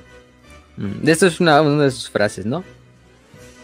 Eh, por lo que son prácticamente más de mil años, He luchado y he visto la oscuridad de esta galaxia. He visto la vileza del alien y la herejía del mutante. He visto el pecado de la posesión. Eh, he visto todo el mal que esta galaxia conlleva.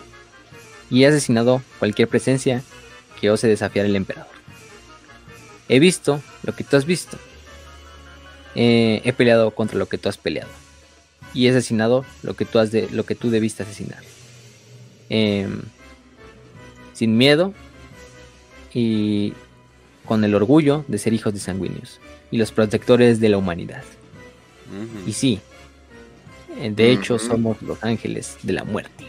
Esa es una de las bases de Comandante Dante. El Comandante Dante ha servido por más de 1100 años, siendo teniendo el récord de siendo el Space Marine vivo, o sea, no siendo un Dreadnought, porque si contamos los Dreadnoughts, pues Jorn se lleva el premio. Este, que más tiempo ha servido continuamente, o sea, porque también un Dreadnought lo, lo internan y lo duermen, entonces no es como un tiempo continuo. Pero Dante es el más viejo, el Space Marine más viejo leal en el Imperio, incluyendo los Dreadnoughts, obviamente. Eh, algunos lo recuerdan porque Luis, bueno, se llama Luis, Luis Dantes, es su nombre completo, nació en el 1447 del 1940 en Val Secundus, que es la segunda luna, en el mismo lugar donde cayó Sanguinius. Eh, llegó, pues prácticamente eh, fue inducido por el capitán Malafael en lo que es el, la Sanguinary Priest, eh, como aspirante. y también lo que prácticamente hizo fue, fue entrenado para convertirse en hermano de batalla y en hermano sargento. Eh, alcanzó el rango de capitán en 753 del 1940 y tomó parte en la insurrección de Calus, una batalla. Oh. Donde todos los capitanes de los Ángeles Sangrientos fueron asesinados, excepto el propio Dante. Él. Fue de los pocos sobrevivientes. Imagínense, todos los capitanes. Elegido, verga. Sí, no mames. Todos los capitanes, imagínense. Es como que estaba predestinado el cabrón. Se decidió que todos los capellanes y los. Y entre todos los sacerdotes sanguinarios que él debía ser el señor del capítulo. No había mejor nadie que él. Em, su sola presencia del cabrón es suficiente para inspirar. Al mismo tiempo que yo diría que, algunos primarcos, o sea, el pinche Dante es legendario, no solo en Los Ángeles Sangrientos, sino dentro de otros capítulos de los salamandras, los ultramarines. Em, es bastante conocido. todos. Nada más que el güey es como un pinche doomer, así como de ya déjenme morir, por favor. Es como, ya me lleve la verga, pero también al mismo tiempo de, no, no puedo dejar a mis hermanos y al, legado de sanguíneos y la verga. Y este, mm, el güey es un pinche güey con los huevos más puestos de la galaxia, sin miedo, em, con todo el motor, o sea, o sea, a lo mejor si es un número así, no, ya me lleva la verga, pero cuando se tienen que hacer las cosas, el güey es el primero en la línea del cañón, es el primero que dice, a los putazos directo, no por nada se enfrenta directamente contra el Stormlord en, en la devastación de Val, lo mata, pero queda súper herido el cabrón.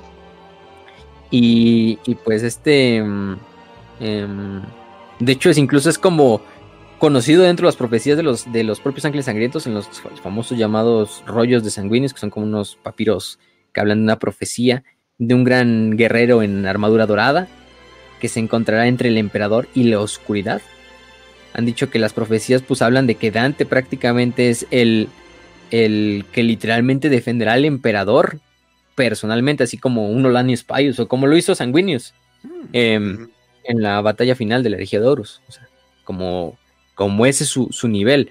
Por eso es que también este, este Dante dice, pues tampoco es como, si acepta como, pues ni modo, aquí tengo que servir hasta que ese día cumpla mi objetivo, ¿no? Que pues ya, ya puedo decir que ha cumplido bastante su objetivo, liderando a Los Ángeles. De hecho, em, eh, cuando ocurre la devastación de Val, incluso cuando se encuentra al Sanguinor, que pues, es básicamente Sanguinius, bueno, el espíritu de Sanguinius, llega a tener un diálogo psíquico, por así decirlo, con, con ese mismo, con Sanguinius. Y todo el tiempo está diciéndole, ok, pero ¿qué más es que tengo que hacer porque yo ya me quiero morir. Ya, ya he servido bastantes años al emperador, ya he servido muchísimo, ya cuando voy a descansar. Y Sanguinius le dice, todavía no, carnal, espérate tantito. Ahorita no, joven. Sigue peleando. Ahorita no, joven. Y pues Tante dice, pues bueno, aquí, aquí me chingo y... Eh, sí, el güey es el pinche deber encarnado, ¿no? Pinche deber en Dante, o sea. El güey puede decir, no, pues ya, ya me quiero morir, yo, o sea, ya, yo hice mi parte, pero, pero sé que mi, destino final, que es el que se me da en las profecías, no está cumplido, entonces, pues si mi, mi primarca, mi padre me lo está ordenando, pues yo, yo, yo sirvo a él y sirvo al emperador hasta que el día final se encuentre mi, mi muerte. Y por eso es este personaje tan contrastante, porque es un personaje así como de sí, o sea, el güey es como medio así pinche, no, pues yo ya, ya acabo Estoy aquí cansado. ya estoy cansado, pero aún así, pues el deber me obliga a estar aquí y lo hago y lo recibo de frente y no me rajo y, y vamos a romper madres, vamos a romper la madre Scarbrand, vamos a, am, a Blackfang, a, literalmente al Swarm Lord, o sea, pues, no mames, o sea, Magnus Calgar un pendejo al lado, ah. este... Y de hecho, por eso es que la confianza que le tiene Gilliman y Gilliman le encomienda a tú ser el protector del Imperium Nihilus. Y el Dante es como chingada más dulce responsabilidad. Pero no importa, lo voy a hacer porque a huevo soy, soy Dante y, y, y- y no tengo otra más que servir a mi pueblo, a Val y a Sanguinius. Sí, ¿no? Y hice esta parte.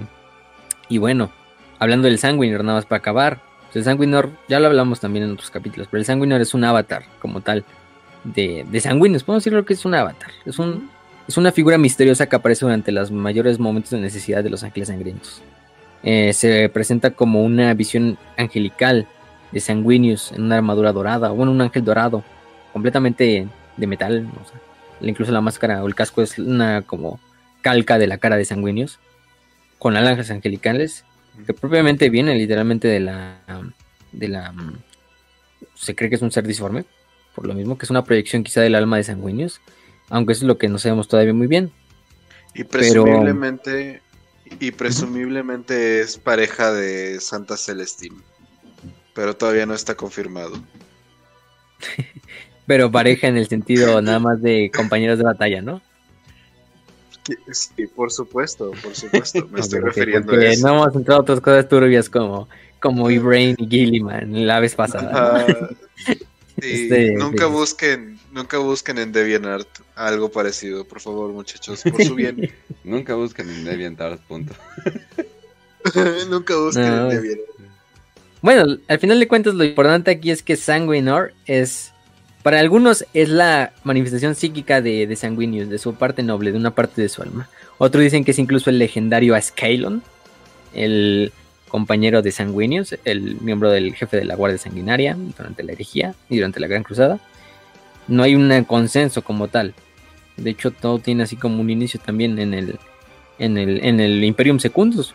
Porque Ascalon le, le dice a Sanguinius de que mande como un heraldo em, eh, a hablar por él como representante, que tome como su forma o su apariencia, pa- por miedo a de que asesinen a Sanguinius. No, es un pinche primarca, ¿quién lo va a asesinar? Pero de todos modos, este, no sé, ahí está la Legión Alfa, entonces, pues, con miedo, pues manda a este güey. Em, y pues prácticamente esto se vuelve así como esta tradición de, del Sanguinor, o el Heraldo, que también es otro nombre, que se mantuvo en la leyenda, que a lo mejor empezó sí, como simplemente dos hombres, que Haratial y Alatron, que eran dos miembros de la guardia, que se escogieron para que eh, eh, se volviera uno el Sanguinior. Em, se le pone, de hecho, Askelon hace como una máscara de, de- la cara de Sanguinius y se la pone a Alatron y literalmente como que se la solda a su cara, así como, como el hombre de la máscara de hierro, no sé, ¿sí? Este... mm, y literalmente Alatron se vuelve para toda la historia Sanguinor. Pero suponemos que pues Alatron en algún momento debe de morir. O quizá, quién sabe, a lo mejor sí sigue siendo él. Y se vuelve esto hasta que prácticamente mm, mm, este el Heraldo toma su, su parte de Sanguinius durante el ataque en Davin. Eso lo vamos a hablar más en la herejía de Horus, en lo, que sigue. Pero el Sanguinor se vuelve esta leyenda folclórica de los ángeles sangrientos que es este ser. Y que vuelve a aparecer, aparece en la batalla de cartas. ah, para ayudar a los ángeles sangrientos durante un ataque de, de Cabanda. Aparece en la devastación de Val. Aparece en la campaña de Diamor durante la treceava campaña de Cruzada Negra, que es donde hablamos de donde Dainor se enfrenta a Karn, entre otras. Entonces, eh, pues sí, o sea, esa parte, mm, esa parte del Sanguinor, pues no, no la conocemos como tal. Y yo creo que la mantendrán en secreto. Pero de que es un avatar de Sanguinius, podemos Sí. decir que sí es un avatar de Sanguinius. Entonces, esa parte, pues no, no hay, no hay como, como cambiarla. Y existe, creo que su contraparte, su contraparte siendo el. ¿Cómo se llama? Esta parte de, del ángel negro. Del ángel negro, que es otra entidad de la disformidad. también asociada, que sería como, como un, bueno, no sería como un contrario al Sanguinor, pero se supone que está en constante lucha con el ángel dorado, que es el Sanguinor, en la disformidad. Em, eh, y lo cagado es que esta tradición se mantiene desde la época anterior a Sanguinius. Eh, llega Sanguinius y literalmente los, los balitas ya tenían esta, esta idea y esta tradición de los dos ángeles. Y llega literalmente Sanguinius, que se vuelve como el avatar de los dos ángeles. Entonces, pues por eso se sincretiza el, el, culto. Y, y bueno, es lo que posteriormente como que posee a Mephiston y Mephiston se vuelve como el repositorio del ángel de la oscuridad, ¿no? Em, eh, y prácticamente esto y se supone que el ángel de la oscuridad es como que el repositorio aparte de, la, de las maldiciones que tiene la, legión, como la rabia negra. Y es por eso que Mephiston se autoinmola o como que se sacrifica para él eh, guardar o encarcelar al ángel oscuro dentro de su cuerpo y así ayudarles un poco a sus hermanos con el peso de la rabia negra, aunque todavía sigue presente, de todos modos. Em, aunque no sabemos en realidad en qué llegó, porque sabemos, y si nos dice que Mephiston acepta el trato pero pues la rabia negra sigue ahí, entonces tampoco es algo como muy, muy concluyente. Em, eh, y lo que hago es que cada vez que una eh, un hijo de Val salva una vida de un inocente, el poder del sanguinor crece, mientras que cada vez que un hermano de los ángeles sangrientos cae a lo que es la rabia negra, el ángel oscuro se hace más fuerte. Entonces es como un equilibrio ahí en el warp entonces es algo raro ahí. No, la verdad es que no sabemos tampoco si este ángel oscuro y este sanguinor tenían en realidad sí tengan que ver con sanguíneos. O al final sanguíneo se volvió un repositorio de los dos cuando llegó a Val. O... Es algo muy, muy curioso. Entonces ahí anda como en el aire. Pero es esa parte. Mientras no terminen diciendo que era un elfo, una, una diosa elfa o algo así, todo estará bien. Va, eh, con eso concuerdo. Ojalá nunca Literalmente, ah, no sé, es que al final del día fue, no sé, pinche Kane. no más. Este, pero sí, esos son. Yo creo que con eso acabamos el tema de los ángeles sangrientos. Em, eh, y lo despedimos con una frase, o no sé si también tengan una frase o algo que quieran decir. La frase de Dante que dijiste creo que fue la mejor manera, la verdad. Sí. sí yo creo y bueno, al final del día al final del día tenemos ahí a los ángeles sangrientos como el ejemplo, ¿no? De ese equilibrio entre la bestia y podemos decir el, noble, ¿no? El aristócrata, el sentido aristócrata, ¿no? El espíritu aristocrático. Ah, pero, mm, pero tenemos, un saludo al David, este, el aristócrata del espíritu, ¿no? Este, sí, o sea, es que sí, en parte sí, o sea, ya fuera del meme, pero, pero es ese equilibrio entre todos los humanos tienen como esas dos esferas, una esfera un poco más salvaje, más instintiva, eh, que es buena y nos ayuda en ciertas maneras. Y esta otra más civilizada y más, más pinche entrada y más aristocrática, por decirle así, una mamada, ¿no? Y es como un equilibrio, ¿no? Nunca llevarte por una, pero tampoco nunca llevarte por la otra.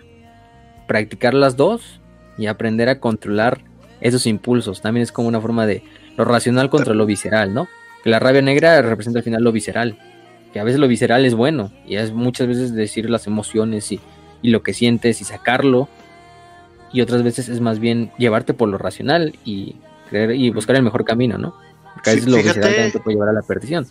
Al igual que simplemente todo verlo en racional, también te puede llevar a ignorar cosas y últimamente a la perdición. Fíjate que, que, yo lo veo como una forma de, como por ejemplo lo que dice Mephiston cuando está con Castarion, tipo en Angels, que le dice, ¿sabes qué? Sí, somos esto, pero esto no quiere decir que sea malo o bueno, simplemente quiere decir que somos nosotros. Y mientras más temprano aprendas a aceptar lo que eres y qué significas para ti mismo, más puedes ayudar a tus hermanos, más, más te pueden ayudar a ti tus hermanos. Entonces, como que esta parte de, sí, soy esta parte, soy luz, soy oscuridad, es este es la forma más sencilla de decir ámate y vive bien contigo. No sé, como que para mensaje del programa. Sí. También el mensaje de la disciplina de siempre que intentes cambiar algo malo, aunque tú consideras que es malo en ti, no sé, incluso un vicio, una adicción, que es algo muy básico, pero que se puede meter con una analogía como lo que sufre en la rabia negra, pues mejor enfoca tus, tus, tus, estas, tus ideas en algo que genere para ti, al principio para ti, si puedes para la demás gente, pero el principal ahorita eres tú para ayudarte como ser humano, para crecer, que en este caso, bueno, los ángeles utilizaban el arte, quizá a ti te guste el arte, quizá muchas cosas diferentes, deportes, eh, meditación, cocina, lo que tú quieras. Y esa forma te lleve a dejar lo, lo malo atrás, dejar esos vicios que solo te atan a lo terrenal y que solo son cosas que, pues a la larga, quizá te den el placer de unos cuantos minutos, pero a la larga te hagan más daño, ¿no? Y pues por otra parte, Sanguinius representa ese, ese momento de la grandeza, pero al mismo tiempo de la trascendencia también, de la humildad, como, como lo que es prácticamente Sanguinius, que era casi un semidios ahí, pero que el güey era sencillo, el güey era amoroso de su pueblo, de sus ángeles sangrientos y de su imperio de la humanidad, que es una obra que él se dedicó toda su vida a crear y la tomó como suya, aunque pues la haya creado el emperador, ¿no? Incluso dando su vida por esa misión, que fue la, el último sacrificio que hace durante herejía de Horus, sabiendo que todas las pinches oportunidades están en, contra, en su contra, ¿no? Que está remando contra el corriente, eh, que va a recibir la ola de frente, pero Sanguinius la recibe con la cara bien en alto, eh, la recibe desafiante ante el destino y aceptándolo, y diciendo, pues aquí yo me quedo, pero voy a hacer que mi legado resuene en la eternidad como, como el ángel, ¿no? El ángel de Val. Entonces sí, esa es la, la enseñanza que nos podemos llevar hoy, ¿no? Y una frase que dice el señor, el alto señor Baldus Bael, ellos son los hijos del ángel, son su, son la, son los eh, hosts de su sangre, son los defensores de la humanidad, son su fuerza, son su nobleza, son los ángeles sangrientos. Y te digo que no hay mayor sirviente leal y determinado al emperador vivo en este día que ellos.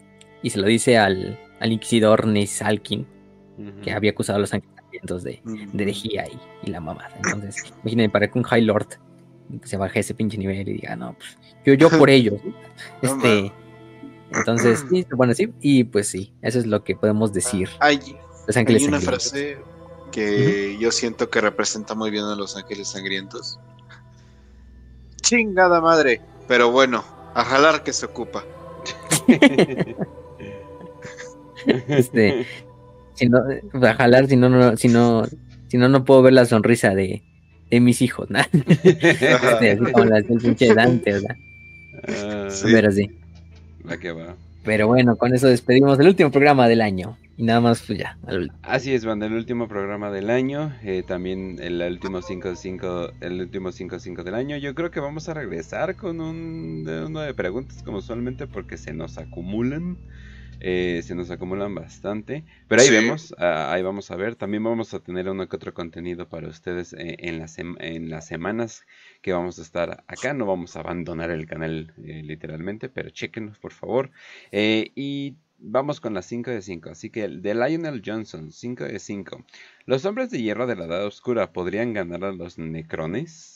¿Los hombres de hierro contra necrones en su época buena? No, los necrones les hubieran partido la madre. los necrones parten madre. Sí, matan dioses literalmente, o sea. Sí.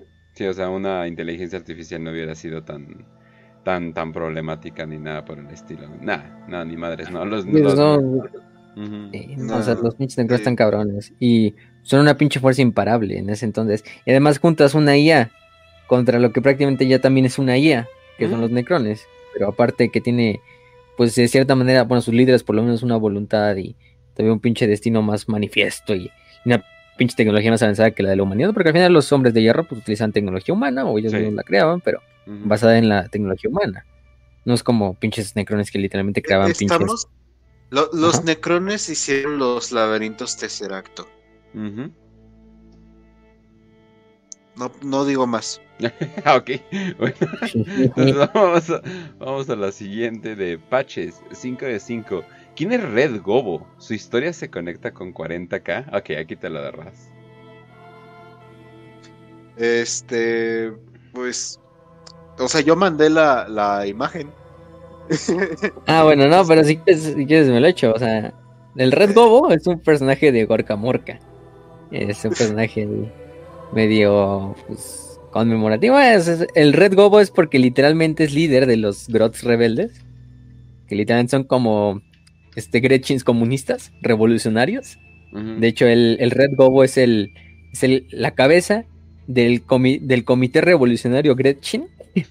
o da Comité. de los Grots.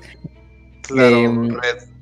Y literalmente lleva una capa roja que significa que es su, el líder de la revolution, de la revolución, de la revolución Revolution. cultural, Gretchen. Ah, este, mm, lleva un eslogan y, y va a modo de un squeak.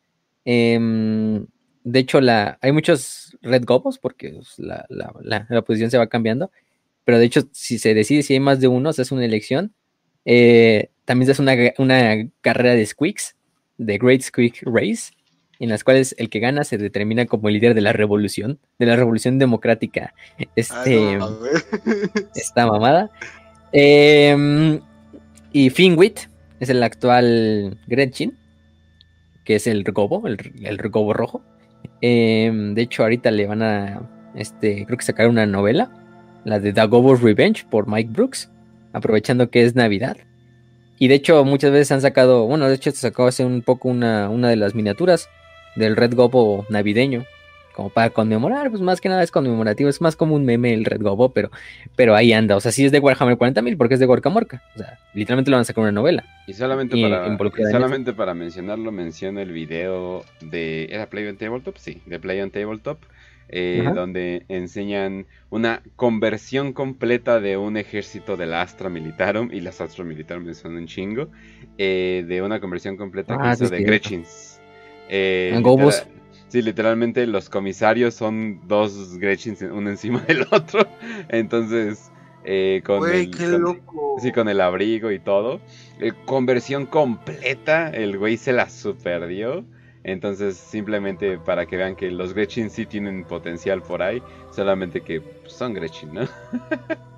Y ahí está en su revolución contra los contra los, los, los dueños de los medios de producción orcos. Este, el Red Gobo es el líder. Es el, es el Lenin, este, es el Karl Marx, este, bueno, más bien el Lenin, porque el Lenin sí, Sí. tenía huevos. Este, de, de, de los Gretchens. eh, y lo que va es que le sacan su esta. De hecho, no ves, no sé si vieron que había un peluche de un Squeak, ¿no? Sí. Como navideño. Ajá. Se supone que es el, el, el del, del Red Gobo. Y es el controversial porque hace poco, para los que no supieron, ahí de repente un día así, pinche Warhammer Community puso una noticia, fue hace como dos semanas, yo creo. Este, así de, no mames, todos los que compraron el, el peluche de Squeak en este momento inmediato devuélvanlo, ¿no? Pero así, o sea, súper pinche amarillista, así como el, el título del artículo, y decía, a lo mejor es una pinche broma o algo así. Como que están jugando y de repente veo el artículo y si es así de no, inmediatamente el que compró su este tiene que mandarnos una foto, destruir el peluche, quemarlo, este, y le vamos a hacer un, le vamos a enviar un instructivo de cómo regresar para que le regresemos su dinero, ¿no? Tiene que mandar la etiqueta en un paquete a Game Workshop y la verdad, así una mamadísima, ¿no?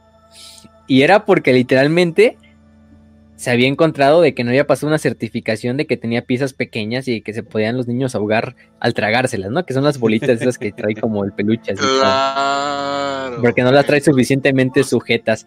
Pero así, güey, o sea, casi casi como si el pinche peluche fuera radioactivo, o lo hicieron con polonio, o, o no sé, ahí.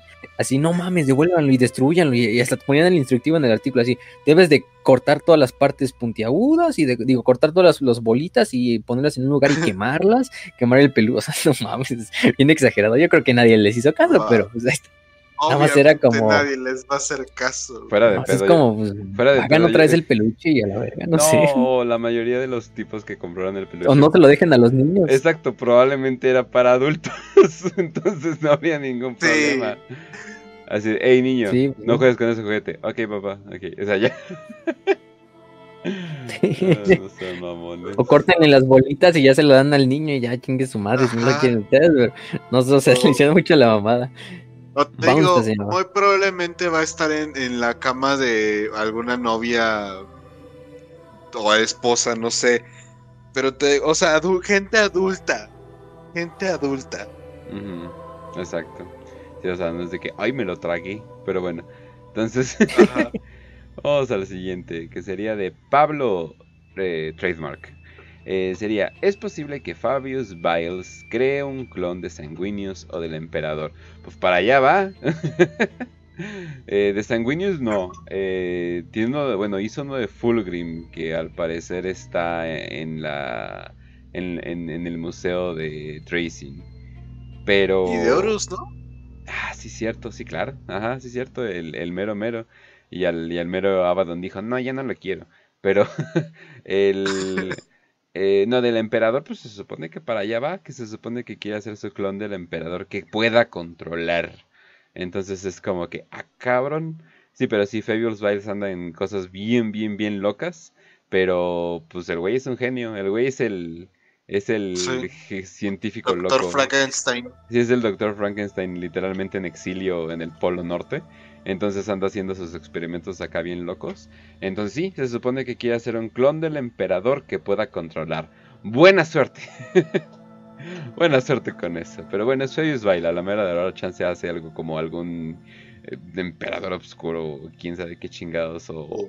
o lo logra y termina siendo quemado en su momento por energía nuclear o algo por el estilo, no sé. Es, está bastante curioso. Pero bueno, entonces vamos a la siguiente de Daniel Lota, dice 5 de 5. Se ha hablado de los perpetuos en el periodo de la herejía, pero existen perpetuos en el 40k. Y si es así, ¿qué están haciendo por la humanidad? Hay una lista de perpetuos que, o sea, bueno, bien, bien no se sabe, no se sabe de muchos. Obviamente el más conocido sería Vulcan. Bueno, el emperador también. Olanius Paius Vulcan. Pero es nuevo lore. Es, sí, es, ajá. ¿Eh? Ah, sí. Bueno, se supone. Ajá. Eh, y se supone. Bueno, es que también los perpetuos son nuevo lore. O sea, es un nuevo concepto que agregaron con, oh, estas son personas inmortales. Y así explicamos X, Y Z. Pero antes no. Antes era. Sí, o sea, Lanius Payus se murió en el momento. Eh, Vulcan resistía los putazos porque ser chingón, no sé. o sea, e, esa era como que la explicación que había. Y obviamente, eh, ah, ¿cómo se llamaba la... Bueno, lo que le están llamando la esposa del emperador, Erda, ajá, exactamente. Erda, que eso es otra perpetua. Eh, sí, se supone que los perpetuos. ¿Y qué están haciendo por la humanidad? Pues no mucho. qué raro que los perpetuos terminen. Pues ya no mucho, porque la mayoría se murió. Exacto. sí, Irónicamente, están muertos. Irónica. sí. Pues es que miren, si lo vemos, Demon, Demon Britannis muere. Este, Malcador muere. El emperador, pues relativamente muere. Erda, no sabemos qué pasó con ella. A lo mejor no los confirman en las novelas que siguen. John Grammaticus, que es un perpetuo artificial, pero ya no tiene el poder de ser perpetuo. Ajá. Tampoco sabemos qué va a pasar con la herejía con él. Bueno, sabemos hasta dónde está ahorita. Todavía no ha muerto, sigue ahí en tierra eh, durante esta parte. Pero quién sabe si va a morir ya sería ahí. All Pearson, pues lo más probable es que va a morir como Lord lo mande. O bueno, a lo mejor le cambian algo, pero probablemente va a morir. Damon Britannis lo matan durante el ataque a la cabala. Eh, quien más Irene Valantion, que es la, la Blessed Lady de los portadores de la palabra. Lo último que sabemos es que se la lleva Damon Britannis y a la cabala y ya no sabemos qué pasa con ella. Malcador pues fallece. Dalia Citera, que es una perpetua artificial. Bueno, es que no es tan perpetua, es más como. Em, bueno, se queda ella custodiando lo que es el laberinto Noctis. Em, del, dragón del vacío en, Marte. Por lo probablemente siga viva. Es una de las pocas que tenemos. Vulcan, pues, sigue vivo. Sigue vivo, sí. Este, bueno, escondido, pero ahí sigue. ¿Quién más? Este, Demon Britannis, Olivia Zureca. Em, y bueno, Olivia Sureca tampoco sabemos qué pasa, que era una de las... Em, eh, intenta como darle un poco de última voluntad a Malca durante la, la herejía de Horus, creo, para mantenerlo del trono dorado. También fallece. Y creo que ya, prácticamente sonrían todos. Ambolton también, que era un justicar de los caballeros grises. Em, y se cree que es el último perpetuo. Eh, aunque no sabemos qué, qué pedo con él. Em, eh, pero ahí sigue, pues, eh, ahí, está todavía, ¿cómo se llama? En, en, en servicio. De hecho, luchó contra Kugat em, hace poco. Bueno, en el, en el 41. Pero se cree que él es uno de los últimos perpetuos, pero él siendo un caballero gris.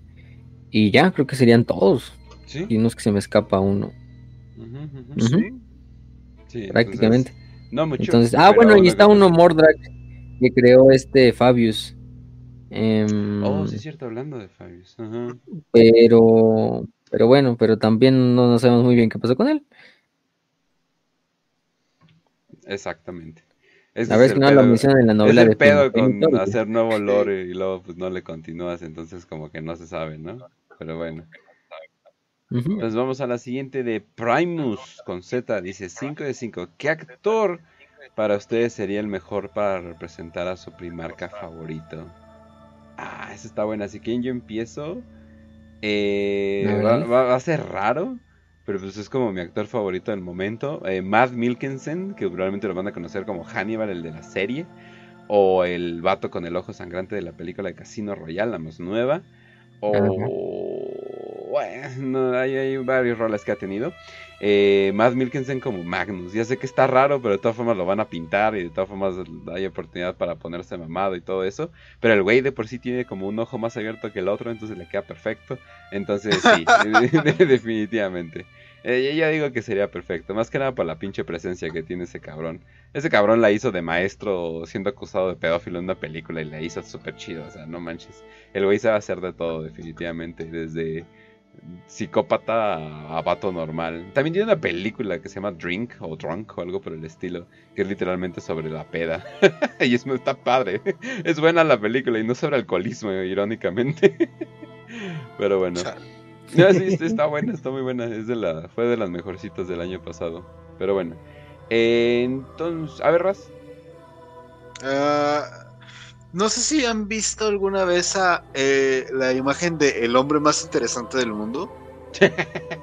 sí. Ah,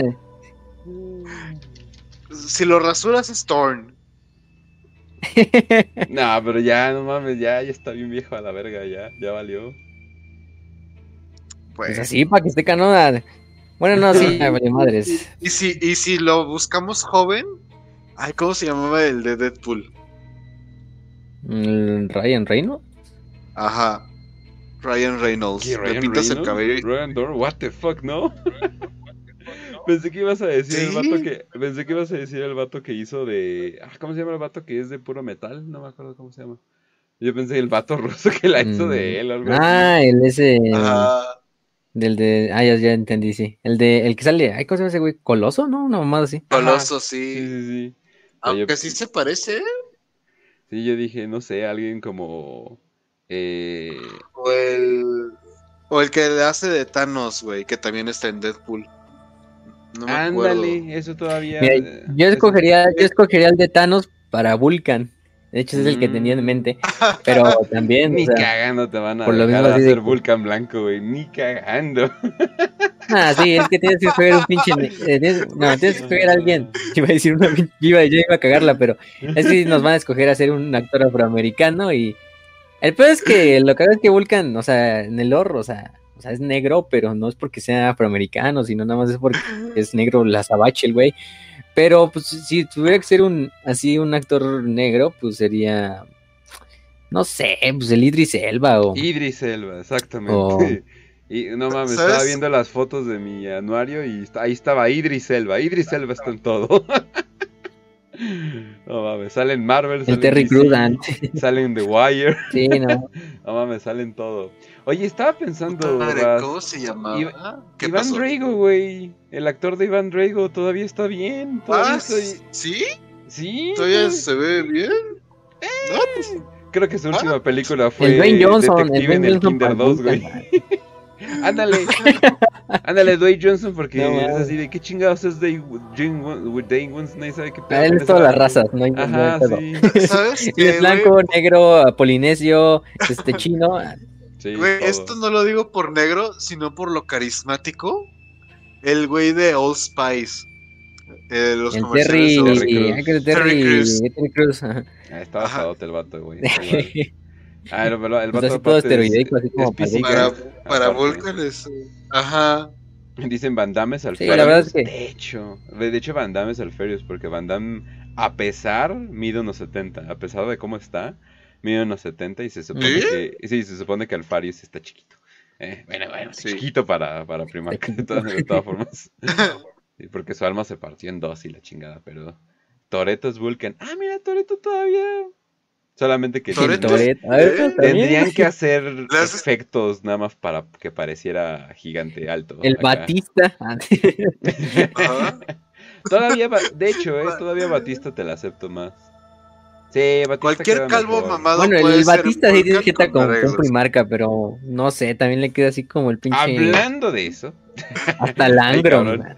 perdón, hablando de eso, pues las últimas noticias para despedirnos del programa y despedirnos del año, Ah, sí. banda.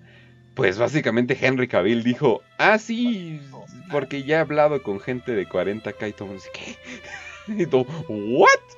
Y pues básicamente dijo, quiero ser, ah, quiero ser Eisenhorn, eh, quiero ser, eh, ay, ¿cómo se llama el rey amarillo? Se me fue el nombre, ah, ah, ah. ¿Baldor? Eh, Baldor, ajá, exactamente. Constantin Ba- quiero- po- pero, o sea, básicamente dijo, podría ser Constantin Baldor o algún primarca. Estaría es muy de- bien. ¿eh? En otro, en otra persona diría pinche güey todo petulante mamón, pero en él le queda perfecto. No, no, no. Él se lo gana, él se lo gana. Sí, exactamente. Y eh, pues básicamente dijo, pero también podría ser Eisenhorn. Y es como que, ¡ah! ay cabrón. Eh, no, ¿Tú pues el, el, el pedo es que dice, pues es que si soy uno ya no puedo ser el otro, entonces tendría que escoger ahí bien y decía, tendría que hablar ahí con los de Games Workshop a ver qué se puede hacer, ¿no? Así casi casi así Está como, cabrón. hazlo, hazlo, mijo, tú eres el único que puedes llevar esa madre ahí a que le hagan Sí. una buena película. Em, también lo entrevistaron, ¿no? Había otro programa donde estaba con el güey de Spider-Man, el Tom Holland. Sí, En Ah, sí que podrían hacer una, una partida, ¿no? sí. No, y el Sí, le dijo así como el entrevistador, mamoncito. así como de, Ah, es que Sí, ese de, güey es ah, el no. mamón de primera. Ese, pero ese güey es famoso por eso, o sea, porque muchos se enojaron sí. así de que, ay, fue mamón, no sé qué. El güey es mamón por con todo. es un borracho, güey, déjalo en paz. Pero. y el Henry Cavill así, no, Warhammer. Sí. No, no, no, no, no juego, no juego War... ¿Cómo que World of Warcraft, el juego de mesa?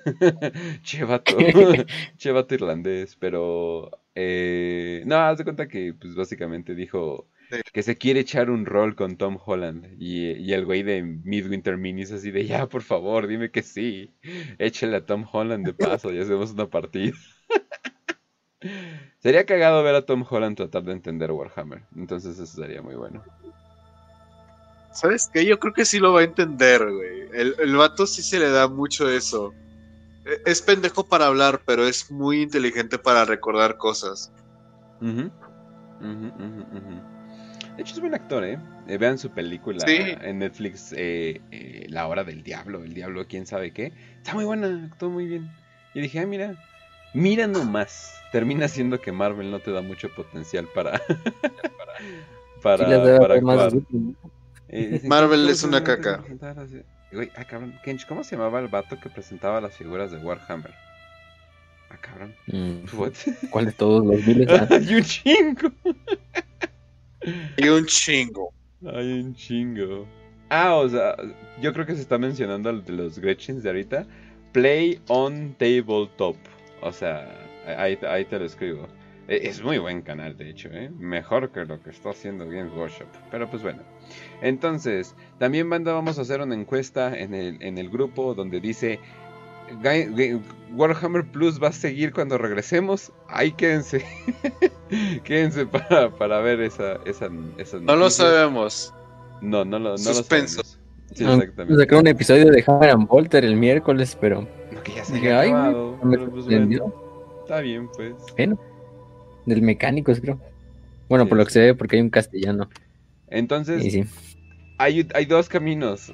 O Games Workshop se pone las pilas y empieza a hacer cosas muy buenas. eh, o Games Workshop la caga y sigue perdiendo dinero porque hace poco reportaron que perdieron 25% de sus- de su val- del valor de sus acciones en época de Navidad. Entonces, y es, o sea, es normal que suba y baje el mercado, pero no en época de Navidad. Entonces, a, a ver, 20% nunca es bueno, ¿eh? no. Eh, normal es 2, 3, por, pero 25 es... No, entonces Ah, el Ark se andaba cagando de la risa, así de que, ah, tenía razón todo el tiempo.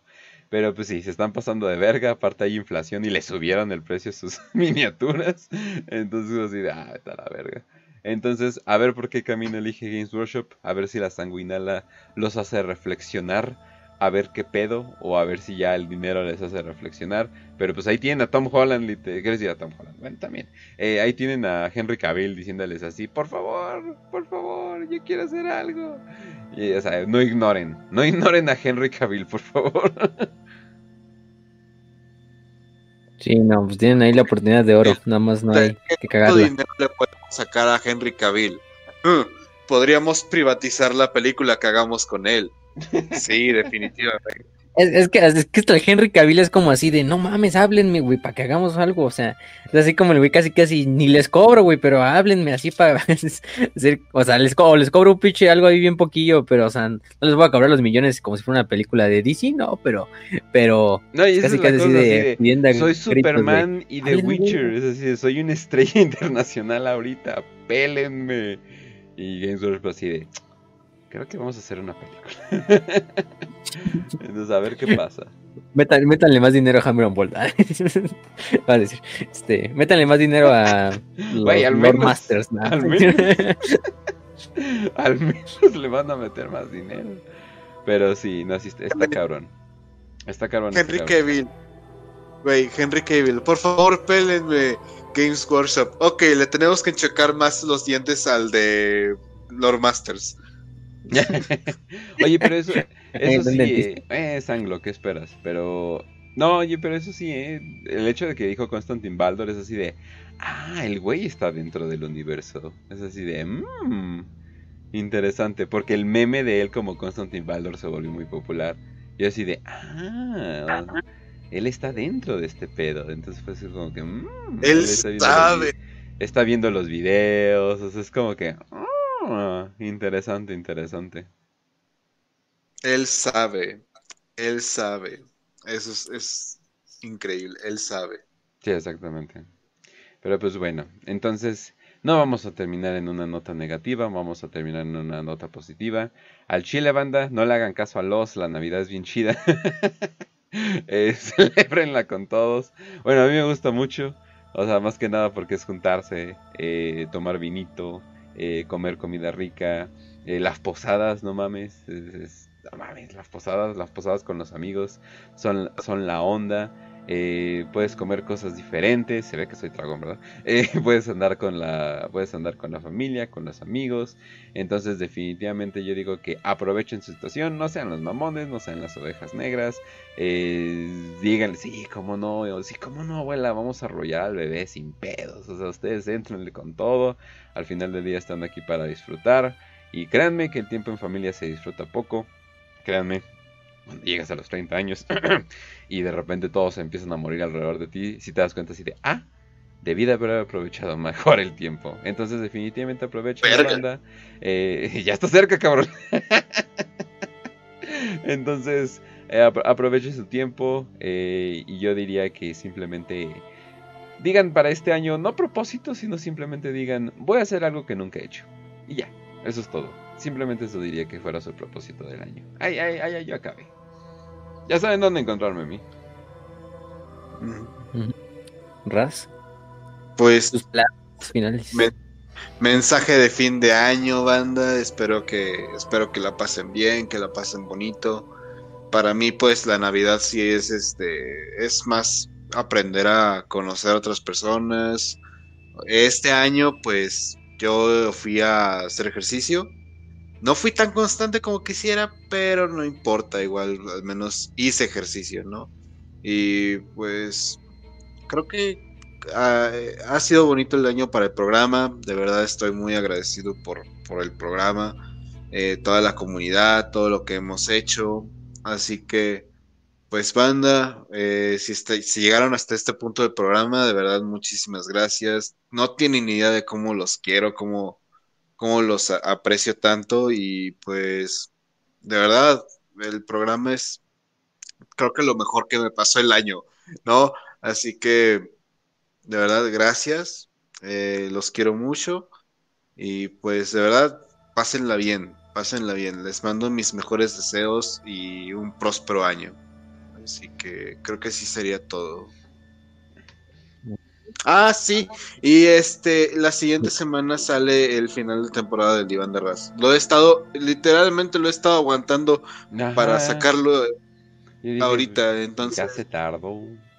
No, y también, eh, obviamente, un agradecimiento a todos los fans, a toda la comunidad, a todos, a el que mora del aviso, nuestro admin, a todos nuestros patrons, absolutamente a todos. Literalmente todos forman una, aunque no lo sientan banda, todos forman parte de, la comunidad. Eh, por cierto, banda, ya sé que esto lo va a escuchar poca gente, por eso le voy a hacer un video aparte. Pero hay un proyecto, el cual sí quiero estar apoyando constantemente, que quieren hacer básicamente la wiki prieta, o sea, la wiki de pretos imperiales. O sea, quieren hacer como la wiki en español, pero mamalona que pues todo el mundo sabe que la wiki en español eh, de Warhammer pues, le falta bastante, ¿no? Entonces quieren hacer como que una versión. Es una gran labor. O sea, no es una labor chiquita, pero para nada. Entonces, eh, definitivamente los voy a estar apoyando de la, manera, de la manera que se pueda. Me agrada mucho que se junten como una comunidad para, hacer ese tipo de cosas. Saben que queremos a todos, o sea, no, no piensen de que, ay, nos dona, así lo queremos, ay, no nos dona, así lo queremos. No, al, al contrario, literalmente sí los queremos a todos porque han formado una comunidad eh, de algo que pensé que siempre iba a ser demasiado nicho o algo por el estilo. Y obviamente gracias a Facio que literalmente se inició por un canal de Telegram que se llamaba Warhammer para Prietos y yo dije, ah, no mames, qué buen nombre. Y yo dije, ah, no mames, ojalá podría... Y luego ya empezamos a hacer un programa y cosas por el estilo. No llevamos mucho tiempo haciendo este programa, irónicamente, a comparación de otros lore masters y cosas por el estilo. Obviamente hacemos nuestro intento. Eh, todavía estamos como que logrando que varias personas de, Latinoamérica nos conozcan. Eh, me saca de onda que digan que es prieto. Tal vez en otros países no es no es tan común la palabra prieto, eso sí no lo sabía. Pero, ah, y para la wiki en español, eh, métanse al grupo de Prietos Imperiales en Telegram. Ahí es, ahí es más que nada donde se está armando toda esta onda. Y pues ahora sí que gracias a todos. Y pues ya saben que, pues, un chingón el siguiente año para Warhammer para Prietos, que vienen cosas bien chidas, la verdad. Y oh, bueno, entonces, pues ya, con esto terminamos el episodio de hoy. Nuestro episodio más largo porque ya duró más de cuatro horas. Este, pero bueno, los despedimos con un episodio de cuatro horas y tienen más para, para pasar estas últimas dos semanas o tres, dos semanas. Les avisamos bien cuándo va a ser el regreso, pero yo creo que es la segunda semana de enero cuando regresemos. Entonces, pues no es mucho el tiempo de espera. Eh, yo como Facio, personalmente les deseo una feliz Navidad. Eh, si es que la celebran, si es que no, o simplemente como dijo Kench, no lo tomen como una... Si son religiosos, pues sí, récenle a su Dios, récenle a... En que quieran, si son paganos, celebren sus Saturnalias y si no son creyentes, pues simplemente tómenlo como una fiesta de compartir con amigos, con la familia, eh, aunque no les caigan bien, es un momento de... el descanso, es día libre de trabajo, que... Es un momento también de olvidar, de perdonar, de de cambiar, porque es un nuevo año, entonces háganse sus, sus propuestas y cúmplanlas, que es lo más importante. No se hagan propuestas imposibles o propuestas que saben que a lo mejor no van a cumplir. Mejor háganse propuestas realistas, e incluso por más mínimas que sean. Ya con eso es un triunfo propio hacerlas así y hacerlas el próximo año, ¿no? Eh, y si pueden desde ahorita, entonces irlas practicando. Em, les deseamos eh, el mejor de los años. Gracias a todos los que nos han estado escuchando, pues ya casi vamos ya por los dos años, vamos a decir un año y cacho, ¿no? Eh, este año pues llegamos a mil suscriptores, abrimos un Patreon, em, también por ejemplo em, cumplimos un año, también es algo cagado, un aniversario. Entonces, gracias a ustedes por este programa, porque sin ustedes este programa pues no sería nada. Em, ya somos más de 1100 suscriptores, vamos para los 2000 y luego a los 3000 y a los que lleguemos, ¿no? El número no es lo importante, el mensaje es lo importante eh, esperamos que con este proyecto ustedes también se animen a hacer sus proyectos, eh, hacer otros podcasts, hacer otras traducciones, si es que pueden, hacer sus propios artículos, sus fan, eh, sus libros fan, hechos por fans, sus fanfics, este, lo que ustedes quieran, ¿no? Saben que si lo necesitan publicar o compartir, nos los pueden avisar nosotros por Twitter, por nuestro chat de Telegram, y con gusto los compartimos. Por ejemplo, ahorita mm, los compañeros del grupo de Pretos Imperiales, Luz María, el Morador del Abismo y Lionel Johnson. De hecho, hicieron y tradujeron un. Em, un libro, bueno, un relato corto de del nuevo Kill Team de Ángeles, digo, de Hermanas de la Batalla contra, contra Tau en Chalnat. Y le pusieron imágenes, lo editaron ellos mismos, le hicieron la traducción. em, y está bastante buena. No sé, es, la otra vez mandaron el borrador, no sé si ya es su versión definitiva, pero bueno, luego se los decimos para que la pongamos ahí. Por si lo quieren leer. Y pues así tan fácil como hacer un- una traducción, que ustedes mismos sepan, pues eso ya es valioso. Entonces, háganlo, Claro. anímense también a hacer sus cosas. La, la comunidad también ahí hicieron un, un examen de conocimientos de Warhammer. Así, que- Milo. Así, con Milo. Eh, pueden seguir la página de Milo, eh, el, El último, último guardián. guardián. Ajá, Y su canal ahí está. Ah, eh, Las respuestas son joya, joya. Así que de verdad están muy buenas las respuestas. Yo participé, así que Ahí lo pueden seguir en Último Guardián. También sigan al escritor cesante que estuvo este año con nosotros también. A Fer Trujillo. Que También ha estado en algunos programas con nosotros desde este año. Escritor, sí. sus libros, léanlos y cómprenlos en, en Amazon. De hecho, tiene su canal en Telegram. a, librería a Trujillo. precio muy accesible. También sigan a los de- compañeros de los demás podcasts, que son podcast hermanos. Al Drugocast, que también hoy era su último episodio. No sé si del año, de todo, ya, ya como son Summers, ya. De toda la vida. No, ya lo acaban y ya. Sí, ya lo mataron. Sí. Ya mataron el drugo. No, demonios. Bueno, ya ni ánimo, ya lo mataron. Pero bueno, síganlos a ellos, aún así. Sigan a, a La Voz, que es el otro, pro- el otro proyecto de Kench. La Voz quitando el velo. No sé si todavía sigue ese nombre o nada más La Voz. Sí. Pero bueno, Pero si buscas la voz encuentras así ya. Encuentran La Voz con doble S. ujú, Es, sí, sí. Eso es intencional, con doble S para que lo encuentren. Eh, es un bastante buen programa de Oz y de Kench hablando de esoterismo, de teorías de conspiración, de bastantes cosas spoopy.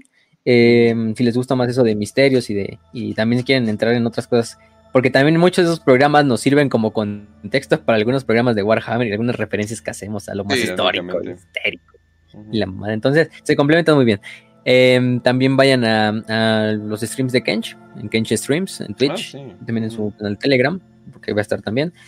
Eh, sigan también, por ejemplo, a este a Terra Escribiente, que estuvo también este año con nosotros, a Inquisidor Murdoch, al Templo de Hermópolis, a Macrack Project, a Circan, al Rincón de Marco, a La Voz de Horus, al Trollcast, que también son ahí mexicanos, y también les enviamos un saludo si algún día escuchan esto, em, entre otros, ¿no? Eh, les agradecemos de verdad por este año. El año que sigue yo creo que va a ser mucho mejor. Si este año fue grande, el, el siguiente va a ser grandioso.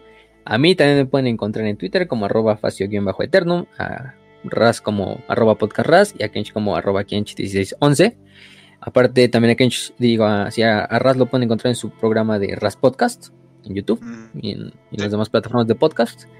Y a mí también me pueden encontrar en el canal de Últimos Romanorum, donde subimos historia romana y bizantina. Hay cápsulas, memes, pendejadillas que se me ocurren y, y momentos épicos para que De vean, repente le, le paso memes a Facio, así que están buenos. para que vean que no solo Warhammer tiene momentos épicos, sino la historia también tiene momentos épicos, legendarios, cabrones que parecen Space Marines nada más sin armadura, como ayer que era el aniversario de la batalla de Nínive, donde el emperador Heraclio eh, romano de Oriente le ganó a los persas y acabó la guerra, la última guerra romano-sasánida. Literalmente el güey antes de la batalla lo retaron a un duelo, el general persa, y a sus 51 años mató de un golpe al, al, al general persa. y luego mató a otros dos soldados persas que se le aventaron por que se enojaron porque había matado al general. Entonces, imagínense, o sea, la pinche historia nos los da los mejores ejemplos de cómo si hay pinches héroes en la vida real. Entonces, pues vayan a verlo si les gusta esa parte de la historia. Entonces, pues nos vemos el siguiente año, nos vemos en enero. Esténse pendientes de todo lo que vayamos a sacar durante estas semanitas. A lo mejor unas cápsulas pequeñas, unos audiolibros. Ahí les avisamos por el canal de Telegram. Síganos en Evox, en YouTube, en Spotify, en Anchor, en Facebook, también en nuestra página y en Telegram, tanto en nuestro canal de pues, nuestro canal principal, nuestro canal de chat eh, y también nuestro canal de biblioteca, donde estaremos subiendo libros. Luego se nos olvida, pero ahí los andamos subiendo cuando, cuando nos mandan. Em, y bueno, nos estamos viendo el siguiente año. Les deseamos salud y victoria y que el Padre Sanguinius los acompañe. Qué bonito. Bye, güey.